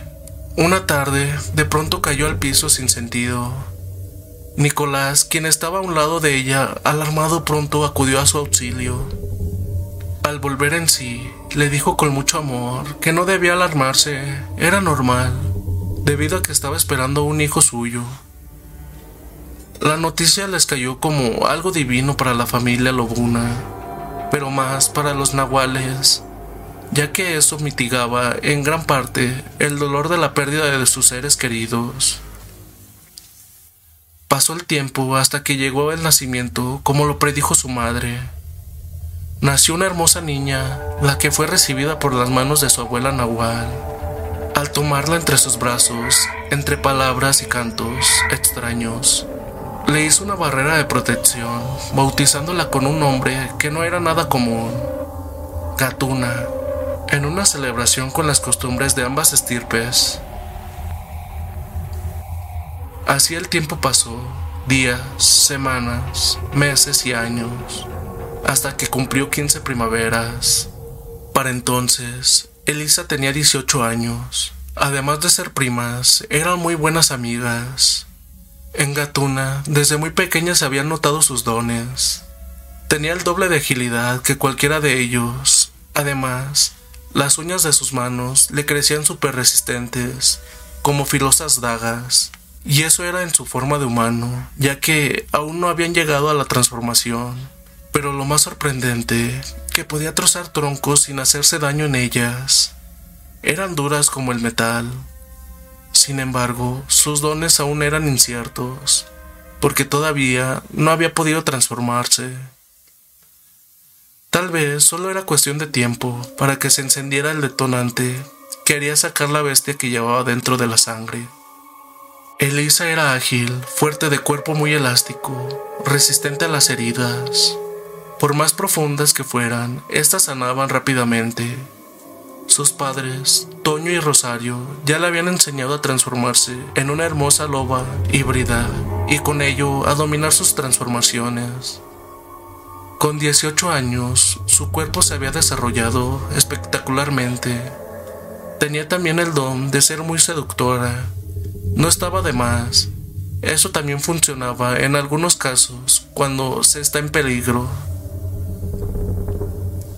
Pasaron otros tres años y en una ocasión que las dos chicas andaban en el monte, de repente Elisa pisó unos enormes matorrales quedando su pie atrapado en una vieja trampa de acero puesta para osos. Al querer abrirla, ésta se volvió a cerrar en una de sus manos, quedando sin posibilidad de poderse quitar ella misma. Pero ese no era todo el peligro, porque al levantar su mirada, vio que un par de enormes osos furiosos se abalanzaban sobre ella para comérsela. Gatuna no se dio cuenta porque andaba como a 50 metros de ella pero al escuchar los sonidos de su prima, que se había convertido en loba para tratar de luchar contra los osos, supo que estaba en peligro y en escaso dos minutos llegó a donde estaba, solo para ver que aquellos feroces animales, con letales zarpazos, la estaban destrozando sin poder defenderse por estar atrapada de su pie y mano. Al ver a su prima en tal peligro, sintió que algo se activaba por dentro de su ser era el detonador esperado, porque al momento cayó al suelo, revolcándose con dolorosos espasmos, iniciando una primera pero hermosa transformación. En segundos, de un felino salto, cayó sobre aquellos enormes osos, destrozándolos con una velocidad vertiginosa, para luego de igual manera, con un zarpazo, destrozar la vieja y enmohecida trampa que tenía atrapada a Elisa. Aquel metal, al contacto de sus uñas, se partió en gajos, como si de una naranja se tratase. Parecía brutal, pero sus garras también podían partir el metal. Elisa no estaba muerta, y al fluir la sangre en su cuerpo, de poco a poco, fue regenerando sus tejidos, hasta sanar completamente, sin quedar una sola cicatriz en aquella hermosa loba. Ese era uno de sus dones, al abrir los ojos, no pudo disimular su asombro cuando miró a su prima gatuna, con facciones de una mezcla de lobo y gato. En su aspecto, el pelaje tenía rayas pintadas, parecidas a las de un tigre, pero de sus manos salían unas pavorosas garras muy mortíferas, capaces de destrozar el metal, como ya lo había hecho antes con la trampa que la tenía aprisionada. Su abuela no se había equivocado al ponerle ese nombre. La predicción se estaba llevando a cabo. Sin duda, aquel ser era una deidad. Cuando Elisa se recuperó totalmente de sus heridas, regresaron a casa. Ambas iban a una velocidad sorprendente, convertidas en animal. Pero Gatuna le tomó la delantera. Elisa jamás pudo darle alcance Luego que llegaron a la cabaña, todos se sorprendieron al verla. Era algo diferente, una nueva raza con mucho más poder, al mezclarse sangre de lobo con nahual. Su sentido, agilidad, velocidad, el olfato y la visión se le habían desarrollado al doble que las de sus padres, incluso que la de Toño. De verdad, era algo portentoso. Todos estaban felices de por fin saber cuáles eran sus cualidades. En una ocasión que dormían, La noche era lluviosa, con relámpagos y trueno, pero Gatuna despertó sobresaltada. Su desarrollado oído y el fino olfato le habían hecho percibir unos aleteos por encima de la cabaña y un extraño olor desconocido para ella entró por su nariz. Luego escuchó que las ventanas de la habitación de su prima se abrían y cerraban solas por el fuerte viento que hacía. Con movimientos felinos llegó hasta el cuarto, solo para darse cuenta que estaba vacío y sin ningún rastro de ella. Había desaparecido. Emitiendo un felino rugido, alertó a toda la casta de la desaparición de Lisa. Sin embargo, nadie tenía idea de lo que había sucedido.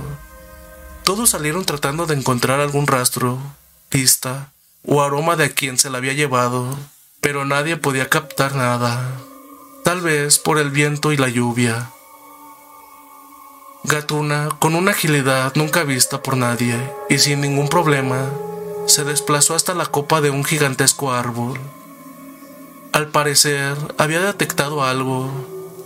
Luego cayó por entre las ramas, llevando consigo a un enorme ser álido, muerto por sus propias garras. Ya que lo identificaron, vieron que se trataba de una quimera, o mejor conocidos como gárgolas, por la forma monstruosa que tenía. Era bípedo con unas grandes alas y un enorme pico, parecido al de una urraca, pero no era la única. Habían otras rondando por encima de la cabaña. En eso vieron seis bultos posarse del cielo, quedando frente a ellos, cinco de ellas iguales a la que Gatún había matado momentos antes. El que parecía dominar a los monstruos se acercó lentamente hacia ellos, con Elisa en sus brazos. No era muy peculiar, aunque se veía un hombre común, vestía con una extraña capa. De sus labios sobresalían un par de enormes colmillos y los ojos tenían un brillo de mirada dominante. Muy seguro de sí mismo, les dijo que esa mujer la quería para su clan y nadie podría impedirlo. Si no querían morir, se apartarán de su camino. Todos hicieron la transformación, mientras que los ojos de aquel ser desconocido brillaban con más intensidad, dejando paralizados a la madre de Paula y a su hermano, al no poder resistir tan dominante mirada, quedando hipnotizados bajo su dominio. No obstante, Toño, Rosario, Nicolás y su esposa, al evitar su mirada, lograron su transformación y con agilidad se abalanzaron contra aquellas siniestras gárgolas. Antes de que pudieran iniciar su vuelo, cayeron sobre ellas en una cruenta batalla. Gatuna se había quedado a la expectativa en la oscuridad, cuando aquel vampiro miró salir aquella belleza de las sombras, dibujando una enigmática sonrisa, le dijo que también sería para él, y con una mirada hipnotizante, trató de dominarla como lo había hecho con Elisa sin saber a lo que estaba por enfrentarse, hasta que supo que su mirada no tenía el suficiente poder para dominar a un ser como Gatuna. Cuando el vampiro se dio cuenta que no podría dominarla hipnóticamente, posó a Elisa en el piso para convertirse en el ser que realmente era. De su espalda salieron unas enormes alas, sus manos se transformaron en garras letales, elevándose en el cielo para después dejarse ir en picada sobre la felina. Pero esta, con una asombrosa agilidad, esquivó una y otra vez los embates del siniestro ser, esperando una sola oportunidad de tenerlo a su alcance y poder cazarlo.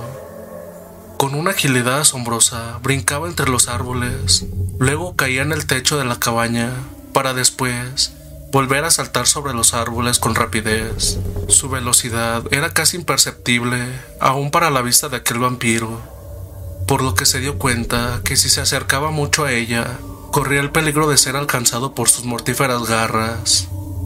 Entonces sucedió lo impensable, lo inimaginable. Gatuna tomó impulso, brincó tan ágil a un enorme tronco, luego sobre el techo de la casa para después, con tremenda fuerza, dar un salto de 10 metros sobre aquel vampiro, derribando lo que al caer rebotaba por entre las ramas de un árbol. Gatuna por su agilidad había caído de pie y antes de que se recuperara, cayó sobre él, que no podía creer lo que sucedía al ser vencido por una mujer. Después, solo alcanzó a ver las afiladas uñas de la felina menina dirigirse a su cuello antes de morir cercenado. Fue lo último que sintió. Después de emitir un espantoso chillido, exhaló su último suspiro. Al morir el vampiro, se rompió el influjo que tenía atrapados mentalmente a la mamá de Paula y a su hermano. Entonces recuperaron su conciencia al desaparecer el trance en el que estaban.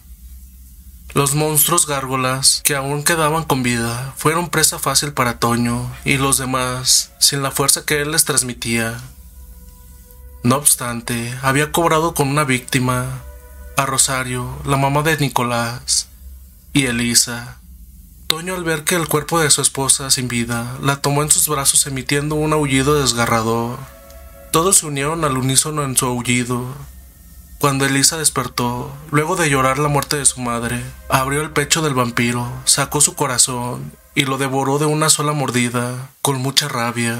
No sabían cómo había llegado esos entes hasta ahí. Suponían que detectó la esencia de las mujeres y al no tener compañeras las quería convertir en sus vampiresas. Ellos por la lluvia y el fuerte viento no la habían olfateado, pero el vampiro jamás imaginó que en esa cabaña habitaba un ser tan poderoso como él, incluso superior, ya que con facilidad le dio muerte. Nadie sabía qué tan grande era su poder, ni siquiera sus padres, hasta que la vieron luchar contra aquel vampiro.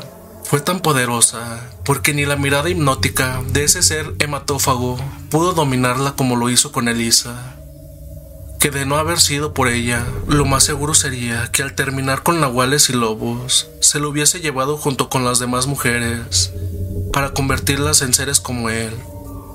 Pero bajo su influjo, Nicolás abrazó a su hija llorando de la muerte de su madre. Habían ganado la batalla, pero también perdieron a alguien muy importante para ellos. Después todos unidos en uno solo, abrazaron a Toño, con solidaridad, dándole amor de familia por la pérdida de su amada esposa Rosario.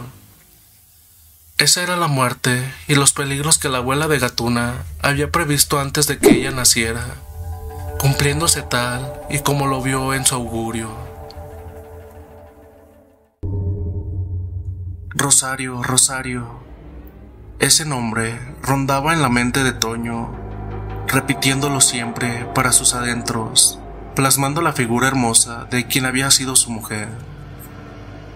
En sus pensamientos repasaba todo lo que vivió con ella una y otra vez, las aventuras, peligros, pero más los bellos momentos que pasaron juntos.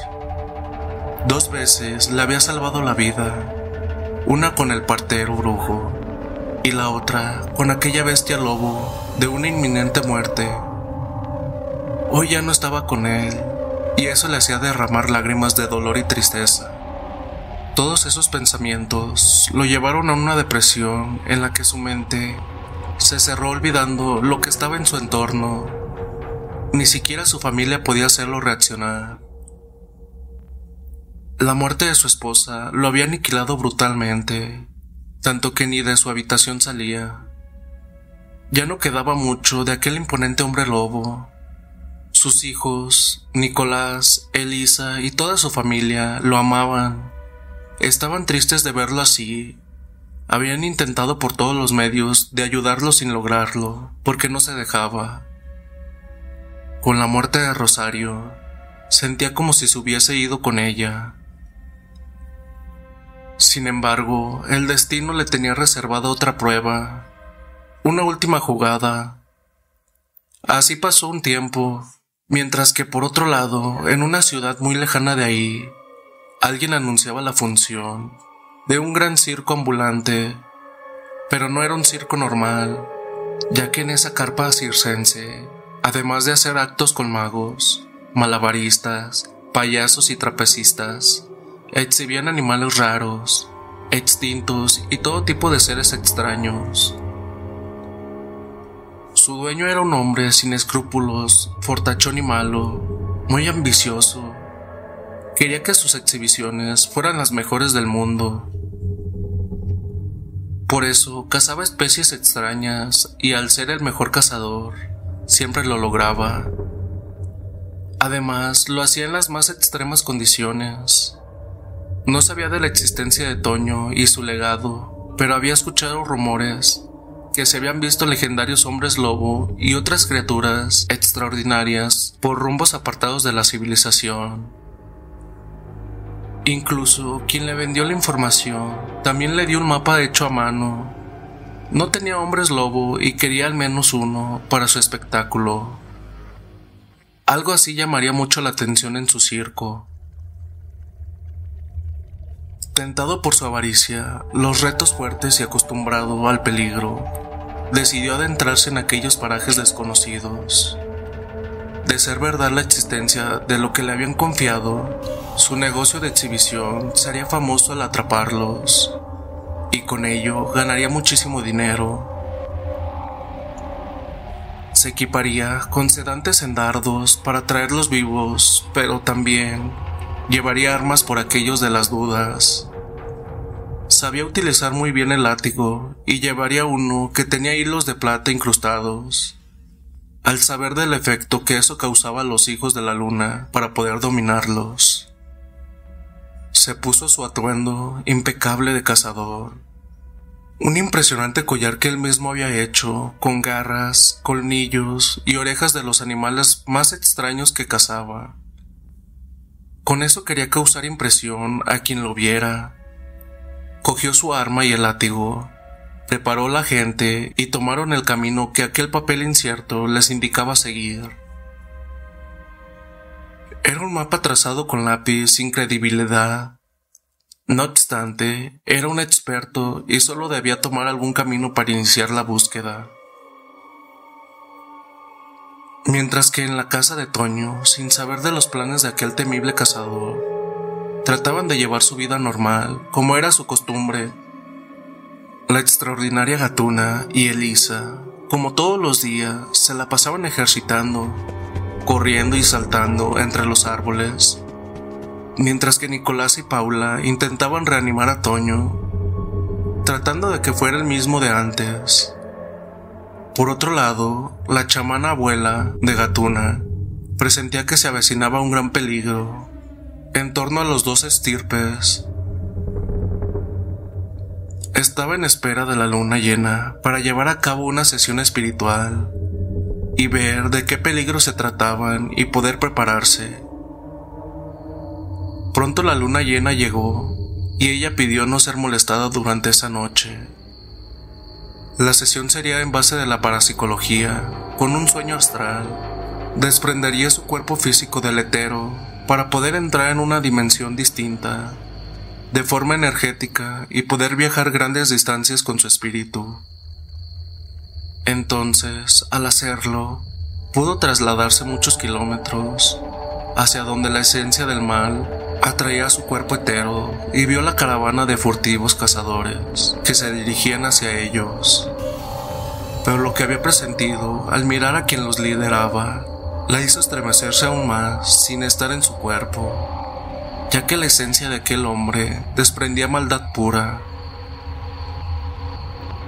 Fue toda una noche lo que duró aquel desprendimiento de su cuerpo, cuando regresó a su recipiente, después de recuperar las energías gastadas por el viaje, los reunió a todos y les dijo del peligro que había presentido. Esta vez no era ningún augurio. Ella misma lo había presenciado, por eso debían estar prevenidos. Más ahora que el líder Toño estaba ausente. Desde ese día redoblaron la vigilancia, pero había algo que ni ella misma sabía. Aquel cazador era tan astuto que durante el trayecto del viaje había hecho comer a su gente dientes de ajo todos los días. Así el olfato de los lobos no podrían detectar la sudoración de sus cuerpos por el olor a ajo, al ser un elemento afrodisíaco y llegarían desapercibidos. En cierta ocasión que Nicolás y su cuñado el Nahual daban un rondín no olfatearon el peligro cuando de repente unos dardos se incrustaron en sus cuerpos y cayeron dormidos. Luego los inmovilizaron con unos aros tipo esposas bañadas de plata para que les quitara su fuerza, metiéndolos en unas jaulas de barrotes muy gruesos. En casa, al ver que ya se habían tardado demasiado en regresar, Paula, esposa de Nicolás, le dijo a Elisa y a su hija Gatuna que la acompañaran a buscarlos. Cuando estaban cerca del lugar, solo Gatuna presintió el peligro, poniéndola sobre alerta. En eso, su desarrollado oído escuchó el zumbido de los dardos que iban en el aire dirigidos hacia ellas, y con un oportuno aviso las hizo que saltaran hacia el lado evitando así que los dardos pegaran en sus cuerpos. Entonces, con su habitual agilidad y vertiginosos saltos, se deslizaron rumbo a los cazadores que estaban ocultos entre la maleza, esquivando los disparos de dardos para dormirlas y logrando llegar hasta algunos de ellos y matarlos. No obstante, eran muchos los dardos que disparaban los cazadores. Por eso Paula y Elisa no pudieron evitar que entraran en su cuerpo, dejando las fueras de combate. Sin embargo, Gatuna con su extrema agilidad y sensibilidad lograba esquivar todos los embates y asimismo destrozaba los cuerpos de varios hombres que no podían creer lo que veían en aquella bella pero mortal felina. Mientras que ella se debatía en una lucha desigual, Toño en su habitación tenía una revelación. Veía a su esposa Rosario, diciéndole que su familia estaba en peligro y que si no se activaba como hombre lobo, nunca más volvería a saber de ellos, porque se los llevarían cautivos. Siempre estaría a su lado, aunque él no la viera, pero debía ser el hombre con el que ella había vivido los mejores momentos de su vida. Al tener esa visión, sintió que la sangre regresaba a su cuerpo, bombeando con fuerza su corazón. La mente se activó y salió de aquel letargo y oscuro hoyo en el que se encontraba. Entonces llegó la transformación que todos esperaban durante mucho tiempo, pero no era una transformación normal.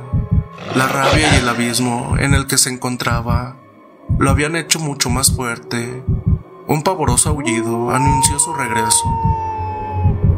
Entonces, con agilidad similar a la de la gatuna, salió de la cabaña, rompiendo las puertas. No quería perder tiempo abriéndolas. Olfateando el olor de su nieta, supo en dónde estaban y dio un rodeo para sorprenderlos por la espalda. Los cazadores, pensando que Gatuna era la última, trataban de atraparla sin poder lograrlo. Ella, con su destreza y agilidad, había esquivado todos sus disparos, incluso los latigazos de aquel corpulento cazador. Cuando Toño les cayó, no lo percibieron, solo sintieron sus garras y unas feroces fauces destrozando sus cuerpos. Uno a uno fueron cayendo ante su descomunal fuerza. La furia de aquel Laikan no tenía control ni límites. Era como un poseído hasta que terminó con todos, solo quedaban de pie la gatuna y aquel corpulento cazador. El hombre apuntó su arma para dispararles, pero al accionar del gatillo, se dio cuenta que se había quedado sin dardos e incluso sin balas. Gatuna los había hecho dispararlas todas. Solo quedaba su látigo, que lo empezó a balanquear, tratando de castigarlos, con agilidad, ellos esquivaban sus latigazos, pero en un momento fortuito para el cazador, logró atrapar a Gatuna, quien por todo el esfuerzo que había hecho, ya estaba un poco agitada y sus movimientos ya eran más lentos. Al quererle poner los aros de plata para inmovilizarla, Toño aprovechó el momento y de tres grandes saltos llegó hasta él utilizando sus garras con rapidez y de dos zarpazos destruyó el látigo que tenía prisionera a Gatuna, y con otro ágil reflejo cayó sobre él tirándolo al piso. Gatuna puso su enorme y peluda pata en el pecho, aprisionándolo con fuerza, para que no pudiera levantarse. Toño, encima de él, emitió con todas sus fuerzas un aullido en pleno rostro salpicándolo con una espesa baba, haciéndolo sentir terror, pidiendo clemencia. Sin escucharlo, con una de sus garras lo tomó de los cabellos y con la otra le cercenó el cuello, cortando su cabeza. También sacó su corazón y lo devoró con avidez. Le quitó las llaves y liberó a su familia de las jaulas donde estaban cautivos. Gatuna, por su parte, con sus filosas garras, trozaba los aros que los tenían inmovilizados, de pies y manos. Todos estaban felices al ver de regreso a su líder y por haberlo salvado de aquel furtivo cazador. Toño comprendió que había llegado el momento de dejar ir a su esposa. Sabía que ella siempre estaría a su lado.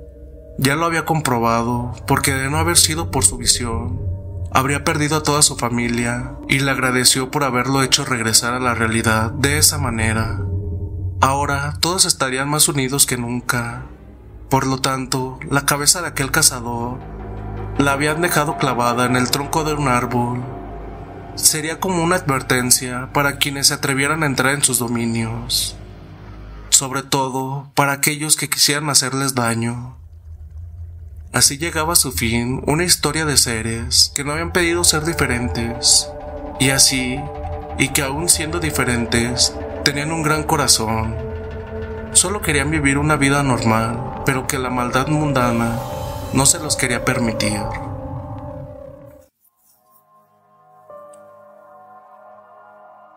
Hace algún tiempo que venían sucediendo cosas en el lugar donde vivía estaba desapareciendo gente sin dejar rastro, incluyendo los animales.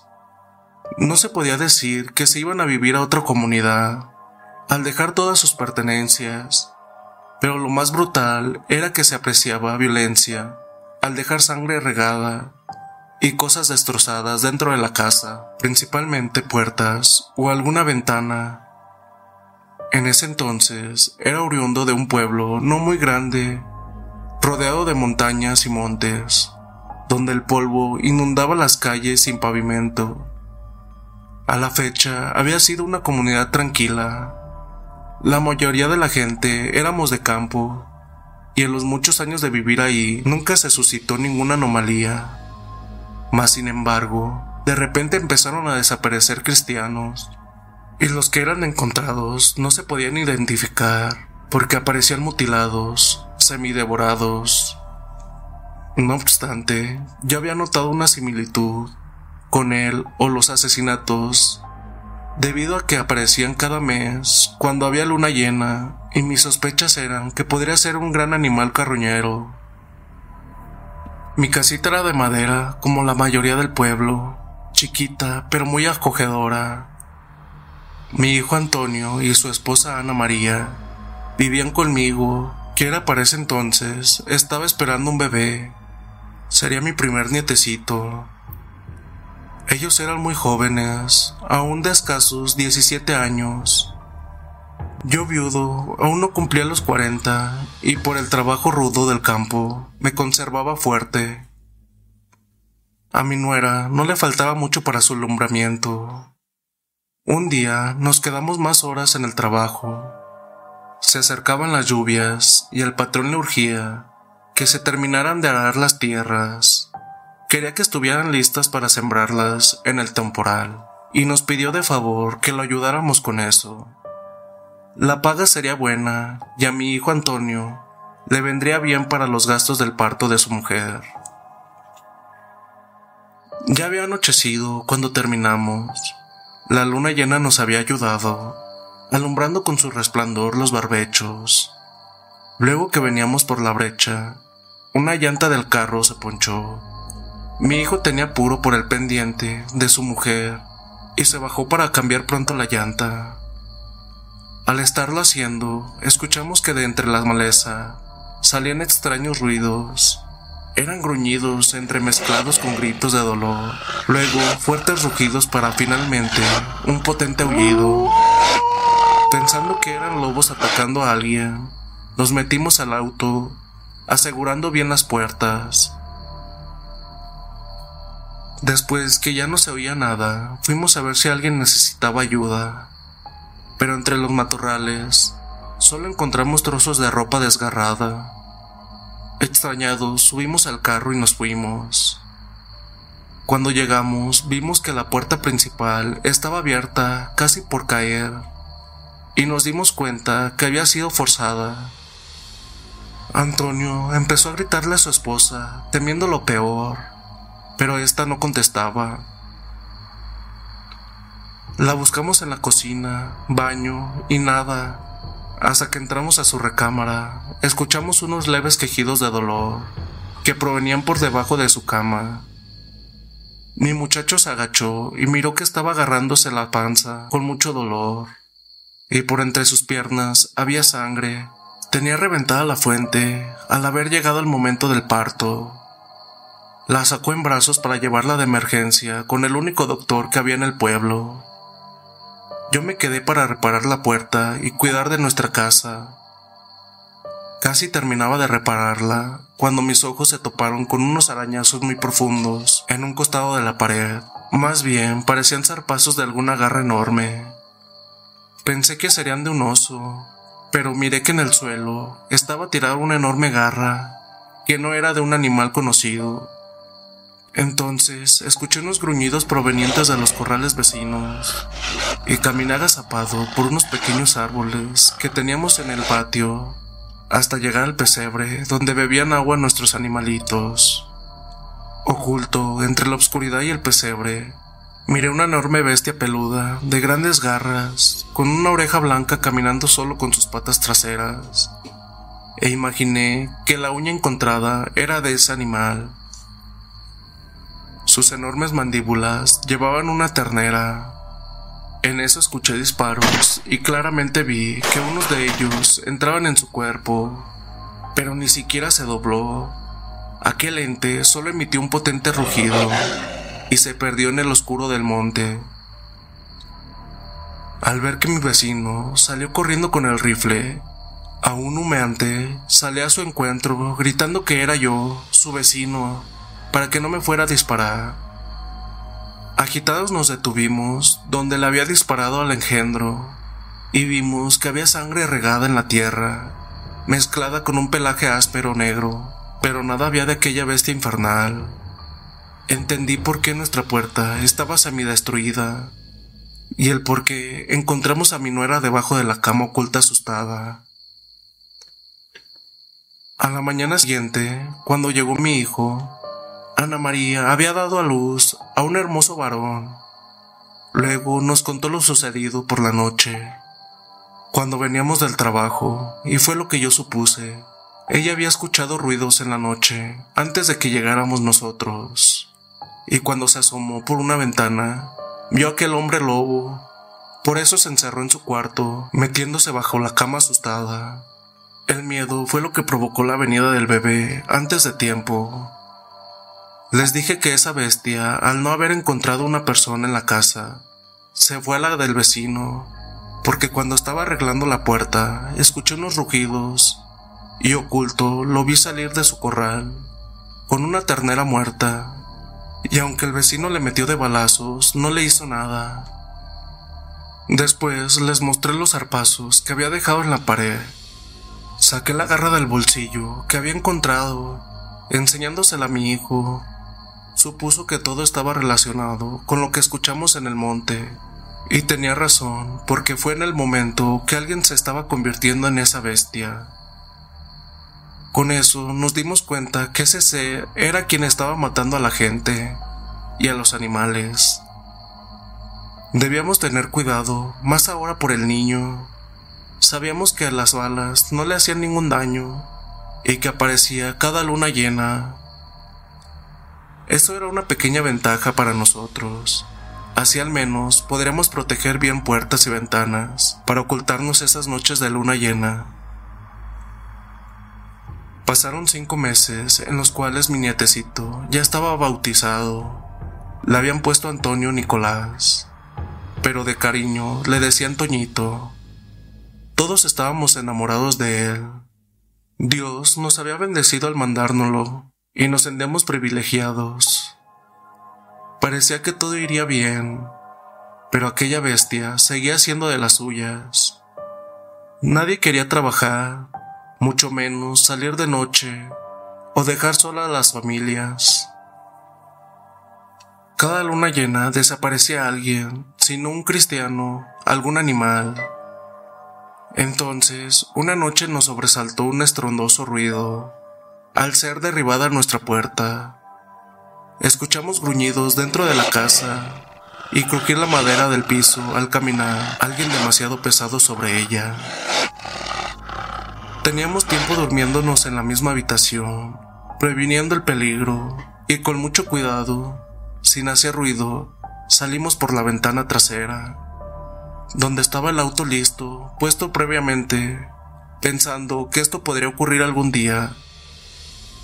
Apresurado nos subimos, mi hijo al volante, su esposa e hijo a un lado de él, y yo atrás.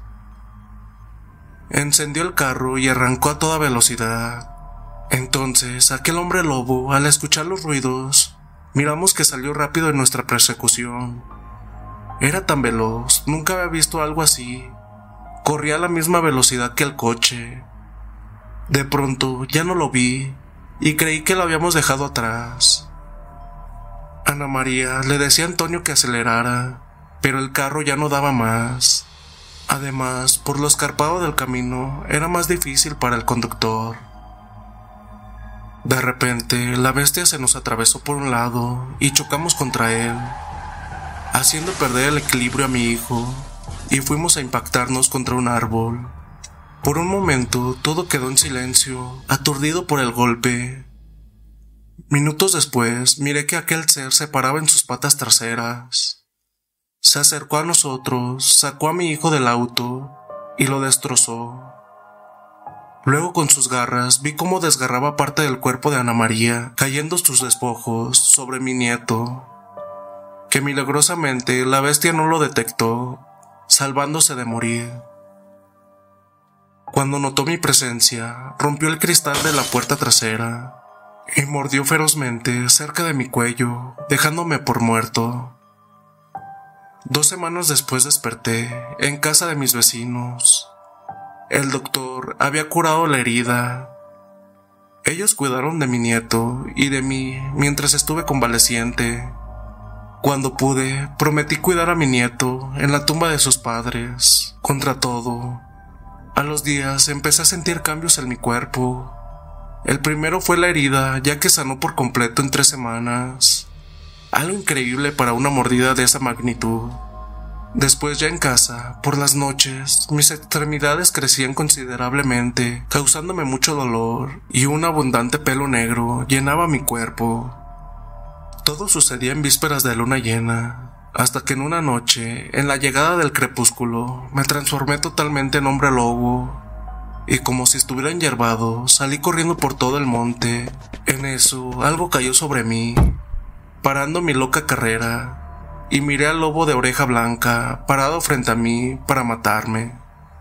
Lleno de rabia y furia, contesté su agresión. Aunque era mi primer luna llena, y aún no me acostumbraba a la bestia que me había convertido. Sentía que podía vencerlo, y lo ataqué con más fiereza. Aquel maldito ser sentía los embates, al entrar, mis filosas garras en su piel, con cada zarpazo que le daba. Al verse superado por mí, salió huyendo, desterrado para siempre de aquel lugar, quedando libre el pueblo de esa bestia sanguinaria. Sabía que si regresaba se toparía conmigo. Regresé a mi casa, era de madrugada, y cuidando de que nadie me viera, tomé a mi nietecito y así, convertido en hombre lobo, me lo llevé a otro lugar donde nadie nos conociera. Con el tiempo, de a poco fui dominando mi transformación a voluntad, y hasta podía tomar la forma de anciano, pidiendo limosna, para que nadie supiera quién era en realidad. Así podía cuidar y proteger a Toñito. Sin embargo, donde sea, hay maldad, y con el tiempo me convertí en un lobo justiciero, matando a quien hiciera daño a la gente buena. Por esa razón, siempre anduve de pueblo en pueblo hasta que Toñito me descubrió, a sus 12 años. Pero ya estaba escrito, porque él seguiría mi descendencia lobuna, al ser de buen corazón, y eso lo haría un gran hombre lobo por diosero. Aunque con otras circunstancias. La demás historia, ustedes ya la saben. Era de madrugada, una noche clara de luna llena. Se me dio por ir a orinar y para ello tenía que pasar por el patio. Luego una regular huerta y llegar al área de los corrales. Por la pereza y el temor, solo pude llegar al pequeño zaguán de acceso a la huerta. Enfrente se encontraba un árbol, no a mucha distancia, algo de dos metros de la puerta al arbusto, donde pasaba una pequeña sequía, lugar en el cual me puse a orinar en compañía de un perro de la casa. Estaba muy confiado en vista de la claridad del momento, sin embargo, el perro se mostraba algo inquieto, ladraba desenfrenadamente. Creído que se trataba de un gato trepado en el arbusto, busqué una piedra en el suelo y empecé a tirar en fin de que saliera. Grande fue mi sorpresa al ver de pronto un bulto en forma circular muy parecido a una cebolla. Logré ver con claridad un rostro humano con una sonrisa de oreja a oreja muy lastimado por efecto de las ramas, supongo. De larga cabellera, la misma que se enredó en las ramas. Por el susto quedé estático por un momento. Solo el perro ladraba desenfrenadamente y jalaba de la basta de mi pantalón. Al reaccionar, solo atiné a correr a los dormitorios, trancando la puerta con cuanta barreta me encontré. Avisé a mi tío que solo atinó a decirme que seguro era un caca o cabeza voladora. Me eché en la cama y me tapé el cuerpo entero con las frazadas. A la mañana siguiente, solo se encontró al perro muerto. Y bien, ¿qué tal les pareció esta pequeña historia? Está muy cortita, la verdad. Eh, pues ahorita vamos a pasar a la siguiente. Nada más que este es un pequeño espacio para que vayan por un café o un té, con lo que gusten acompañarnos a escuchar la siguiente historia también les recuerdo que ya estamos en Spotify, Amazon y Google Podcast por si gustan seguirnos por aquel lado. Y también en Facebook les recuerdo que tenemos página y grupo en la cual en la página ya se encuentra nuestro número personal por si gustan enviarnos sus historias por aquel lado o ponerse en contacto con nosotros para simplemente platicar. Pero bueno, ahora sí vamos a la siguiente historia. Una noche de luna llena, clarísima. Imagínense, en aquellos tiempos ni luz eléctrica había. Era de madrugada cuando yo venía de la casa de mi compadre. Estábamos jugando al truco y se pasaron las horas entre juegos y apuestas. No es lejos la casa de él, pero a unos kilómetros queda. Esa noche era tan clara que decidí salir sin linterna así que venía pensando en que tenía que curar un caballo y unas de mis vacas que se habían engusanado. Faltando poco, póngale a unos 300 metros, yo veo un tipo parado en medio del camino. Solo estaba parado enfrente de la entrada de una familia bien conocida mía. Entonces empecé a caminar despacio. Me entró como un miedo o no sé cómo explicar. Entonces Salí del camino y me metí en los matorrales. No era muy alto, pero me tapaba un poco. Desde ahí yo miraba y el tipo no se movía ni para pestañear. Me empecé a asustar, ya estaba a unos 50 metros, pero ahí me agaché, me arrodillé en esos matorrales, me saqué la alpargata para no hacer ruido y por fin lo reconocí. Se trataba de Redenio, el hermano menor del jefe policía del pueblo, completamente desnudo. Él seguía parado así como una estatua. Yo no sé qué pasó en ese momento, si al arrodillarme toqué las hojas y se movieron, o si hice algún ruido sin querer, no sé. Lo que sí, nunca en mi vida voy a olvidar de lo que vi. Redenio giró rápidamente su cabeza como una lechuza para todos lados y miró para donde yo estaba. Cerré mis ojos y empecé a rezar. No pasaba nada, abrí los ojos y seguí ahí parado como si nada. Y en cuestión de un segundo, Redenio comenzó a cambiar. Estaba todo peludo, parecía un oso. Aquel tipo empezó a crecer y crecer, alcanzó como dos metros de alto y grandote.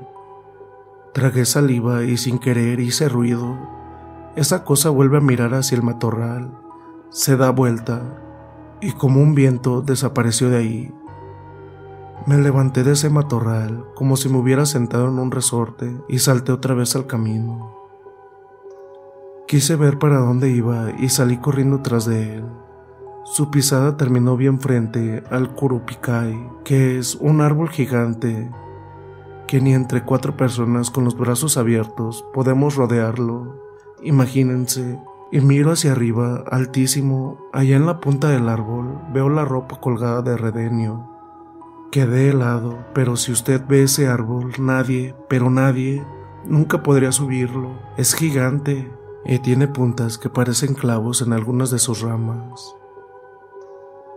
Después de ese día nos enteramos de varias cosas que hizo Redenio y su hermano mayor. El policía ya estaba cansado de tener problemas por ese tema del hermano Lobizón. Entonces nos contó una tía de ellos, doña Debelina, que el hermano policía un día se fue a Asunción porque ellos tenían parientes muy importantes allá. Uno de esos tíos o primos, ya no me acuerdo, era uno de los jefes de los militares del presidente Alfredo Stroessner. Así que se fue por allá y a los pocos días que el policía volvió, Redenio desapareció. Lo sacaron muy de madrugada de casa y se lo llevaron.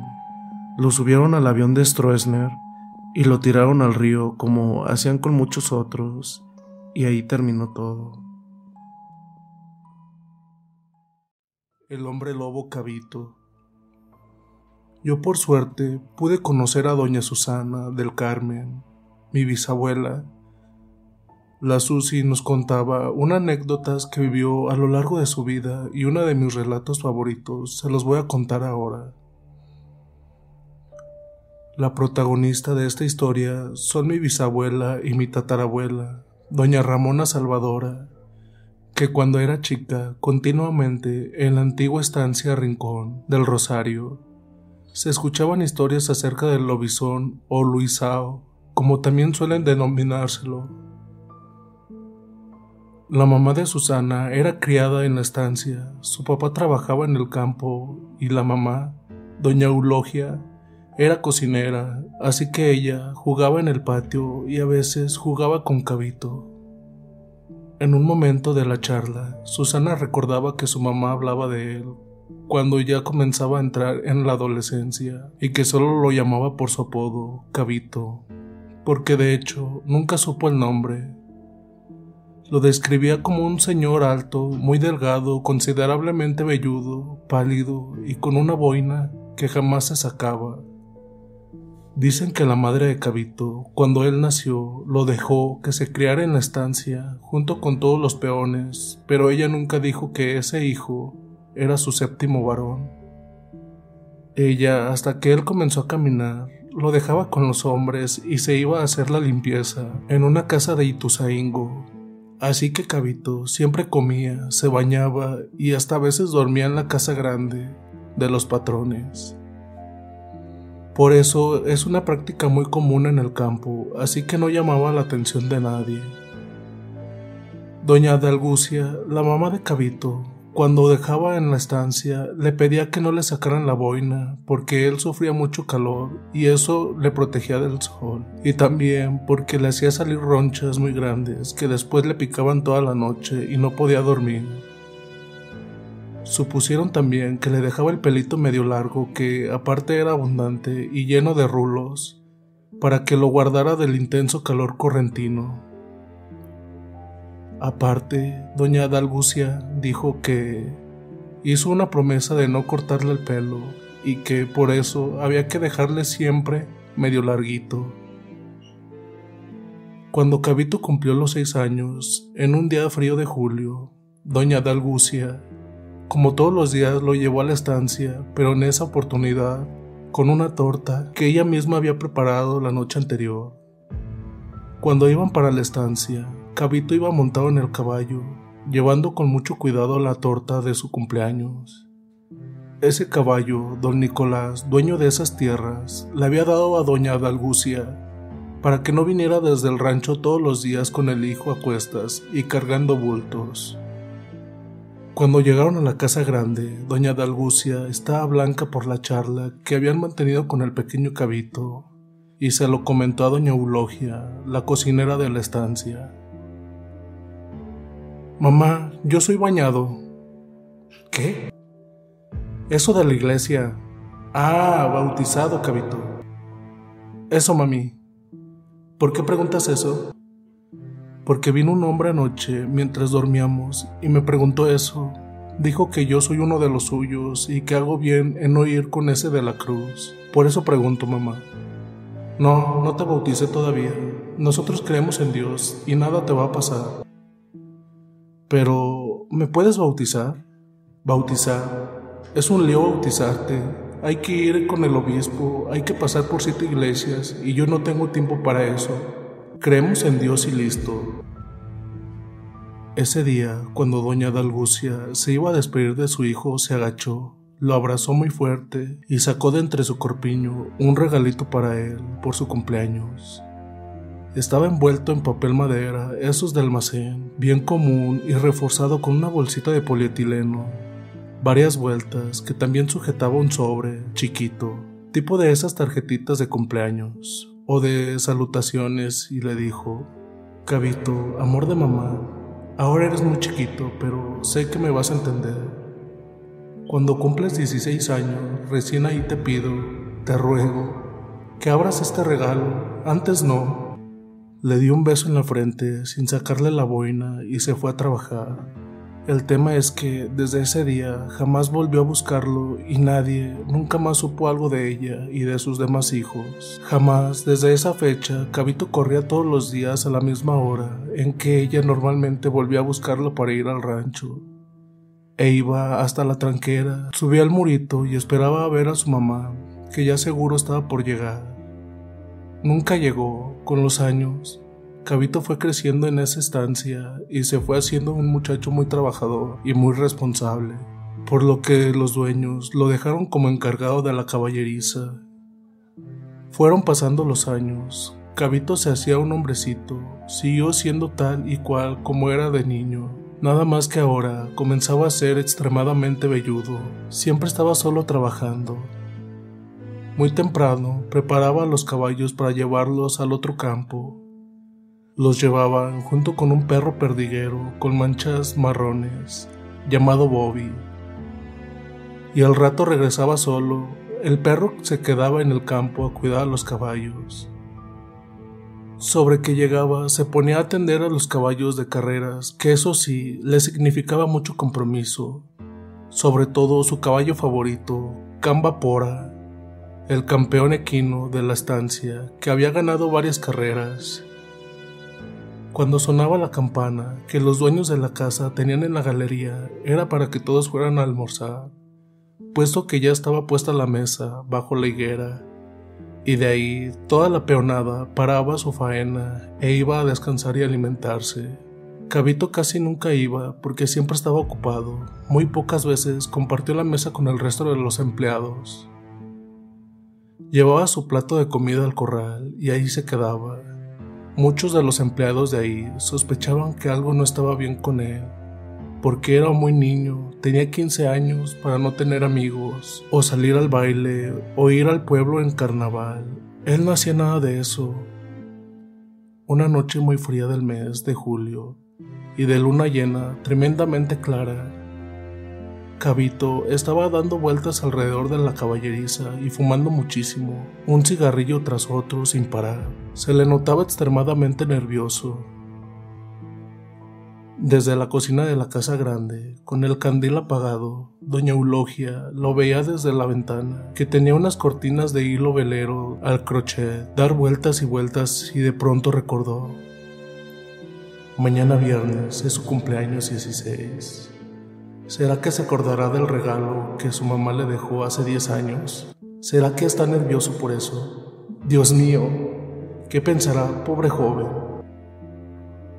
Al otro día, bien temprano, doña Eulogia le preparó un almuerzo especial por su día y se lo llevó a la caballeriza. Hola, Cabito, feliz cumpleaños, niño. Gracias. ¿Ya viste el regalo que te dejó tu mamá? ¿Sí te acordabas? Eras chiquito todavía. Sí me acuerdo. Mm, bueno, espero que te guste la comida de hoy. Chao, Cabito. Chao. Y Cabito siguió de pie, cepillando al caballo que correría ese domingo. Al rato le dio a uno de los caballos la comida que le habían llevado doña Eulogia, porque no se sentía bien. Se fue hasta la casa grande y le pidió a don Nicolás, dueño de la estancia, si le daba permiso para irse, porque se sentía descompuesto. Por supuesto que don Nicolás le dijo que sí y le ofreció algunos medicamentos y le propuso llevarlo en el tractor, pero Cabito no quiso. Todos quedaron muy preocupados porque hasta ese día él nunca se había retirado o faltado o haya pedido algo, nunca. Cabito montó en su viejo caballo y se fue a la antigua casa donde solía vivir con su madre y hermanos. Un rancho que no visitaba hacía tiempo. Cuando llegó, claramente se notaba que nadie vivía en ese lugar. Sacudió un poco la tierra, limpió la mesa, una silla, prendió un candil y armó una fogata en el bracerito que solía usar su mamá. Hacía mucho frío, después levantó una deshilachada cortina de color marrón que enganchó en un clavito que se encontraba en el vértice superior del marco de madera y se dirigió donde estaba su catre. Dejó el candil y ahí nomás movió el raperito se acostó en el piso, panza arriba, y allí estaba pegado, en la madera terciada, debajo del piso de ese roperito, y con una cinta adhesiva el sobre que su mamá le había dado y le había pedido que por favor lo abriera ese día. Se sentó en el catre por un momento, se dirigió hasta esa especie de cocina y prendió un cigarrillo con una chala en el mismo bracerito y salió al patio. Pensaba, tenía miedo, intrigas, quería saber, pero a la vez no quería. Terminó el cigarrillo y dijo, bueno, hasta acá llegué. Entró a su pequeñísima pieza y despegó el sobre que estuvo ahí por diez largos años. Nuevamente en su catre abrió con mucho cuidado el sobre, pues el tiempo había hecho estragos en aquel viejo papel. Cuando logró abrir, pensó, ¿Qué hago primero? ¿Leo o veo? ¿Qué me regaló? Dijo, veo el regalo. Con mucho cuidado fue desarmando el paquetito que doña Dalgucia, con mucho cuidado, lo había preparado para él. Cuando terminó de sacar todo el papel y las bolsitas, veo una pequeña cruz tallada en el roble, una madera maciza envejecida que tenía todos los contornos y la superficie muy desgastada notándose que era viejísima y denotaba ese desgaste debido a una larga exposición al clima exterior. Era en forma de una horqueta chiquita, cabía en su mano, una artesanía bellísima. Entonces abrió el pequeño sobre y con mucho cuidado para no romper esa hoja quebradiza y amarillenta del cuaderno anillado, no dejaba de temblar y llorar.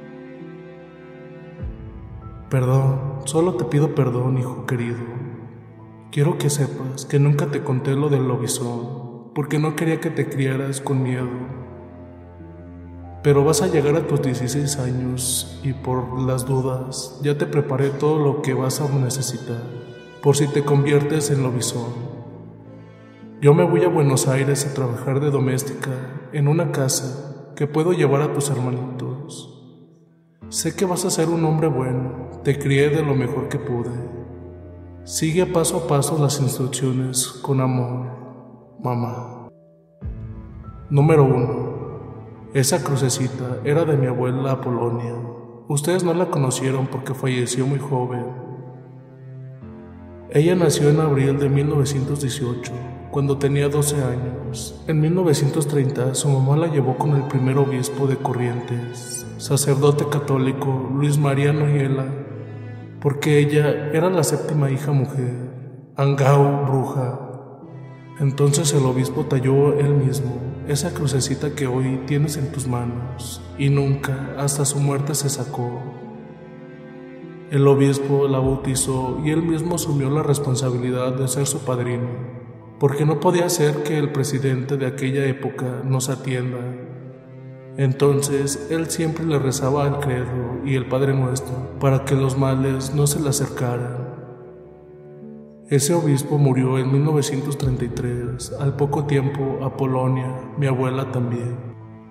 Número 2. Cuando tú naciste y eras mi séptimo hijo varón, yo me asusté muchísimo y tu padre nos abandonó, porque dijo que él sufrió mucho la persecución de el allá en el campo donde vivió de chico. Él decía que el lobizón le perseguía porque él siempre limpiaba el gallinero y no le dejaba nada para él. Entonces yo me fui donde vivió mi abuela y le expliqué a su hermano Evanildo, o sea, mi tío abuelo, que me había nacido un lobizón y que, por favor, me diera la crucecita de Apolonia porque quería dejarle a mi hijo Cabito para que estuviera amparado. Mi tío abuelo Evanildo me dio, pero me dijo que te avisara que por ahí no da resultado porque tienes que bautizarte en las siete iglesias. Y eso no se hizo con Apolonia ni contigo. Número 3. Quiero que sepas que te hice una marca con un cuchillo bendecido, bien filoso en tu cuero cabelludo. Una cruz y dos iniciales, una S y una B de San Benito porque ese santo aleja a todos los demonios. Por eso es que nunca dejé que te saquen la boina, ni que te corten el pelo, para que no lo descubran y sepan que tú eres el séptimo hijo. Igual, yo misma cuando te lavaba el pelo ya casi no veía la marca, porque quedó chiquita la cicatriz, pero cuando levantas el pelo, se ve bien clarito, hijo, estás protegido. Número 4. Por último, hijo querido, si puedes, trata de bautizarte en las siete iglesias, o como se haga ese trámite, y pide ayuda para conseguir tu padrino presidente. Así no serás un solitario y triste lobizón. Después de leer esta carta y tener la cruz en sus manos, Cabito sintió una terrible angustia, con una mezcla de miedo y bronca, todo junto, Comenzó a sentir sensaciones que hasta ese momento no había experimentado en su vida, como ganas de vomitar, retorcijones muy fuertes. Empezó a saltar haciendo vuelta carnero. Arrugó y tiró la carta y la cruz al catre. Salió corriendo como alma que lleva el diablo. Pero ¿dónde voy? se preguntó mientras corría. Era casi la una de la madrugada y se dirigió a la caballeriza, pero él no tenía conciencia de su forma. Solo corría rapidísimo, sin un plan, un objetivo. Llegó a la caballeriza y comió cuanto excremento encontró y quiso hablarle a uno de sus caballos de carrera preferido, Oreja Negra. Y este se puso en dos patas como para defenderse mientras relinchaba tan fuerte que despertó toda la hacienda. Enseguida nomás, todas las gallinas en el gallinero comenzaron a hacer alboroto los perros quedaron como locos y toda la peonada se levantó con armas, porque pensaron que eran cuatreros. El primero que vio al perro gigante como lobizón fue Adalberto, quien sin dudar por un segundo le disparó una y otra vez, pero seguían viendo la sombra de la bestia a través de la luz que daba la gigantesca y panzona luna llena. Los quince peones lo persiguieron junto con los perros mientras tiraban tiros al aire para ver si uno le acertaba. Nada, no pasó nada. No lo encontraron, solo había rastros de sangre que se perdían cuando entraban a los pajonales. Todos quedaron asustadísimos. No había forma de calmar a los perros ni a las gallinas. Al otro día, sábado, salieron a rastrear la zona, junto con don Nicolás, el dueño de la estancia, y no había nada más que gallinas desplumadas, los gallineros limpios, sin nada de excremento, un par de huesos tirados y todos los animales en shock. Las vacas no dieron leche, los caballos estaban indomables. Entonces don Nicolás dijo que iban a celebrar la misa en su estancia del domingo Así que llamó al sacerdote de Ituzaingo, que era muy amigo de la familia, y le explicó la situación. El sacerdote aceptó gustoso dar la misa en la estancia con toda la familia y todos los trabajadores. Doña Eulogia corrió al rancho de Cabito para avisarle que fuera a la casa grande, porque iba a venir el sacerdote a bendecir la estancia porque anduvo el lobizón. Cuando Cabito sale para recibirla, Eulogia ve que tiene la mano y el pie atado con tapos, ensangrentados, envueltos tipo vendas y le pregunta, ¿Qué te pasó, Cabito? No sé, doña Eulogia, ayer yo estaba muy descompuesto y cuando fui a buscar carqueja a la huerta, ahí atrás, caí en el alambrado. Dios mío, Cabito, pero también caíste en el chiquero, tienes un olor inmundo. Sí, sí, doña Eulogia, caí en el bañado, fíjese ahí, está toda podrida esa agua. Ay, Cabito, báñate, mijo, porque va a ir el sacerdote a la casa grande y no puedes ir así a la misa que va a hacer allá. Sí, sí, doña Eulogia, me voy a bañar, pero sigo muy descompuesto. Me duele mucho la panza, no creo que pueda ir. ¿Y qué comiste hoy? ¿Sabe qué? No me acuerdo, doña. Ufa, vas a tener que hablar con don Nicolás. Para mí, que estás enfermo, Cabito. Después nomás, doñita, Gracias. Ya me baño y voy para la casa grande entonces. Ándale, váyate rápido y anda. Cabito no regresó más a la estancia de don Nicolás y a los pocos días murió en su humilde ranchito. Los peones comenzaron a afirmar que el lobizón herido tarde o temprano iba a morir, porque el arma empleada tenía las balas bendecidas y marcadas con la cruz, como siempre hay que tener en el campo. Nunca imaginaron que el lobizón no era ni más ni menos que Cabito, la bestia que nos salvó de morir.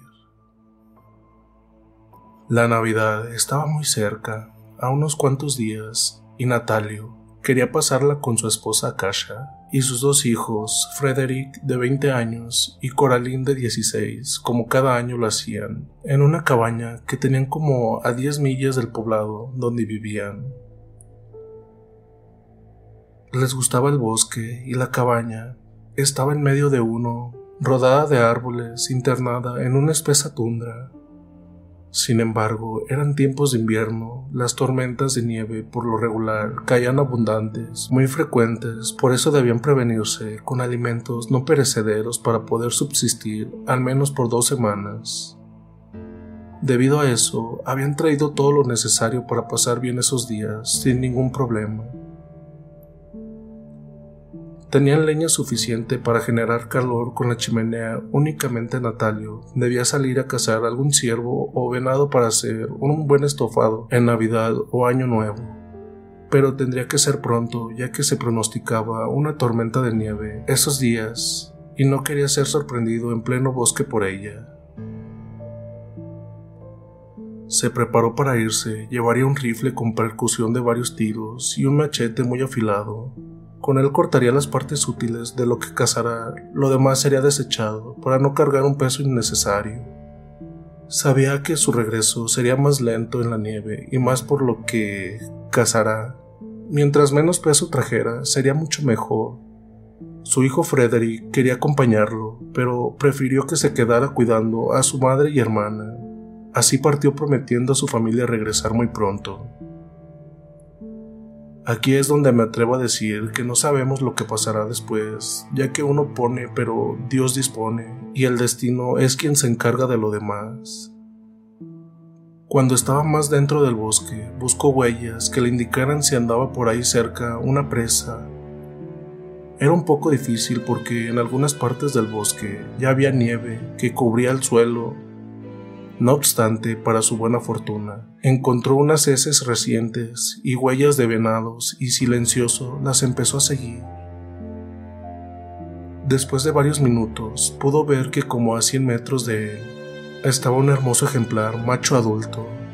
Lo supo porque su cornamenta era grande con varias astas. Estaba a un buen tiro y no podía fallar.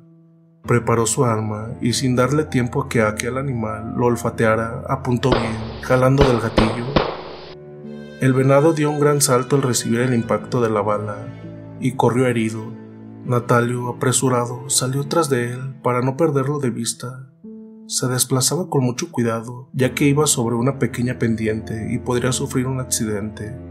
Sin embargo, aunque había tomado precauciones, resbaló por la nieve y cayó rodando hacia abajo por la pendiente y en un momento dado su cabeza se golpeó contra un árbol y uno de sus pies en una roca sufriendo una fractura quedando inconsciente. Pasó un día y en la cabaña su familia estaban preocupados por la tardanza, ya que debía haber regresado y no sabían nada de él. Su hijo Frederick quería salir para buscarlo, pero Akasha no se lo permitió, diciendo que era peligroso ya que estaba por caer nieve, cosa que haría más difícil la búsqueda. Sería algo así como buscar una aguja en un pajar en plena tormenta, y lo mejor era esperar un poco a que pasara el mal tiempo Así ella se quedaría más tranquila. Mientras tanto, Natalio despertaba para darse cuenta de su terrible situación. Quiso levantarse, pero no pudo, al sentir un punzante dolor en su rodilla. De su frente salía un hilo de sangre por la herida que se había causado al chocar contra el árbol, y solo pudo recargarse entre un par de rocas y aquel árbol que formaban un pequeño hueco donde pudo protegerse del mal tiempo. En eso, a unos cuantos metros de él, escuchó entre las hojarascas y el hielo unos pasos de un animal que iba gruñendo. Pensó que podría ser un oso y volteó a su alrededor buscando su arma, pero ésta había quedado lejos de él. Poco a poco se fue asomando para ver qué era quien causaba esos gruñidos tan ásperos, y se aterró más de lo que vio. Pero por fortuna, él no había sido visto por esa bestia, y se ocultó bien para no ser descubierto. La noche estaba por caer y estaría más protegido en ella. Al otro día, muy temprano, al no saber nada de su papá, Frederick le dijo a su madre que iría a buscarlo porque si dejaban pasar más tiempo, podría ser demasiado tarde. Ella aceptó muy a su pesar, él tenía razón, y sin perder más tiempo se internó entre la nieve y los árboles para buscarlo, dejando a Coraline y a su madre un tanto preocupadas. Así caminó por un buen tiempo sin encontrar nada. Iba un poco lento por la nieve ya acumulada, hasta que llegó al sitio del disparo y miró sangre del venado en el tronco de un árbol. Continuó bajando por la misma ladera donde su padre había sufrido el accidente, sin imaginar que estaba muy cerca de él. Algo le decía que pronto lo encontraría, pero metros más adelante se detuvo en seco quedando más lado de lo que ya estaba. A escasos 15 metros de él estaba un ser descomunal, en cuatro patas, devorando al venado que Natalio había matado. Aquella bestia, de facciones mitad lobo y humano, por estar tragando, no se percató del intruso hasta que Frederick, por querer ocultarse, ocasionó ruido, quedando al descubierto. Aquel animal híbrido volteó y ambos se quedaron viendo, uno al otro, el chico sintiendo terror mientras que el humanoide lo miraba con frialdad. De dos saltos el hombre lobo llegó hasta Frederick, llevando en el hocico un grande trozo de carne.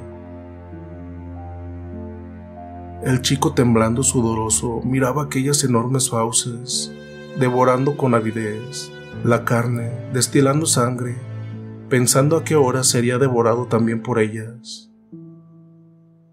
De pronto, y ante su mirada atónita, ese hocico y las grandes garras del híbrido empezaron a cambiar por las de un hombre que no conocía.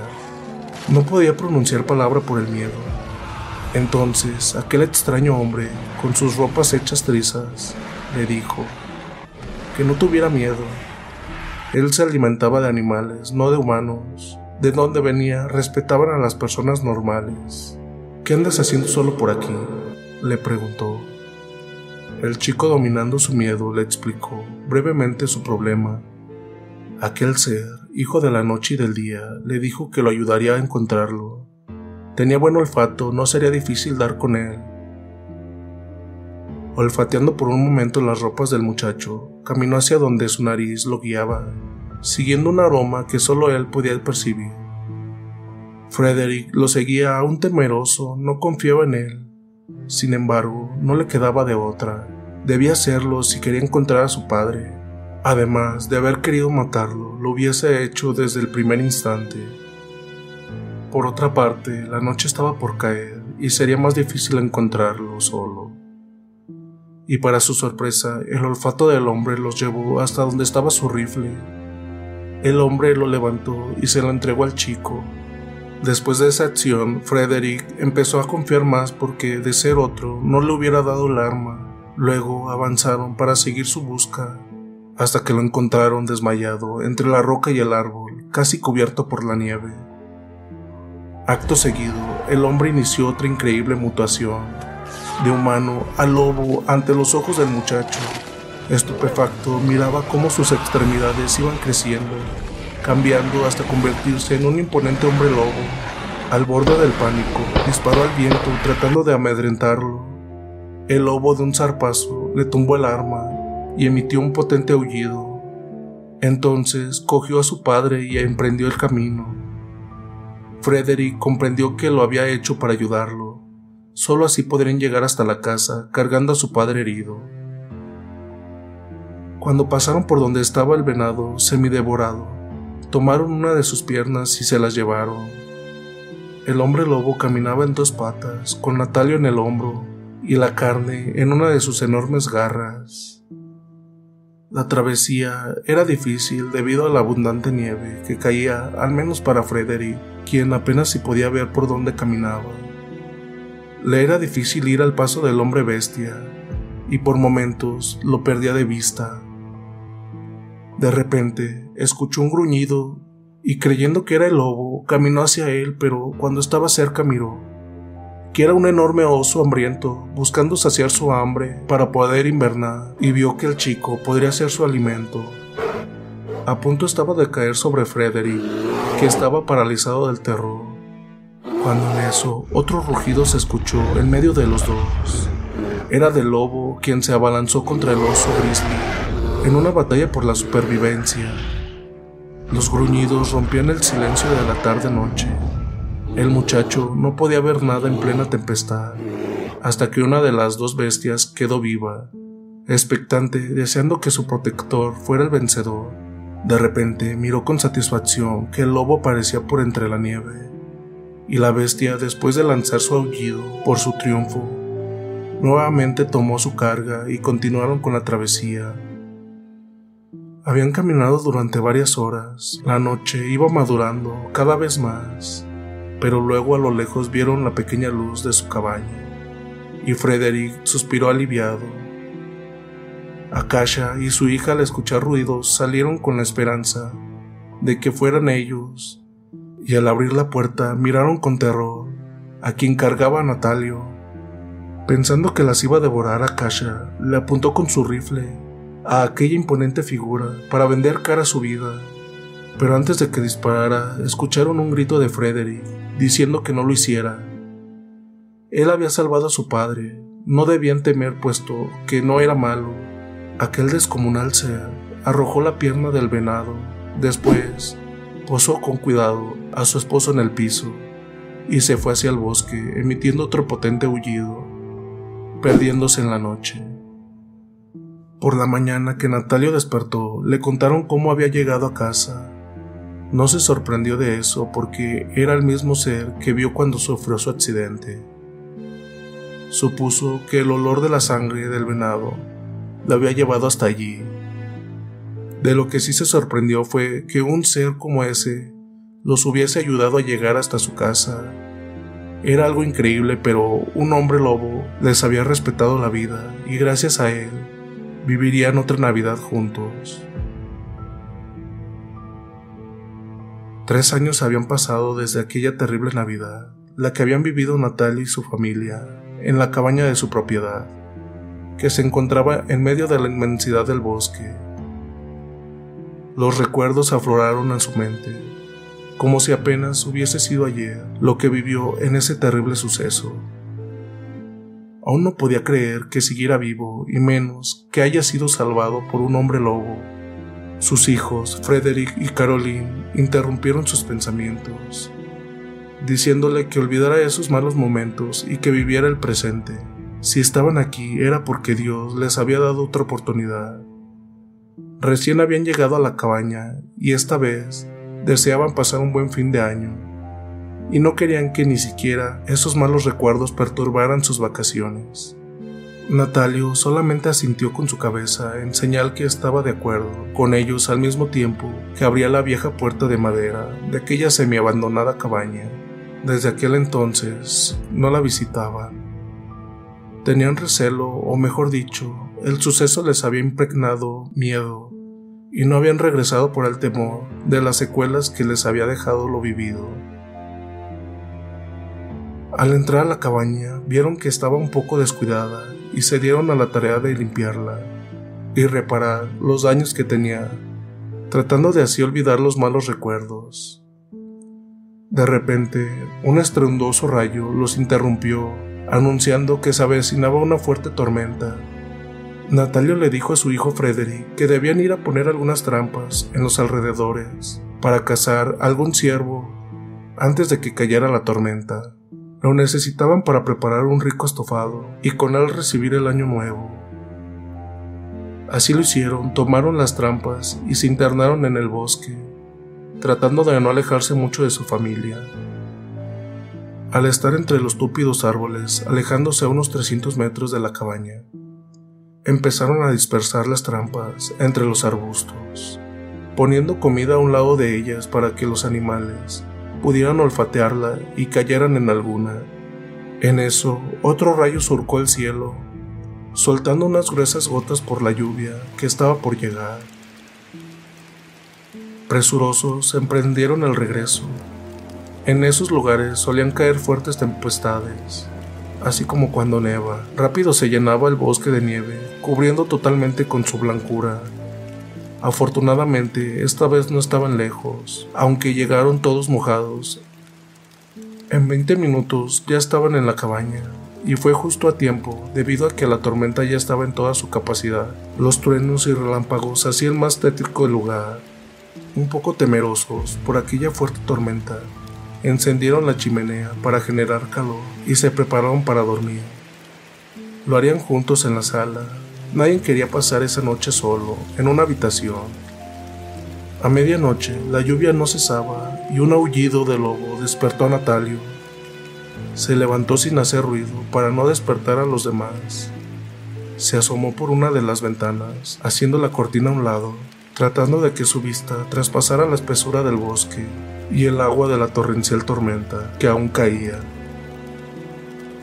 Pero era casi imposible, la oscuridad hacía nula la visibilidad para el exterior. De repente, al caer un estruendoso rayo, alumbró gran parte de la noche y les pareció distinguir la humanoide figura de un ser enorme, caminando en sus dos patas traseras entre los arbustos que quedaban justo frente a la ventana. El ser tenía la cabeza de un enorme perro o lobo lo distinguió por sus enormes fauces y orejas, pero fueron solo unos momentos mientras el relámpago perduró en el cielo. Después se hizo una total oscuridad, pero un potente rugido rompió la noche, confirmando de que lo que había visto no fue solo su imaginación. Rápidamente apagó la tenue luz del quinque que tenía encendido para que no se diera cuenta que la casa estaba habitada. Empezó a escuchar pasos, alguien caminaba por alrededor de la cabaña y por momentos arañaban los muros de madera. En un momento dado, aquel animal se detuvo frente a la puerta. Natalio estaba sudando frío, puesto que recordaba lo que había vivido tres años atrás y pensaba que esa bestia había vuelto. En eso, una fría mano se posó en su hombro por sus espaldas. A punto estaba de gritar aterrado cuando su hijo Frederick le dijo que era él, y también le dijo que había escuchado los ruidos alrededor de la cabaña. Tomando sus armas de cacería, le sugirió en voz baja que salieran para ver quién andaba por ahí y que disparara a cualquier cosa desconocida que se moviera. Cuando estaban por abrir la puerta, escucharon que alguien se alejaba corriendo entre los matorrales. Aquel extraño evento los había puesto sobre aviso y decidieron vigilar lo que restaba de la noche sin dormir. Por la mañana la tormenta ya había minorado. Akasha y su hija Coraline ya tenían un rico desayuno preparado. Estaban frescas, durmieron toda la noche. Ni siquiera se percataron de lo sucedido. Frederick y Natalio estaban dormidos, el sueño los había vencido, ya casi al amanecer. Akasha los despertó con amor. Un delicioso café caliente y un rico desayuno los esperaba en la mesa. Se sentaron a desayunar sin decir nada, pensando que tal vez los ruidos de la fuerte lluvia les había ocasionado escuchar cosas que no eran. Luego que terminaron de comer, decidieron ir a revisar las trampas para ver si habían atrapado algún venado, aprovechando que la lluvia había cesado un poco. Al salir de la cabaña, vieron unas huellas parecidas a las de un perro, pero mucho más grandes, porque aquellas huellas eran descomunales. Además, solo eran las de las patas traseras, como si el animal caminara en dos patas, lo cual resultaba un tanto increíble. Se miraron a los ojos, esas pisadas les dejaba muy claro que los ruidos de la noche no fueron su imaginación, y entendieron que debían andar con cuidado, portando sus armas listas para disparar. Cuando llegaron a la primer trampa, tenían un ciervo macho adulto. En la segunda no había nada, pero al llegar a la tercera, miraron que en ella estaba un hombre con un pie roto, atrapado por la trampa. No parecía un hombre normal, porque él estaba muy peludo. Además, sus ropas estaban desgarradas, como cuando alguien se pone a la fuerza una talla mucho más pequeña que su cuerpo. El hombre estaba inconsciente y fue lo mejor para él, porque así no sintió ningún dolor cuando sacaron la trampa de entre sus carnes que tenía atrapado su pie. Después descuartizaron el ciervo, solo se llevarían la carne, lo demás era innecesario. También se llevarían al hombre herido para curarlo. No podían abandonarlo a su suerte en medio del bosque. Una hora después llegaron a la cabaña y al entrar en ella, esposa e hija se sorprendieron al ver al hombre que llevaban con ellos. Ya que les explicaron, todos se dispusieron a curar al herido. Después, suponiendo que tenía hambre, le ofrecieron un plato de sopa caliente. Había empezado a llover nuevamente, hacía frío, y el estofado le caería bien en su estómago. Afuera parecía que la tierra estaba enojada porque llovía más fuerte que nunca, como si el mundo se fuera a acabar. Afortunadamente tenían bastantes provisiones, y más ahora con la carne del ciervo que habían cazado. Cuando vieron al hombre más repuesto le preguntaron que qué hacía solo y en medio del bosque. Él les dijo que vivía de la casa cerca de ahí y al estar siguiendo a un ciervo de repente cayó en una trampa. Natalia le preguntó que cómo era posible cazar animales en medio de una tempestad así, porque la tormenta de noche no dejaba ver nada.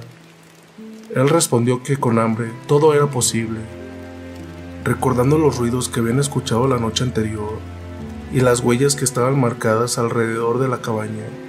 Le preguntaron que si él había andado husmeando por aquí. Les dijo que no, porque la trampa no lo había dejado llegar hasta este lugar. Ahora la pregunta era, si no había sido él, entonces alguien más andaba rondeando por ese lugar. Llegó la noche y la tormenta parecía que nunca se iba a quitar. Luego de cenar algo ligero, pretendieron irse a descansar, esperando que al día siguiente ya no estuviese lloviendo. Le acondicionaron una habitación al herido, ellos se iban a quedar juntos, a dormir en la sala, como la noche anterior. Esa noche, a pesar de la fuerte tormenta, todo parecía estar en calma. En el interior de la cabaña, sus habitantes dormían plácidamente, Parecía que la lluvia arrullaba sus sueños. Mas de repente, de afuera brotó un potente rugido y la puerta cayó hecha pedazos, derivada por un fuerte golpe, apareciendo la descomunal figura de un ser mitad hombre, mitad bestia. Aturdidos por los estruendosos ruidos y sin entender qué estaba sucediendo, segundos después que pudieron asimilar todo, miraron a la bestia parada amenazante Natalia y Frederick, por prevención, habían dejado sus armas cerca de ellos. Las tomaron y empezaron a dispararle a aquella escalofriante figura, solo para darse cuenta que aunque los proyectiles entraban en su cuerpo, no le causaban ningún daño. Entonces la bestia enfurecida dio un salto para caer sobre la familia, que estaba aterrorizada. Su mente irracional solo pensaba en matar y esta vez, y esta vez, nada lo detendría. El par de hombres se agacharon para cubrir con su cuerpo el de las mujeres, tratando de con eso salvarlas, imaginando que tendrían una horrenda muerte. Sin embargo, antes de caer sobre ellos, aquel ser fue recibido por otra bestia igual de poderosa que evitando que destrozara a los valerosos hombres, debatiéndose en una feroz lucha a muerte. Parecía no tener fin, era una batalla nunca antes vista por nadie. Sus garras y fauces surcaban el aire destrozando sus cuerpos, salpicando con su sangre los muebles y las paredes de la cabaña, hasta que uno de ellos cayó muerto sin corazón. El otro lo traía en una de sus garras, aún palpitante, y de una sola mordida lo engulló con sus ensangrentadas fauces. Coraline pegó un grito asustada pensando que la bestia que estaba con vida se los iba a comer también. No obstante, aquel ser no lo hizo. Por lo contrario, se acercó a ellos y poco a poco se transformó en el hombre que tenían herido en su casa. Pero su herida había sanado por completo en cuestión de horas. La sangre de hombre lobo había acelerado que sus tejidos se regeneraran completamente. Luego les dijo que él, él era el mismo que había encontrado a Natalio años atrás, en la nieve, y que ese que ya hacía muerto era uno de ellos. Fue desterrado porque mataba personas y lo culpaban a él, por eso lo andaba buscando para cazarlo. Cortó la cabeza del caído para llevársela. Después les dio las gracias por haberle dado techo y comida. Luego se fue perdiéndose entre la tormenta y la oscuridad emitiendo un potente aullido, como dándole la bienvenida al año nuevo. Natalia y Frederick estaban agradecidos con ese ser. Era la segunda vez que lo salvaba de morir, una vez en la nieve en el frío extremo, y ahora bajo una torrencial tormenta. Gracias por acompañarnos en este viaje a través de estas aterradoras historias. Esperemos que hayan disfrutado de estos relatos emocionantes y llenos de misterio. No olvides seguirnos en Spotify para más contenido interesante y entretenido. También pasarte por el canal de YouTube, ya que en ocasiones ponemos evidencias de las historias que ustedes nos mandan. Hasta la próxima.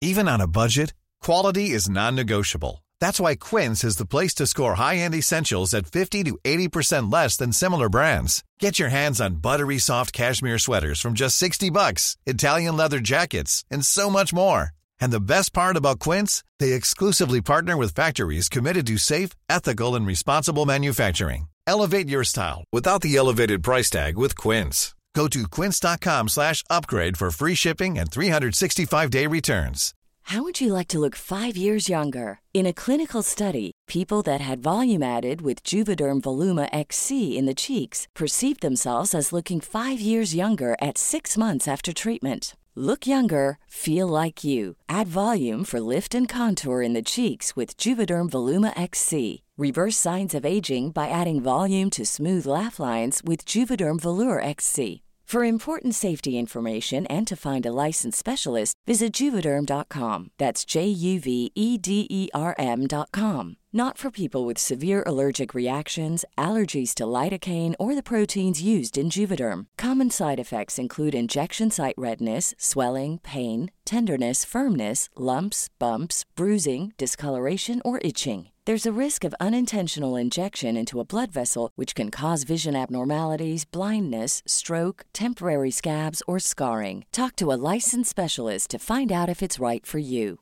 Even when we're on a budget, we still deserve nice things. Quince is a place to scoop up stunning high end goods for 50 to 80% less than similar brands. They have buttery soft cashmere sweaters starting at $50, luxurious Italian leather bags, and so much more.